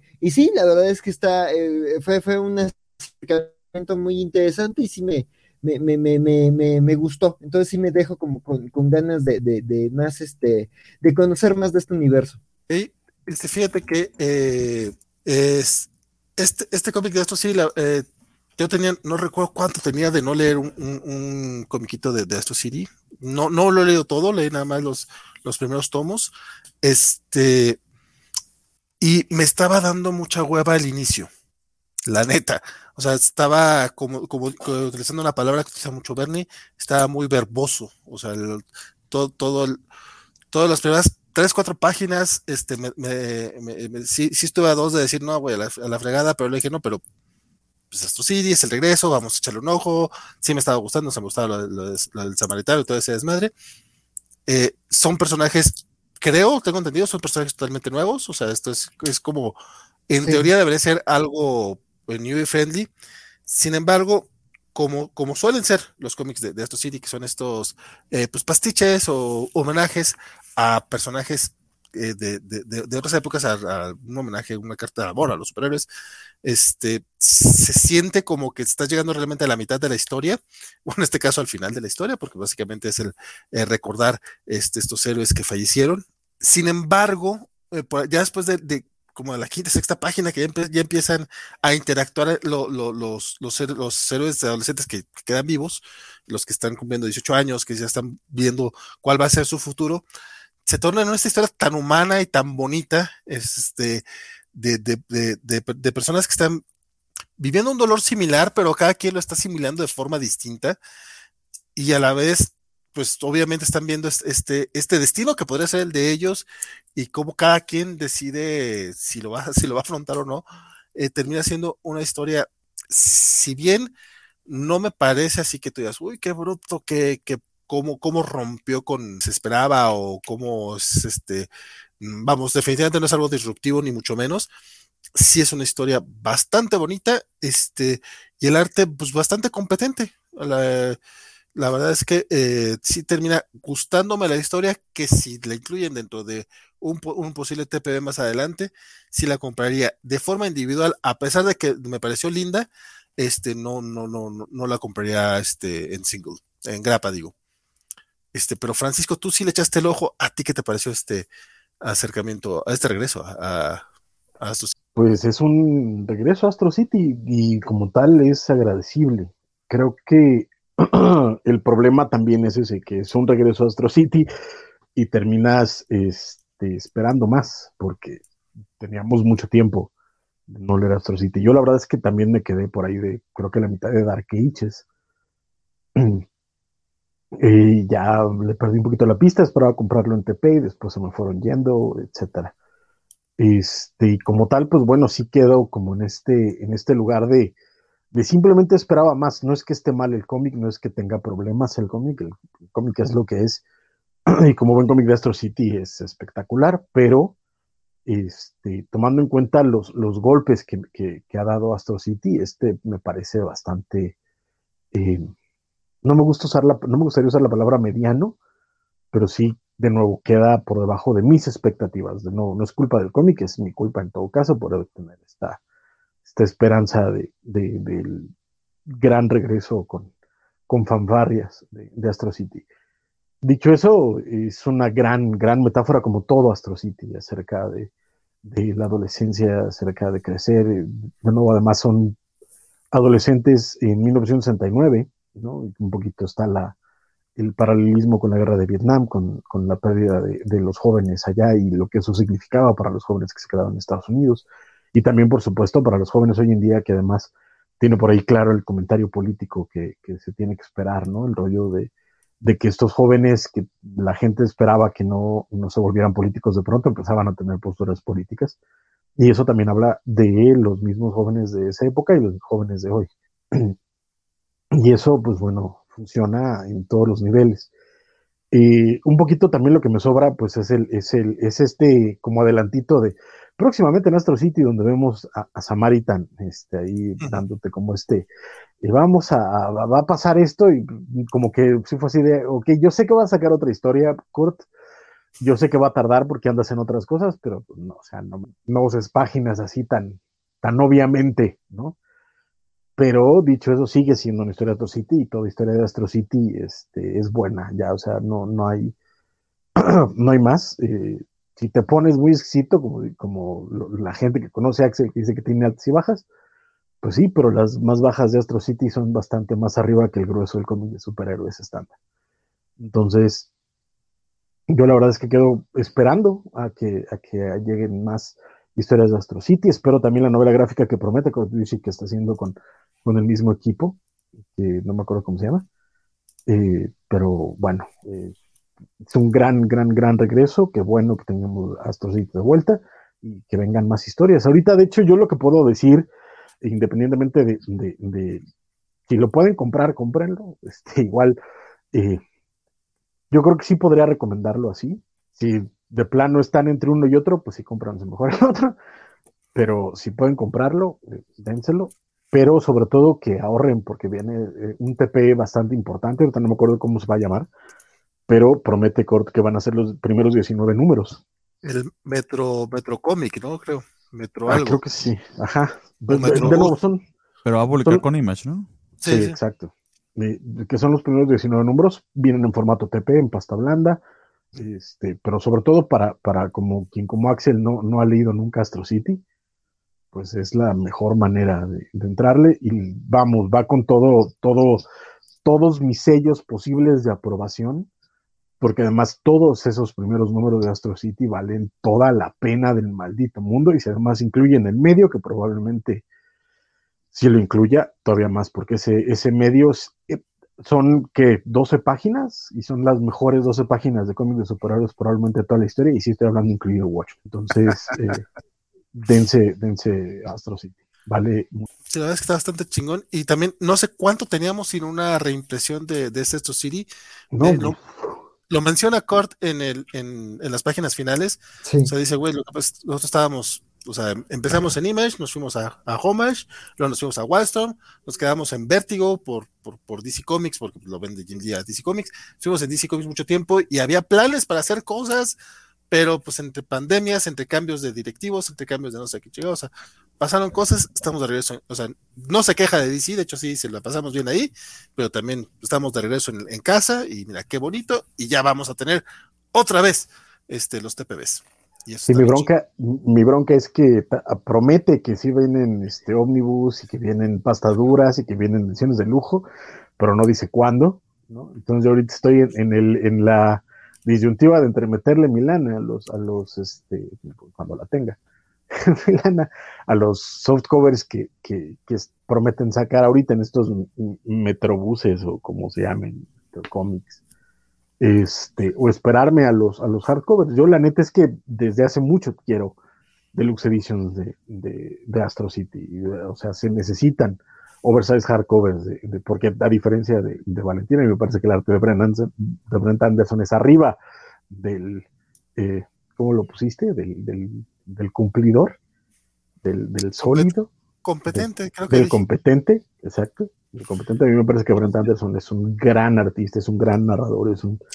Eh, General, generalmente dibujante sí. fuertísimo. En, en, este número no me lo pareció.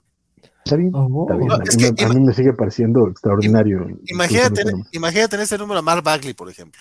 No más digo. Sí, no, no te entendí, pero está bien. La cosa es, este, todo Astro City merece, merece tratamiento de Oversize Hardcover, ojalá algún día llegue, pero no sé si, si entrarle. Pero si ustedes no conocen Astro City, sin duda y sin ningún tipo de, freno, recomiendo eh, que compren los, los Metrocomics porque de verdad, de verdad, de verdad se van a sorprender. Cierto es. Y pues bueno, otro cómic que, que, que, regresó esta semana, aunque este no regresa con una, nueva historia, es nada más una reimpresión, es Zombies vs. Robots, este cómic de, de, Ashley Wood, y no me acuerdo quién es el escritor, pero que se aventaron Bernardo y Axel. Bernardo, cuéntame tú, compadre, ¿qué te pareció este, este acercamiento a este comentero? Perdón, estaba en eh, sí, o sea, pero honestamente, y pude leer nada más la mitad, no me, no me llamó la atención, honestamente. Ah, sí, lo, lo, leí precisamente por eso, porque sé que es un medio clásico, o al menos así me lo vendieron. Eh, creo que hasta Camille te trajo este cómic en, alguna oportunidad. Eh, Zombie vs. Robots desde Chris Ryle y Ashley Wood. Eh, y son estos tres científicos que abren un portal interdimensional. Ese portal intentan atravesarlo, pero los científicos de por sí son lo, cada, uno es más detestable que el otro en cuanto a personalidades y, y trato que tienen uno por el otro. Eh, al primero no le va nada bien en ese, en ese viaje interdimensional y ya me quedé allí porque honestamente me aburrí. Eh, me agarró, creo que, no sé si en un mal momento, pero honestamente no me interesó pasar de la, creo que me quedé como en la séptima, octava página. Entonces, probablemente sea cosa mía porque si es un clásico, algo, algo ha de tener, pero no me atrapó en lo absoluto. Eso sí, el estilo de arte está bastante original, peculiar pero poco más allá de eso, honestamente. No me llamó muchísimo la atención. No sé a ti, Axel, ¿qué te pareció? De hecho, antes, de, que, de, que, Axel nos dé su opinión, este, me pasó más o menos lo mismo, pero yo creo que yo duré menos páginas que tú. O sea, yo lo empecé a leer, me empezó a dar hueva y mejor me fui a leer otra cosa. Axel, ¿a ti sí te enganchó Zombies vs. Robots? Porque el nombre promete. El nombre promete también como que no sabía qué esperar, porque creo que también ha habido un Zombies versus Robots de IDW, no me acuerdo. Este, pero, o sea, digo, la premisa está loca, ¿no? Sí había escuchado de este cómic, pero digo, o sea, no sabía cómo a qué enfrentarme, ¿no? Digo, ya viéndolo y sabiendo que pues sí es un ya es una historia veterana, pues sí digo, veo por qué tiene ese estatus como de, culto, o sea, veo aquí ideas que reconozco en cómics más contemporáneos, este, me recordó a este último, digo, con todas sus distancias, pero pues me recordó a cosas como este, como pues, los primeros trabajos de Hickman con Image, este, o sea, ya saben, este, su, su Nightly News, su, este, su, este, ay, este, Pax Romana y todo esto, en, e, ese estilo visual, también me recordó como este, este que leímos de Lemire y, y Sorrentino, de Primal, creo que se llamaba, este, o sea, me recordó como muchas otras historias y digo, dices, bueno, esta vino de antes, ¿no? digo, supongo que en su tiempo se vio revolucionario, ahí está, pues justo, o sea, se está la vería como, sin, o sea, gráficamente llamativa en, en el apartado gráfico, pues en la historia, pues algo muy sencillo, pero creo que tiene ideas que me, me, me, me, dieron risa, pero sí, o sea, creo que sobre, sí se es una lectura pesada, no es una cosa muy llamativa, a mí también me costó trabajo terminarlo, pero creo que el inicio, por ejemplo, ese tema de la descripción de los tres científicos me dio mucha risa, este, me, me, eso se me hizo interesante que fueran todos unos seres súper despreciables y ese desprecio que sienten hacia sus otros colegas es lo que los lleva a tomar las malas decisiones que llevan a los zombies y a los robots, ya este enfrentamiento, entonces, digo, está interesante el experimento, pero creo que eso, ¿no? O sea, o sea volviendo a, temas como de cómics experimentales que tienen como su nicho, eh, no me gustó más que Gear Scouts, por ejemplo. Gear Scouts se me está haciendo como más interesante. También sé que viene mucho mejor. Sí, sí, entonces este está como bien como experimento, como historia sencilla, pero sí, no, no es lo más ligero. Y si mejor yo les recomiendo que le entren a Gear Scouts si buscan algo así locochón. O este que también reseñamos, el de, el de eh, ¿cuál ya? Silver Cage, ¿cómo se llamaba Bernardo? Este de, de Nick Lagota. Ghost Cage. Ghost Cage, que justo este ah. Isidro de, de, la tripulación de, de, la Covacharla Trek, este nos decía, ¿no? Este lo leyeron y yo va con sello de garantía, o sea, hasta está el, fue el pick-up de Bernardo. Entonces yo mejor les recomiendo Gear Scout o Ghost Cage. Sí, de Nick Dragota, de verdad que muy bueno. Y pues bueno, el segundo número de, Step by Blood Step, que casi se nos andaba pasando. Bueno, la verdad es que a mí se me pasó, yo no lo leí. Pero Bernardo, tú sí llegaste, dime qué te pareció. Eh, esto continúa muy, muy, muy, muy, muy bien. Eh, de hecho, estoy prácticamente convencido ya de, conseguir el recopilatorio. Eh, eso sí, le, leído por separado creo que sí puede costar un tanto porque no solo es que la historia es silente, sino que depende mucho de lo que ya te explicaron en, primeras partes para ir ampliando ese mundo sin tener que eh, recurrir al diálogo. Eh, dicho eso, descubrí además que este alfabeto extraño con el que se comunican estos seres acá que nosotros no podemos leer, pareciera que si hay ciertos significados, si, si, checas algunos de los símbolos se repiten entre los diálogos, entonces ya puedes medio adivinar de qué están hablando. Eso también le da una capa más de, de significado al cómic, aparte de, de, de, todo lo que puedes descubrir solamente por, por el arte de Matías Vergara. Eh, para quienes no sepan, esta es una historia silente trata sobre esta chica y, básicamente porque nos los plantean en la, en la premisa del libro, en, en, el, en, la descripción de, de, de, la contraportada. Una chica que despierta en un mundo extraño y está siendo cuidada por esta armadura gigante, que descubrimos el carácter de la armadura gigante o de quién realmente se trata al final del primer número. Em, y no se comunican precisamente a través del lenguaje porque no hablan entre sí y es muchísimo lo que es a través del arte que debes interpretar y que debes seguir pero honestamente magistral porque el nivel de complejidad que, el que llegan aquí sin un solo diálogo está impresionante. La relación, el carácter de relación entre la armadura y la chica, eh, que básicamente quiere empezar a revelarse, la armadura quiere sobreprotegerla. Eh, eso está magistralmente retratado, es brutal y, espectacular la confianza que, que Simon Spurrier deposita sobre Matías Vergara para que transmita lo que debe estar en su guion y se presta para muchísima relectura. Eh, y también para mm, afinar quizás ese músculo de como lector de cómics que siempre tenemos que tener bien claro de que los cómics deben leerse eh, en total, ¿no? No es solo los diálogos, sino leer y seguir la acción del dibujo. Aquí te, te plantea ese reto y creo que lo hace, lo hace muy, muy bien. De hecho, ya el primer, el primer número me lo releí antes de leer este y luego leí los dos en conjunto, uno detrás del otro perdón, me, releí el primer número, luego leí este y después releí los dos juntos y le he conseguido muchísimos detalles al arte. Entonces, se los recomiendo de verdad mucho si ese tipo de retos narrativos les llama la atención. El número uno fue My Pick of the Week de ese, de ese momento. Este, ese es un número dos, entonces no, no, no, no, no, no lo escogería como mi cómic de la semana, pero ciertamente está muy, muy cerca. Entonces estoy disfrutando hasta ahora cada una de las entregas, estoy disfrutando el detalle con el que esto está escrito y, ejecutado. Y, y, sí, yo estoy convencido de, conseguirme el recopilatorio porque siento que va a valer muchísimo la pena. Entonces se los recomiendo mucho. Eso sí, no creo que sea para todo el mundo, pero para los lectores ávidos de cómics, creo que, perdón, lectores, digamos, un poquito más expertos de cómics, creo que es un buen ejercicio. E inclusive para New Friendly puede, puede hasta hacerlo porque te reta a checar, checar con detalle cada uno de los, cada uno de los detalles, vale la redundancia del dibujo, y seguir la historia a través de ello. A mí me ha gustado mucho. Ah, pues será cosa de echarle el ojo. La verdad es que no llegué a este número 2. El número 1 no fue mi hit, pero tampoco fue que lo, diera. la verdad, no, no, no lo leí porque se me pasó, no, por, no porque dijera no voy a seguir esta historia. Pero la que sí están siguiendo tú y Axel es Animal Castle. Bueno, yo la verdad me quedé al final del número 3. Este, a mí se me ha hecho un poco pesada la lectura. Pero don Axel, cuénteme usted el castillo animal número 4, cómo, cómo, va la historia, que concluye, al menos el primer arco concluye, concluye el número 5, no estamos seguros si concluye historia, ¿verdad? Este, pues esperemos que no concluya la historia, pero pues a ver, a ver, digo, si, si termina ahí, pues digo, a ver qué tal el número final, pues yo creo que esta historia tiene potencial y, ya en un número anterior se había insinuado que esto daba para mucho.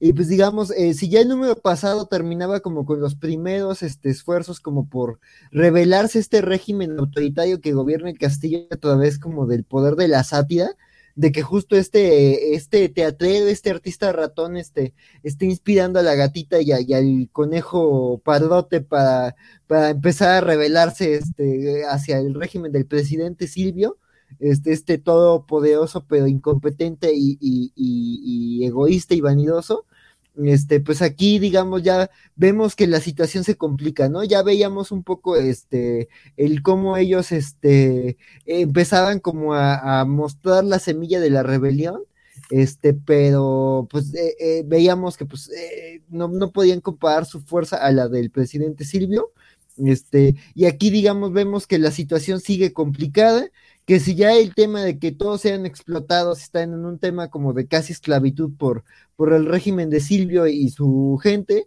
pues aquí vemos este, que el tema ha empeorado con el invierno, de que además pues se ha agregado jornadas extras de trabajo para juntar leña y que hay como todo un tema de, de racionamientos muy, muy sensible, este, entonces pues vemos que las tensiones incrementan, ¿no? Y pues el tema de que la rebelión y digamos las maneras de, de mostrar su, su, descontento a este, este régimen a través de medios pacíficos, pues este está incrementando. Entonces de eso va este número, ¿no? De, de, de cómo ante este momento todavía más delicado de, de, la situación en la que ya estaban, este, pues vemos cómo están este, aquí explorando alternativas de rebelión este, que, que sacan de, de, de, de, control a la gente que está acostumbrada a usar la fuerza bruta, ¿no? O sea, el hecho de que no saben cómo responder a cierto tipo de acciones y a cierto tipo de, de, de, de, actos de resistencia, ¿no? Entonces creo que eso es algo muy interesante de este número y pues digo, ya el apartado gráfico lo hemos comprado, lo hemos este, elogiado hasta el cansancio, entonces pues digo,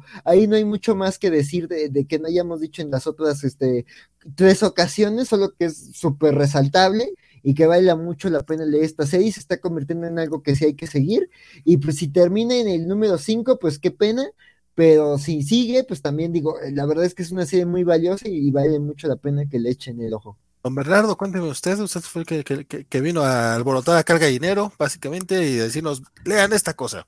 Eh, sí, de hecho ya salió, eh, no sé si continúe porque por ser a Blaze capaz que va a ser muy poquito tiempo, pero está disponible ya para preventa el recopilado de, este, de esta serie. Eh, a través de Amazon México lo pueden comprar directamente en pesos. eso sí está un poco costoso, no lo voy a negar, como 500 y piquito por 150 páginas, sí está, sí está complicado. Pero yo pues sí puse allí mi, mi, mi dinero porque sí quiero apoyar este, este proyecto. La verdad que sí. Este número en particular me encantó. Y este es mi, mi pick of the week de esta semana. Animal Castle número 4 es el cómic que más me gustó de la semana. Y les voy a explicar por qué. Eh, no solo continúa con el mismo nivel brutal de arte que nos tiene acostumbrado eh, Félix Delep, que es este artista, si, si, si investigué bien francés, que creo yo que llega a niveles, y me, perdon, me perdona allí la hipérbole porque sé que puede que esto le choque un poquito a, a, a Valentín, pero creo que llega a, a los niveles de Black Sat en algunos, en algunos paneles. Por ejemplo, esta, esta imagen del tronco contra la nieve, el juego de las sombras, cómo se siente la textura de la nieve en el panel es brutal. Me fascinó, me quedé rato largo viendo esta página y ahorita que la tengo aquí en el monitor grande la estoy viendo aún más y le estoy consiguiendo más matices. Eh, esto impreso debe verse en, un buen formato, debe verse maravilloso. Ojalá que ojalá tuviéramos un oversize hardcover más adelante, pero por ahora, pues para ir apoyando, eh, eh, ciertamente va, va, a estar con la, con la pasta blanda. Y lo que me gustó en particular de este número es cómo es un twist a lo que quizá estábamos esperando que de lo que se iba a tratar la revolución de estos animales.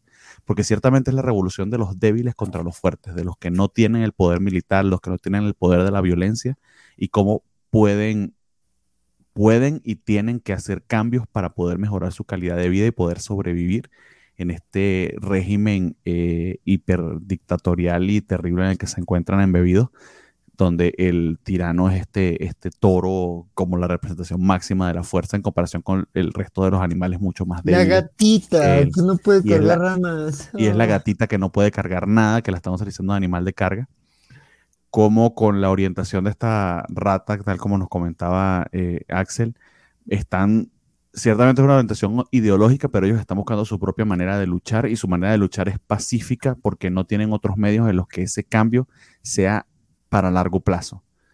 Esa reflexión que les estoy diciendo no es que nos las estén contando así tal cual, eh, es a través de sus discusiones y sus diálogos y cómo van a hacer para enfrentarse al toro, cómo han logrado una masa crítica de gente que está harta de los abusos y cómo dirigen esa rabia para, para, ciertos, para, para ciertos esfuerzos que deben seguir.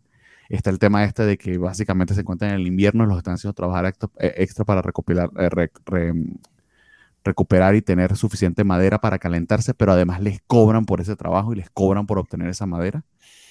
eh, ese es el abuso tope en el que ya ellos trazan la línea de hasta aquí no podemos seguir, pero ¿cómo podemos hacer para enfrentarnos si hacemos algo violento y matamos a Silvio? Sencillamente va a llegar otro animal poderoso, quizá uno de los perros o alguno de los, de, los machos cabríos que va a hacer lo mismo, porque siempre va a haber uno más poderoso que lo, va a querer, lo que va a querer es abusar de ese poder. Entonces, como nosotros los débiles, que, lo que la fuerza que tenemos es la fuerza de, del grupo, ¿cómo podemos hacer para para lograr un cambio verdadero y un cambio eh, a largo plazo.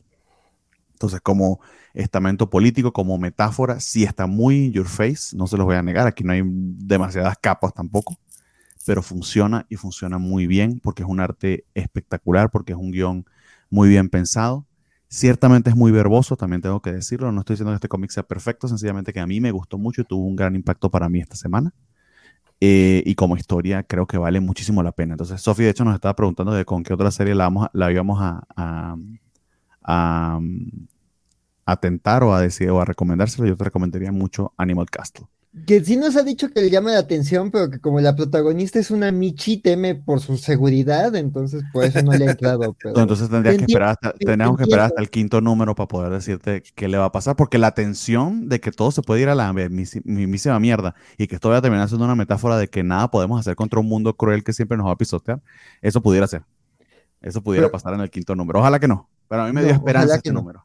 Pero, puede ser que me dando la esperanza para... exacto, sí, es una gran, la, gatita es una gran protagonista porque es la persona común enfrentada a situaciones extraordinarias y como con, con fuerza, con voluntad, sin nada más que eso, fuerza, voluntad y, y compasión por los demás, está logrando una verdadera revolución, inclusive pasando, porque hay hasta con un macho cabrío, hay precisamente una metáfora bien interesante precisamente de los que se montan en estas revoluciones para ganarse réditos políticos sin ser los que están moviéndolos, porque eh, básicamente le, le tira un mansplaining a la, a la gatita. Entonces todas esas capas están allí, de verdad que el cómic funciona muy bien y a mí me ha encantado. Entonces altamente recomendado Animal Castle. Yo, yo nomás digo que hasta donde voy yo, que es en el número 3, no creo que vaya a terminar bien este pedo. Ey, posible. La verdad, pero pues ya, ya veremos. Digo, no, no, no he leído todavía el número 4. Sí está muy lindo, está muy bonito. Este, no, no, no por antagonizar ni mucho menos. No he visto todavía el arte del número 4, pero no creo. Eh, comparando, sí creo que Juanjo Garnido sigue estando muy por encima del, artista de, de Castle, pero también el trabajo es muy, muy chingón. O sea, no, no, pues, te repito, no es por hacerlo menos, nada más objetivamente comparando uno con otro. Son los maestros. Dije, algunos paneles llegan al nivel de Black. Lo dijiste mejores. Algunos paneles. Pero, pero la verdad es que sí está muy chingón. Y la, historia va muy bien, nada más a mí sí se me ha hecho muy pesada de leer. No, no, no, mm. no, no, no, no me no me fluye tanto. No que esté mal, o sea, al contrario, o sea, los diálogos se hacen muy chingones, me, me, agrada todo lo que está pasando, todo lo que pasa con, el, ay, güey, ¿cuál es? Que el, el, el, conejo Casanova, básicamente ese güey me da mucha risa, este... El conejo gigoló, porque básicamente es lo que... Sí, sí, no, no, y como termina ganándose a la gatita y todo eso, está bonito, está, está linda la historia, pero también la, la, la parte en la que, mm, ay, güey, sí, sí se me hace demasiado pesada la lectura. Ese es el comentario. No, no, no digo que sea un cómic malo, al contrario, está muy bueno, pero, pero sí me la, me la, he llevado muy, muy, muy calmada. Espero que para el número 5 sí pueda llegar aquí a comentarlo aquí con ustedes. Sofi dice que se va a esperar la reseña del 5 para saber qué le pasa a la gatita, porque ella, aparte, a Sofi sí le gustan los, eh, los spoilers. Pero bueno, eso es Animal, Castle. Eh, Sigue Francisco, hay que hablarle a Francisco, hay que despertarlo porque él leyó Hellboy de Silver Lantern Club, que es el número 5, es el final de la serie, que afortunadamente era una serie que mm, le estaba pareciendo muy tediosa, al menos hasta el número 4. Compadre, dime cómo termina el Club de la Linterna de Plata. Creo, creo que no usé la palabra tediosa, pero sí repetitiva. exactamente lo mismo. Pues este es, es poquito más de lo mismo. Este, sin embargo, pues bueno, ya aquí Hellboy, eh, el profesor Bloom y, el tío del profesor Bloom salen del bar al fin después de cuatro números. Este, van a ver cuál era la misión de. Parecen cobachos Bloom. Exactamente. Aquí van a, ya acompañan a Bloom a ver cuál era su misión, que están en una prisión. Eh, eh, está el misterio y el tío dice, ah, esto me recuerda a otra misión y otra vez es el flashback donde este, su viejo club de la el Linterna de Plata este, pues resolvieron un, caso al fin juntos, porque siempre eran como uno, dos, uno, dos, y ahora es juntos porque cada uno está investigando un caso y resulta que estaban todos unidos y eso le dice a Bloom, ah, esta es la respuesta, y entonces así es como llegan al, a resolver su propio misterio con Hellboy y ya, la onda es que eh, toda la serie es que a Hellboy le cae bien el tío del profesor Bloom, mientras que el profesor Bloom ya está un poquito harto de que el viejito le cuente todas sus historias de cuando era chavito. Y ya, eh, no, es, no es una mala serie, está, está padre, sobre todo la, la parte como de estos eh, elementos sobrenaturales, etcétera, que sabemos que Miñola eh, hace un muy buen research para este tipo de historias, etcétera. No es una maravilla, no es la mejor historia de Hellboy jamás escrita, pero está simpática, está lindita y en un tepecito no vendría mal, sobre todo vamos para los fans de Hellboy. Es una, es una compra segura. Si no son fans de Hellboy, tal vez yo no recomendaría empezar aquí, pero no es una mala lectura. De nuevo, tiene momentitos lindos. Este, de más que terror, es como de, ah, mira qué simpática onda, como de lectura pulp, como de, ¿sabes? Como de investigaciones de folk y así. Eh, ya, este. Terminó, está lindo. Eh, de nuevo, tal vez en un tepecito no estaría mal tenerlo. Pues bien, eso fue Hellboy. Es el de Silver Lantern Club. Último numerito porque pues había que, había que, había, que concluir la serie. Gracias, Francisco, porque sí te, te aventaste esa serie de manera continua y pues, pues básicamente te aventaste esa bala. Yo, yo me quedé en el número uno y la verdad ya no, ya no le quise seguir. Pero ¿sabes cuál me aventé completita esta semana? Newborn, el cómic de Chip Starsky y Jacob Phillips. Ah, sí. Starsky on fire. Sí es el que sigue, ¿verdad? Sí, sí, sí. sí, Yo dije, ay, güey, a lo mejor me adelanté. Este, no, no, no. Libro número 5. Este, sí, esta semana dije, bueno, vamos a, vamos a seguirlo. Yo he dicho, las portadas, si bien tienen bonito diseño, no, no me han atraído porque básicamente son, eh, no son monocromáticas, porque son, son bicromáticas, duocromáticas, porque es la cara del vato en, en, en blanco y negro y siempre tienen un color característico que, por cierto, mantienen durante todo el número, eh, todo, el, todo el diseño interior es justamente eh, mm, resaltando. No había, notado eso. Sí, sí, el naranjita es, se, mantiene, bueno, en este caso es naranja, en otro número fue morado, en otro fue amarillo. También las entradas de la, las entradas del diario del, ah, se me el nombre del personaje femenino, este, pero de ella también, eh, también, vienen con, con, con, ese, con ese colorcito según el del número. Y en este caso el color naranja pues es por el, por el traje de reo, porque en este número nuestro protagonista Newborn, que es este, es como un agente freelance que trabaja para las distintas, eh, para las distintas mafias de Nueva York, porque él era policía hasta que se dio cuenta que pues básicamente eh, la corrupción está así eh, por todas partes y dijo, bueno, pues si voy a ser corrupto, por lo menos voy a ser corrupto sin estar dentro de la policía y voy a ganar buena lana y es así como que la gente más chingón porque él es como Suiza eh, en, en, en, el, en todo el tema judicial y, de, criminal de, de, Nueva York porque pues nadie se mete con él e incluso la policía a veces hasta lo tiene como contacto porque él les ayuda a resolver algunos casos obviamente de acuerdo a lo que a lo que su empleador en turno le, le ayude no es le digo necesite. En este número eh, lo vemos que está dentro de, de, la cárcel. Son, son historias muy sencillas dentro de lo que cabe y todos los números son autoconclusivos. De haber sabido eso, a lo mejor no era el número 5, pero la verdad es que no, sí vale mucho la pena. Yo, la verdad, me parecía que iban a ser lecturas pesaditas por, por, por las portadas, pero no, se leen muy rápido, son bastante entretenidas. El personaje, sin ser todavía Vamos, no es un Doctor House que tiene, que tiene todas, las, todas las respuestas todavía, pero sí te lo manejan un poco así. Eh, yo todavía, falta verle un poquito más errores, pero hasta ahora va, de manera, va, un poco interesante. Tiene esta asistente que, que, conoce eh, el primer caso que nos presentaron aquí, eh, que básicamente estamos viendo a Newborn desde su punto de vista y ella es básicamente, pues sí, es, básicamente como, a partir del segundo número se convierte como en nuestros ojos y es a través de sus, de sus entradas en su diario donde vamos conociendo un poquito más acerca de todo este universo. Eh, contar un poquito más de este número en específico, pues sería a lo mejor aventarme ya los spoilers. Tiene, todos los números tienen giros de tuerca, la verdad es que en ese aspecto este este Chip Zarsky se está luciendo en ese en, contarnos una sola historia con sus giros y con sus y con sus momentos eh, bastante interesantes. Y el arte de Jacob Phillips a quien conocemos también por That Texas Blood está muy muy chingón. Este digo su arte eh, sí es Mm, mundano, vamos a llamarlo así.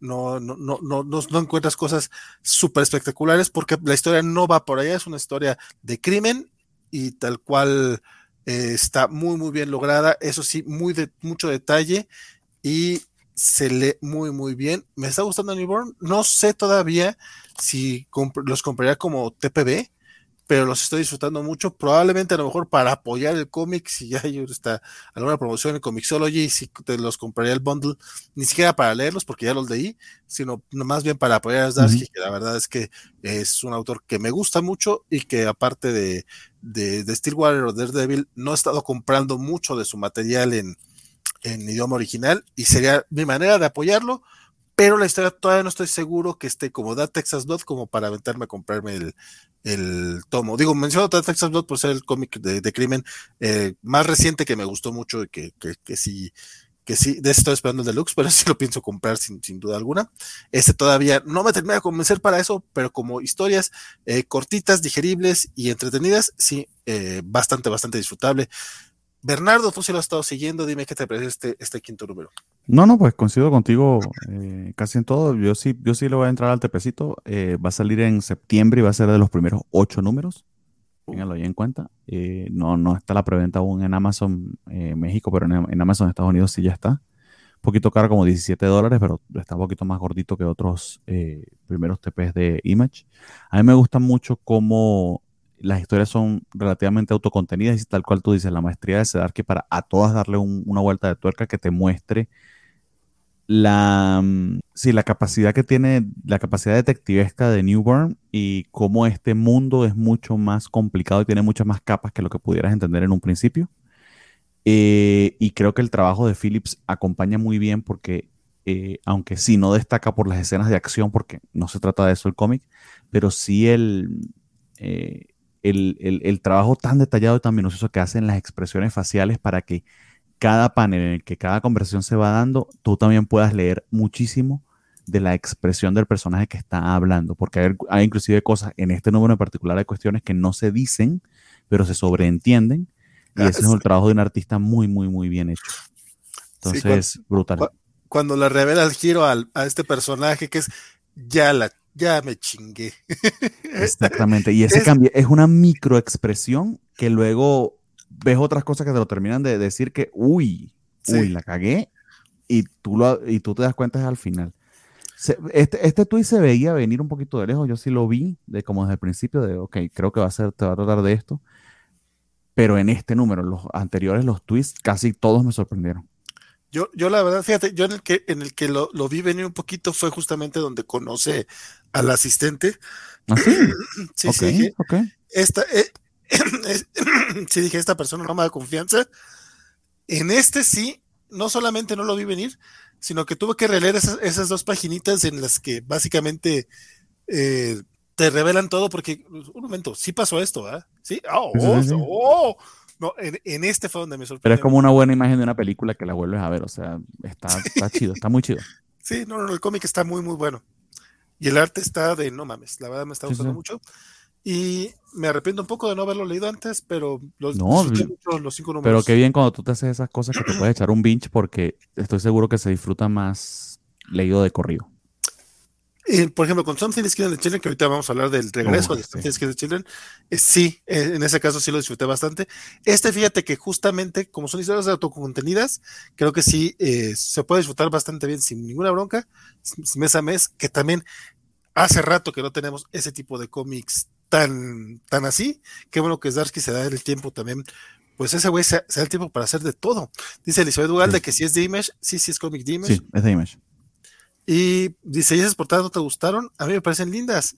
Yo por eso lo quiero leer. Este, no, me parecen llamativas las portadas, me parecen este, un tanto... Sobrias.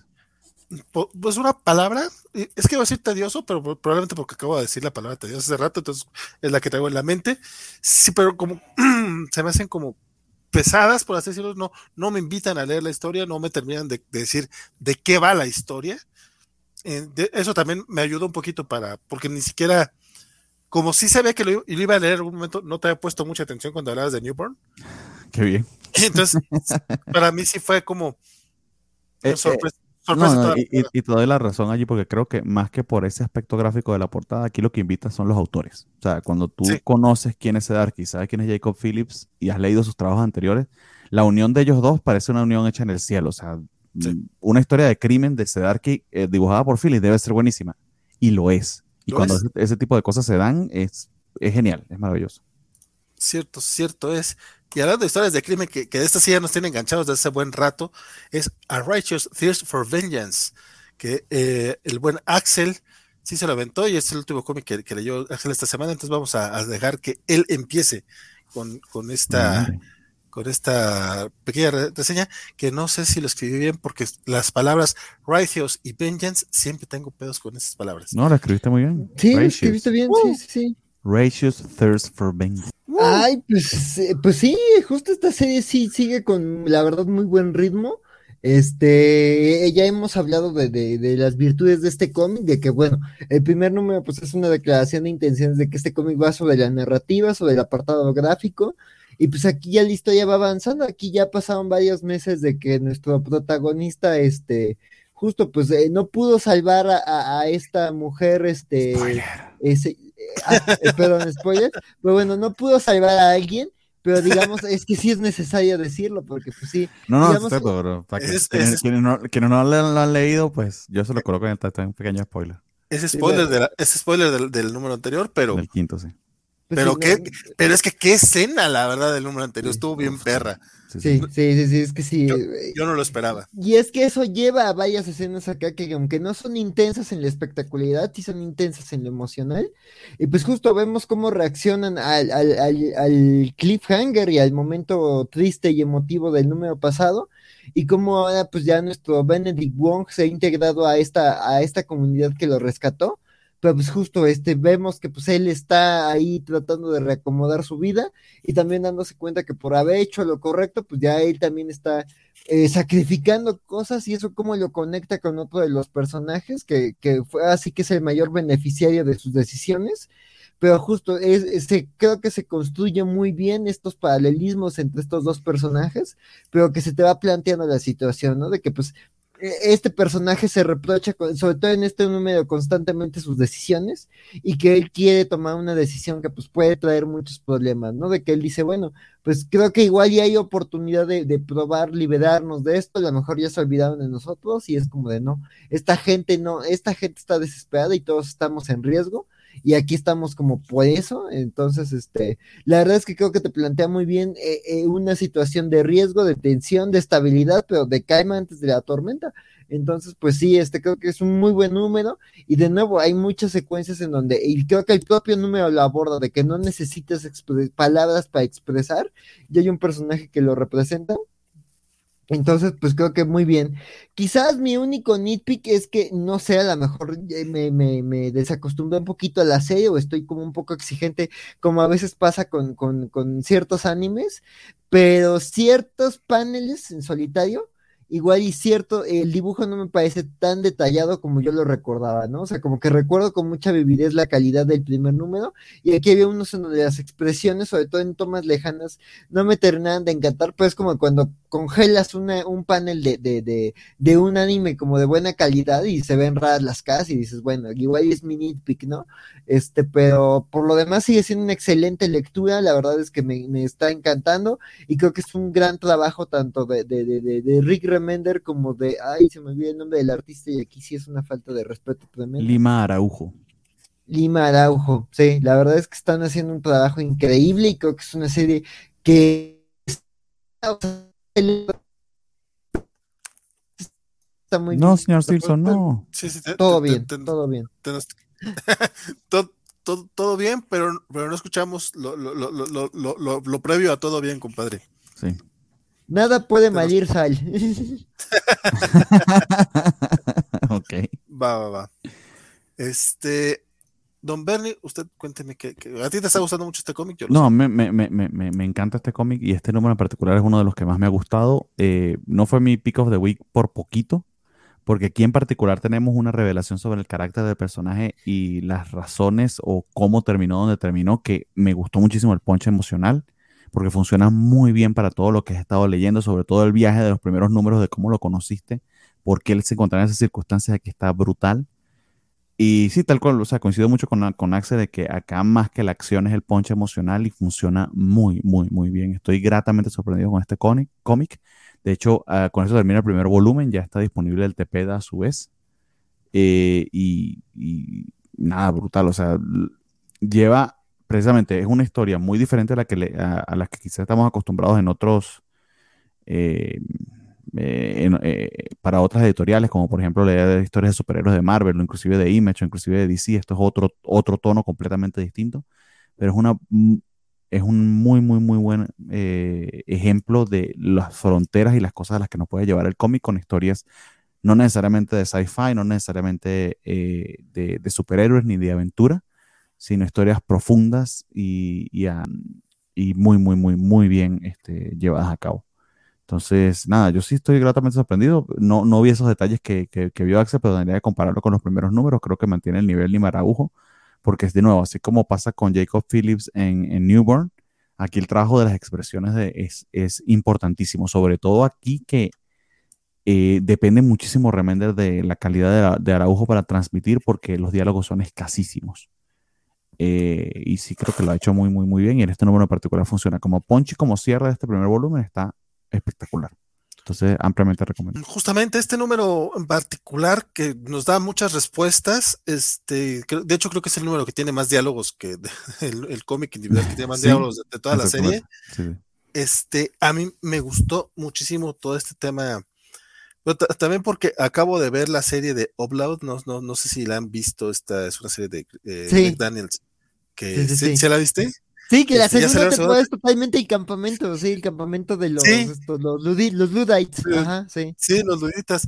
Entonces, eso fue lo que eh, eh, lo, lo, vi y dije, ay, mira qué cagado, que es justamente toda esta, eh, todas estas personas que están fuera del, del grid, pues, del, del sistema, sí. Eh, viviendo lo más natural posible, este, cultivando su propia comida, este, por cualquier razón que fuera, digo, en este caso es muy distinta al upload, obviamente, acá ya es como un tema en contra de la tecnología. Muy buena serie, por cierto, si la, si tienen chance de verla, lamentablemente no son siete capítulos esta segunda temporada y pues no supieron a mucho, pero este comiquito, eh, este, este, eh, aquí es más bien por el lado de personas que están escapando de algo, eh, y como bien mencionó Bernardo, este, este número es justamente pues, para conocer a nuestro protagonista, al que hemos seguido por cinco números y todavía no estábamos seguros qué lo motivaba o por qué estaba haciendo las cosas, y de repente ya sabemos por qué no le salieron algunas cosas. Eh, está buenísima la pinche historia y nada más nos deja con ganas de, de, continuar. No sé cuánto va a durar la serie, también me imagino yo que no van a ser más de 20 números, o sea, 20 ya se me harían muchos. Este... Sí, yo creo que lo sumo. Puede que hasta 18, tres tomos de, de 6 sí, números cada uno. Sí, 18. Sí, 18 podría ser un, un, un número correcto. Uh -huh. Espero que sea así. Y pues sí se nota que vamos, no sé si a la mitad, pero, a, pero esto todavía le falta un poquito para terminar. Y la historia está bastante, bastante. Híjole, eh, no quiero decir la palabra interesante porque suena que es la palabra que uno utiliza cuando no sabe qué otra cosa que decir, pero pues es que sí, la verdad es que sí, está que ya, ya, ya, quiero que, que, siga. Intrigante, exhilarante, atractiva. Todo eso es muy cierto. Sí, para, para no decir interesante, pero es que es interesante. A Righteous Tears for Vengeance. Sí, la verdad es que sí, la verdad, sí, me está gustando. Y este sexto número para mí siento que eh, me terminó de redondear la historia de manera muy bien y nada más quiero seguir leyéndola. Y pues bueno, ya para, para terminar este, este, este maratónico eh, cómics de la semana, el regreso de Something is Killing the Children.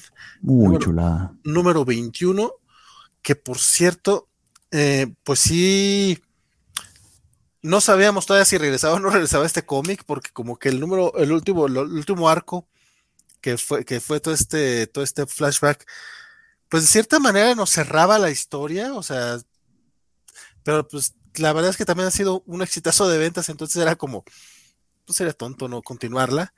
Y también se ve que había para dónde irnos, aparte de la precuela esta que estábamos viendo de House of the Slaughter, que creo que ya terminó, ¿no? Si no estoy mal. Sí, ya terminó. Este, no, no, que por cierto no lo he leído, se lo voy a leer.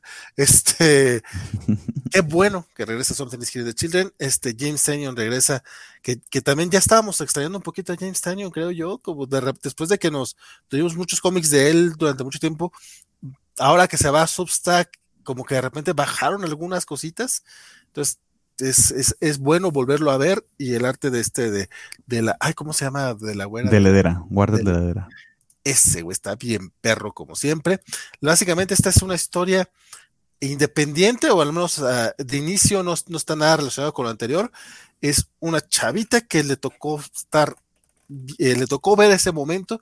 No pasa casi nada en este número. O sea, bueno, como de hecho como en la mayoría de los cómics de Disney, no pasa mucho, pero con los puros diálogos tiene James Tynion para eh, setearnos el mood para darnos cuenta de, de los horrores que, que, que, que, están viviendo estas personas que sí llegan a ver a los monstruos de cierta manera, porque esta niña básicamente eh, fue testigo de ello y queda huérfana y la persona que está a su cargo le dice, güey, es que te, te, van a mandar al sistema de, de, de, orfanatos o peor aún te van a culpar de, de esto porque pues, o sea, porque obviamente algo mató a esas personas, este, y tú eres la única que estaba ahí, estás llena de su sangre, o sea, como que eh, estamos entre, entre, la niña que está catatónica y el vato que también está histérico que la quiere ayudar, pero pues no sabe, no, no sabe cómo.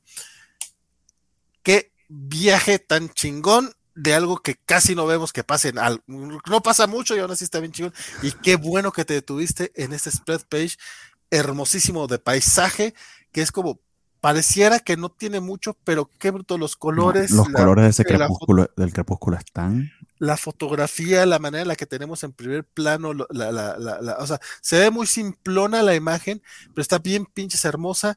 De, ese, de que para la gente que no está viendo, que, que nos escuchan a través de podcast, es este spread page de, de un paisaje rural, de bueno, no rural, eh, de un pueblo. Eh, este, sí, pero no, México, o sea que se, se, ve un barecito por ahí. Uh -huh. En primer plano tenemos estos, estos, estos matorrales, no es, no es natural, no es, no es este, no es nopal tal cual, pero pues vamos, es este, una planta uh -huh. árida, de, de, de, clima árido. Estás, y, y, el, y, el, fondo se ve este atardecer bien chingón. Sí, podría ser un agave. Este está bien pinches bonito esta, esta, esta splash page, la neta está bien chingona. Perdón, perdón, Bernardo. Eh, no, de, de, coincido. De, de hecho, eh, hay un panel en el que está la chica llorando y contenida, que se le ve la rabia. Sí. Eh, hablo, hablé mucho de Jacob Phillips, hablé mucho de Lima Araujo. Este es un estilo radicalmente diferente al de ellos y aún así logra el mismo efecto guarda el de Ledera. Eso te habla de un artista de verdad en, en el top de sus facultades, sobre todo para narrar no es tan logrado como Lima Araujo, que es casi hiperrealista, y ni Jacob Phillips, que a pesar de no ser hiperrealista, tiene un estilo quizás un poquito más natural. De Ledera es, tiende inclusive a deformar los cuerpos un poco, pero cómo logra transmitir emo emoción en los rostros de sus personajes. Eh, de hecho, la chica está exonerada, o sea, el policía que la está buscando, sí le dice, o sea, nosotros sabemos que tú no estabas allí porque tenemos tus imágenes cuando te peleaste con tu familia, y mientras esto estaba sucediendo tú no te encontrabas con ellos. Ella fue lo que consiguió los cadáveres, que con la brutalidad a la que nos tiene acostumbrada esta serie no se tocan el corazón para mostrarnos detalles de un gore difícil de tragar. Eh, pero, pero, sin, pero, sin, abusar de ello. No, sin abusar, no, exacto, no, porque son imágenes que necesitas ver Ajá. para entender el dolor y el choque en el que el se encuentran estos personajes, porque sí, no es de gratis que estén así. Y está repitiendo una historia muy similar a la que ya nos mostró en el primer arco y aún así se siente fresco, aún así se siente diferente, aún así se siente el dread y se siente la angustia, se siente el drama. Esto es Something to Kill the Children en forma.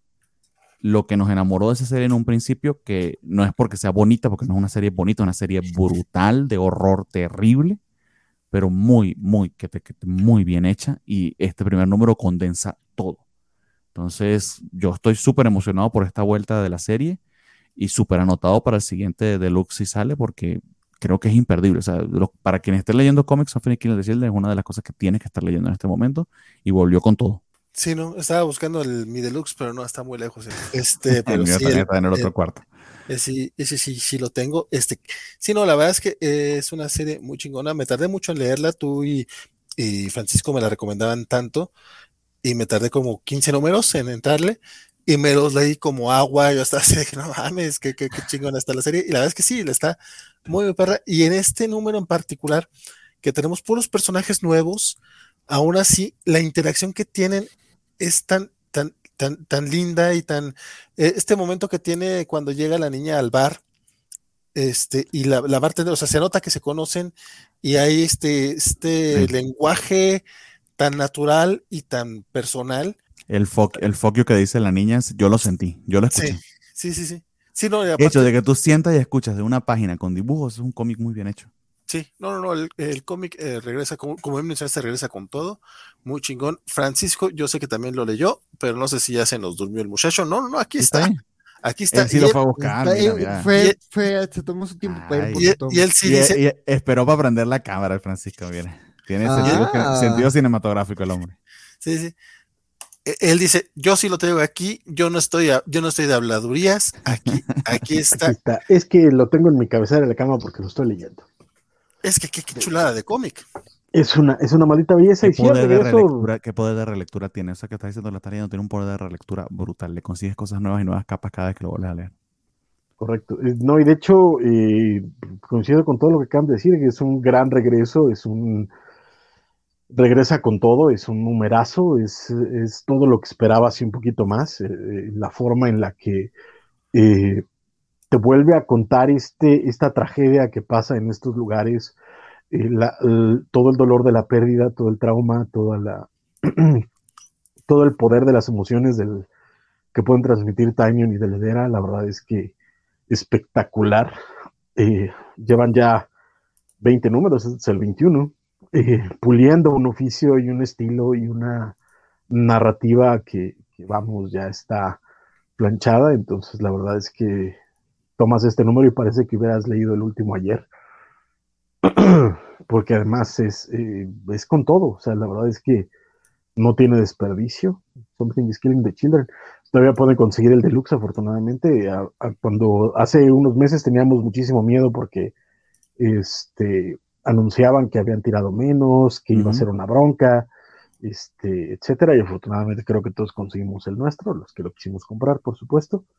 Y pues todavía quedan algunos por ahí en Amazon. Y de, de hecho, los que lo vayan a comprar ahorita, ahorita lo, lo, pueden comprar más barato de lo que nosotros lo compramos. Entonces, también otro de esos libros que lleva todos los sellos de, de recomendación posibles para que lo, lo consigan. Y esperemos que, que, lleguemos al número 30 para que saquemos otro, otro recopilado. Si no es que eh, en el número 25 sacan un, un, un deluxe metiendo la, House la of miniserie. -huh. -huh. sí, la, claro. la, miniserie extra. Quién sabe, ya veremos cuáles son las decisiones editoriales, no lo sabemos, pero este, en todo caso, sin duda alguna, cuando, cuando anuncien el siguiente hardcover, voy a estar ahí, igual que todos ustedes, probablemente. Sí, la verdad, porque no, no ha caído. O sea, la ventaja ha sido esa, ¿no? Que no ha caído. Mantiene el cuerpo, mantiene la, la, la calidad, mantiene toda la profundidad, todos la, los golpes. Además, eh, en, de formas tan sutiles, tan, tan, tan claras, y una, una confianza que Taño le tiene a su artista y que su artista se deja llevar por la historia. Uh -huh. Entonces, es un trabajo tan simbiótico, tan claro, que no necesita sobreexplicaciones, no necesita. Eh, nada más que mantener el ritmo y, y con eso te, te, te da todo. Lo, lo, lees en un suspiro, o sea, te lo lees en menos de cinco minutos el cómic, pero te deja con una emoción de satisfacción espectacular. La verdad es que no, no, no hay más que decir, es un gran, gran cómic. Sí, la verdad es que sí, sí lo es, y yo no sé por qué Axel no lo está leyendo. Ya le voy, a, le voy a ya hincar el diente, van a ver, van a ver. pues bueno, con, con eso vamos cerrando este, este, estos cómics de la semana. Nada más resta mencionar cuál fue su comiquito de la semana. Digo, eh, Bernardo ya lo mencionó, pero bueno, podemos decirlo eh, mientras estamos haciendo las despedidas, si les parece, para hacerlo un poquito más corto. Este, empezamos contigo, Bernardo, ya que mencionaste tu, tu cómic de la semana, igual, si lo quieres recordar, y para los parroquiales, cualquier otro comentario que quieras hacer, es tu momento. No, muchísimas gracias a quienes nos acompañaron hasta ahora, gracias a mis compañeros de mesa. Eh, nos vemos la semana que viene con, más comiquitos. El lunes tenemos programa de Covacha Anime. Eh, mañana, pues, es la grabación, como les comenté, de, desde el Clarín, el cómic, el cómic, el podcast que voy a empezar con el señor Alejandro Spider Games. Entonces, espero que puedan acompañarnos. Esperamos liberar episodio entre lunes y miércoles. Y nada, mi cómic de la semana, el que más me gustó fue Animal Castle número 4. Y nada, pueden seguirme en Twitter como arroba Barte. Un placer estar con ustedes hasta ahora. Don Axel, cuénteme usted. Pues nada, este, muchas gracias también a, mis compañeros de mesa. Este, la verdad es que como siempre es este un gusto compartir con ustedes. Este, con todos los que nos acompañan. Este, saludos a, Nat, a Sofi, a Mr. Max, a, una Badetuk, a Elizabeth Ugale y a Mr. Max, así que a todas, todas y todos este, quienes nos acompañaron. Y pues mi, mi, mi, mi selección de la semana pues fue este The Excellent número 2 creo que la verdad es que me dejó, me, me, me, me gustó mucho. Bueno, me, siento que lleva un buen ritmo, entonces promete, entonces estoy eh, muy satisfecho con cómo está avanzando, además pues mucha nostalgia, entonces este, muy bien, y pues nada, nos vemos el domingo ahí en, en la covacharla de Star Trek, entonces pues para platicar ahí de, de tanto de Picard como de, de Deep Space Nine. Perfectísimo, mi querido Francisco. Perdón, Axel, ¿cuál fue tu cómic de la semana? The Excellent número 2 de Alfred y. y, Ya, ya, The Excellent. Claro. Francisco, cuéntame. Perdón, es que pues, se me pasó. Sí, muchísimas gracias también, por supuesto, a Valentina, a Bernardo, a Axel y a todos y cada uno de ustedes que, que están con nosotros desde el, principio, desde el principio de este programa.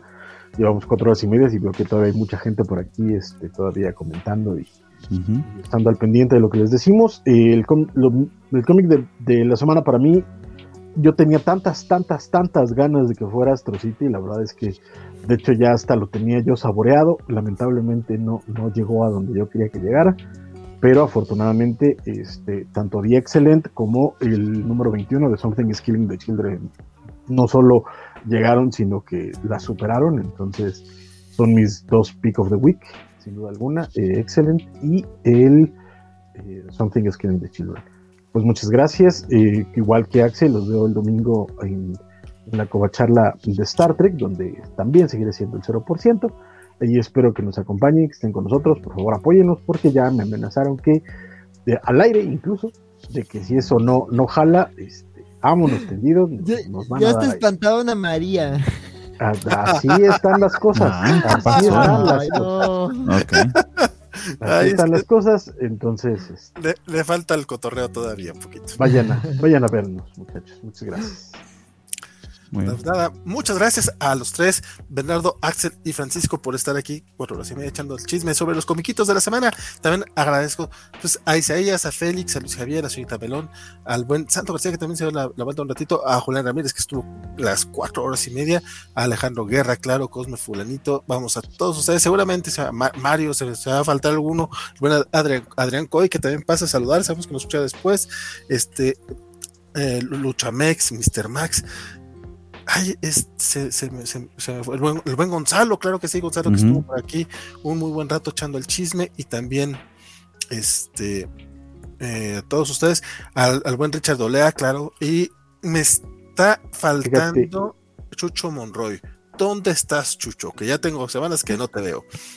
fíjate que, fíjate que las últimas semanas, en los últimos programas, no solo en, los cómics de la semana, sino también en noticias y en Covacharla, he tenido la oportunidad de ver a, gente nueva, gente que no había yo notado, por lo menos no había notado yo estaba con nosotros. Entonces, qué bueno que sigan llegando, qué bueno que, nos acompañen, ojalá venga todavía más gente y si quieren, pues compartan este programa y todos los demás programas covaches para que tengamos cada vez más gente y la charla fluya más y podamos tener más, más interacción y, mejores números y también, por supuesto, más cuates con los cuales cotorrear. Sí, muchas, muchas gracias. Muchas gracias también. Rambler Star, que descansen, Cobacho, y un gusto soñar con ustedes, como cada vez en el programa y en el chat. Muchas gracias, mi querido Rambler. Y también te hemos visto este, también muy activo por ahí en, en, redes sociales últimamente. Crees que no te veo. Este, el buen y, claro, también a mi querida Elizabeth, que anda por acá. Este, mi cómic de la semana lamentablemente porque no lo leí, estoy casi seguro que hubiera sido Immortal X-Men número uno. Es lo que yo creo, cuando termine de leer les diré. Sin embargo, también creo que es casi poético porque era la última oportunidad que lo fuera. Entonces, al no tener al, Mortal X-Men, mi cómic de la semana es Spider-Woman número 21, el final de Carla Pacheco, la verdad es que me divirtió mucho, lo amé. Entonces, será ese. También estaba a punto de decir el Hulk Grand Design 2, pero eh, está, está muy bueno, no digo que no. Pero no, mi, mi cómic de la semana va a ser Spider-Man 21.